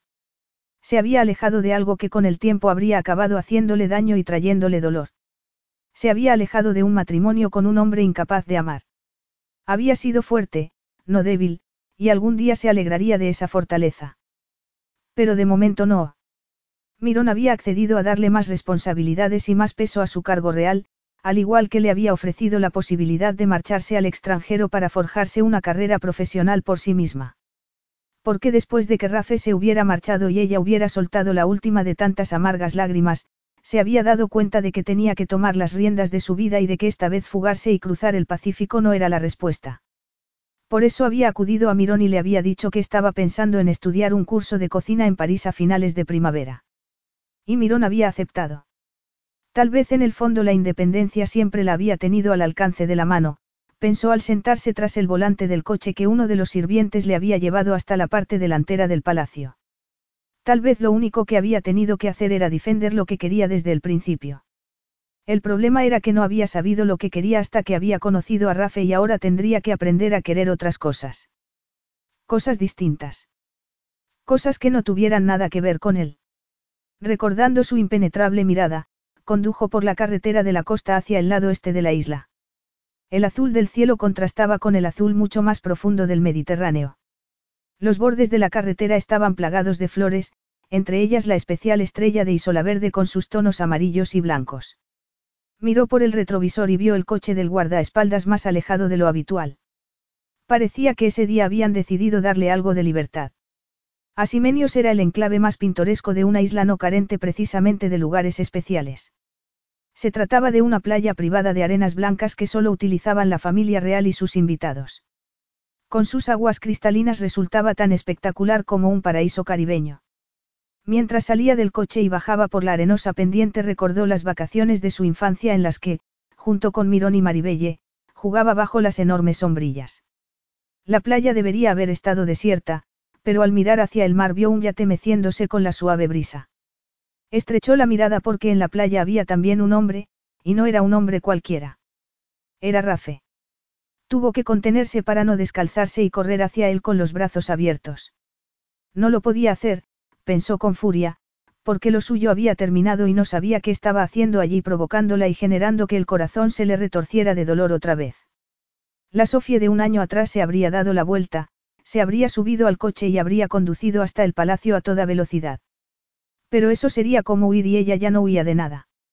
Así que se descalzó y echó a caminar sobre la plateada arena hacia él. Hola, Rafe. Hola, Sofie. ¿De quién es ese barco? Preguntó mirando al mar como si prefiriera mirar al yate antes que a él. Tuyo. Lo he comprado para ti. Entonces ella se giró y él pudo ver furia en sus ojos azules. Me has comprado un barco. ¿Qué es esto? El equivalente de un multimillonario a un ramo de flores para pedir perdón. En cierto modo sí. Pero también lo he comprado porque es el barco más bonito que he visto en mi vida y pensé que una marinera de tu calibre lo podría disfrutar. Lo he hablado todo con tu hermano. Lo estaba suponiendo, pero no me importa mi hermano. Quiero saber qué estás haciendo aquí y por qué te presentas sin previo aviso en nuestra playa familiar. Era la pregunta más complicada que le habían hecho en su vida, pero Rafe sabía que si no la respondía bien, lo arriesgaría todo. Quería tomarla en sus brazos y besarla y que sus labios le demostraran lo mucho que la había echado de menos, pero sabía que debía hablar, que había cosas que ella tenía que oír. Estoy aquí porque te echo de menos y porque he sido un idiota. Un idiota cabezota. Ella sacudió la cabeza furiosa. No tengo por qué escuchar toda esta, basura. Tomaste tu decisión, así que ciñete a ella. Voy a retomar mi vida y no te necesito. No. Pues entonces eres muy afortunada, Sofie, porque yo sin duda te necesito a rabiar. Nada es lo mismo sin ti. Tengo todo un mundo a mis pies, puedo ir a donde quiera. Manhattan, Pombarra, Inglaterra, pero no quiero ir a ningún sitio donde no estés tú. Márchate, Rafe, y llévate contigo tus insignificantes palabras. Si eso es lo que quieres, me iré. Pero antes necesito que escuches lo que tengo que decir. Harás al menos eso por mí. La vio vacilar cuando giró de nuevo la cara para mirar al mar. Pues date prisa, le respondió con brusquedad, ¿por qué me quiero ir? Él respiró hondo. Nunca he creído en el amor, ni siquiera estaba seguro de que existiera. Me acuerdo, lo interrumpió con acritud. Lo habías visto enmascarado en lujuria o avaricia. Sí, así es. Había visto que solo dejaba caos a su paso y eso hizo que me asegurara de tener mi vida y mi destino bajo control. Por eso me alejaba de cualquier atadura emocional y siempre me había funcionado. Hasta que te conocí. No, no me digas cosas que no sientes. De acuerdo.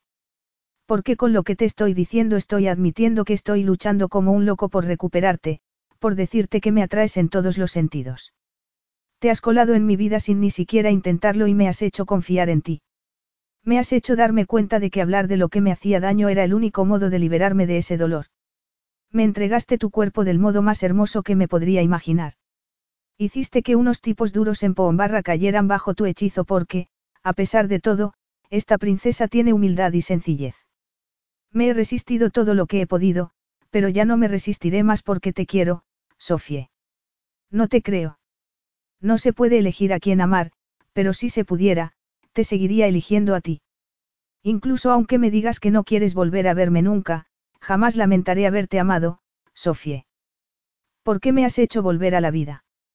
Me has hecho experimentar la felicidad y el único problema de haber estado contigo es el dolor que ahora me causa echarte de menos. En el rostro de Sofía vio el brillo de unas lágrimas contenidas y de pronto un insoportable pensamiento lo invadió. Tal vez sí que lo había estropeado todo con su arrogancia y su miedo. Sintió un intenso dolor en el corazón y justo en ese momento ella comenzó a hablar. Durante toda mi vida me han puesto en un pedestal, como si fuera una especie de estatua de mármol. Y cuando me hiciste el amor, me hiciste sentir como una mujer de verdad. Pero entonces me di cuenta de que habías impuesto normas sobre lo que se me permite hacer y decir. No se me permite amarte, aunque al parecer sí que se me iba a permitir amar a nuestros hijos. Pero el amor no es algo que puedas limitar. El amor crece, Rafe, y debemos extenderlo a nuestro alrededor todo lo que podamos. Entonces extiende un poco de ese amor sobre mí, le dijo él con voz suave. ¿Y si soy frígida? ¿Y si desde ahora toda va a ser como aquella noche en el palacio? ¿Eso crees? Es tu opinión la que estoy pidiendo, Rafe. Creía que estabas nerviosa por haber vuelto al palacio y decidí alejarme un poco para darte el espacio que necesitabas. A ella le tembló la voz. Pensé que había dejado de gustarte. Que habías dejado de gustarme. Estás loca. Tuvimos un fallo de comunicación y el protocolo de palacio no fue de mucha ayuda exactamente. La miró preguntándose si ella podría ver el deseo en su mirada. El mes que viene me voy a París. Voy a estudiar un curso de repostería profesional para aprovechar todo lo que cociné en Pombarra. Entonces yo puedo ir a París y trabajar desde allí. Puede que quiera tener la oportunidad de vivir sola por un tiempo. En ese caso, esperaré a que estés lista para venir conmigo. ¿Tan seguro estás de que volvería contigo? Es un riesgo que estoy dispuesto a asumir. Ella lo miró. ¿Crees que tienes la respuesta para todo, Rafe Carter? Eso espero porque ahora mismo me siento como si estuviera luchando por mi vida. Lo único que te pido es una oportunidad más, Sofie. Una oportunidad para hacer las cosas bien. Una oportunidad para demostrarte cuánto significas para mí. Ella apretó los labios, Pero él sintió que se estaba ablandando. Si me haces daño. Jamás volveré a hacerte daño. Te querré y mimaré durante el resto de mis días. Siempre que tú, se detuvo un instante, pero sabía que debía decirle esas palabras y que no debía sentir vergüenza por ello, me prometas no hacerme daño tampoco. Oh, Rafe, exclamó Sofía y ahora las lágrimas que había estado conteniendo brotaron y se deslizaron por su rostro. Jamás lo haré, le susurró. Nunca.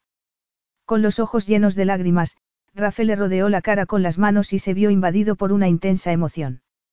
¿Quieres salir a navegar con tu yate al atardecer? Le preguntó con ternura. Ella sonrió. Aún falta mucho para que llegue la tarde. Creo que preferiría besarte. Epílogo. Un estremecedor gorjeo rompió la tranquilidad de la noche y Sofía se giró para acurrucar su cuerpo desnudo contra el de Rafe. Es un zarapito, murmuró adormilada. Enhorabuena, respondió Rafe antes de besarle la cabeza. Pronto te nombrarán miembro de la Sociedad Australiana de Ornitología. Eso no es justo. Sé mucho sobre la avifauna indígena, puedo distinguir fácilmente a un ave de emparrado. Él le besó la punta de la nariz. Pero eso es solo porque su color es tan azul como tus preciosos ojos. Oh, Rafe. ¿Cuánto te quiero? Vaya, pues esto está muy bien porque yo también te quiero. La acercó más así y meditó sobre los tres últimos años.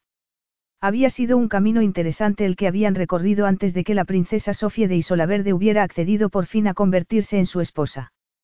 Tal como se había propuesto, había hecho un curso de repostería en París, pero Rafe rápidamente había fundado una sucursal de comunicaciones Carter en el Distrito 8 y se habían ido a vivir juntos. Sofía se había graduado con honores y poco después se habían casado en la Catedral de Isolaverde en una ceremonia a la que habían asistido reyes, magnates y estrellas de cine.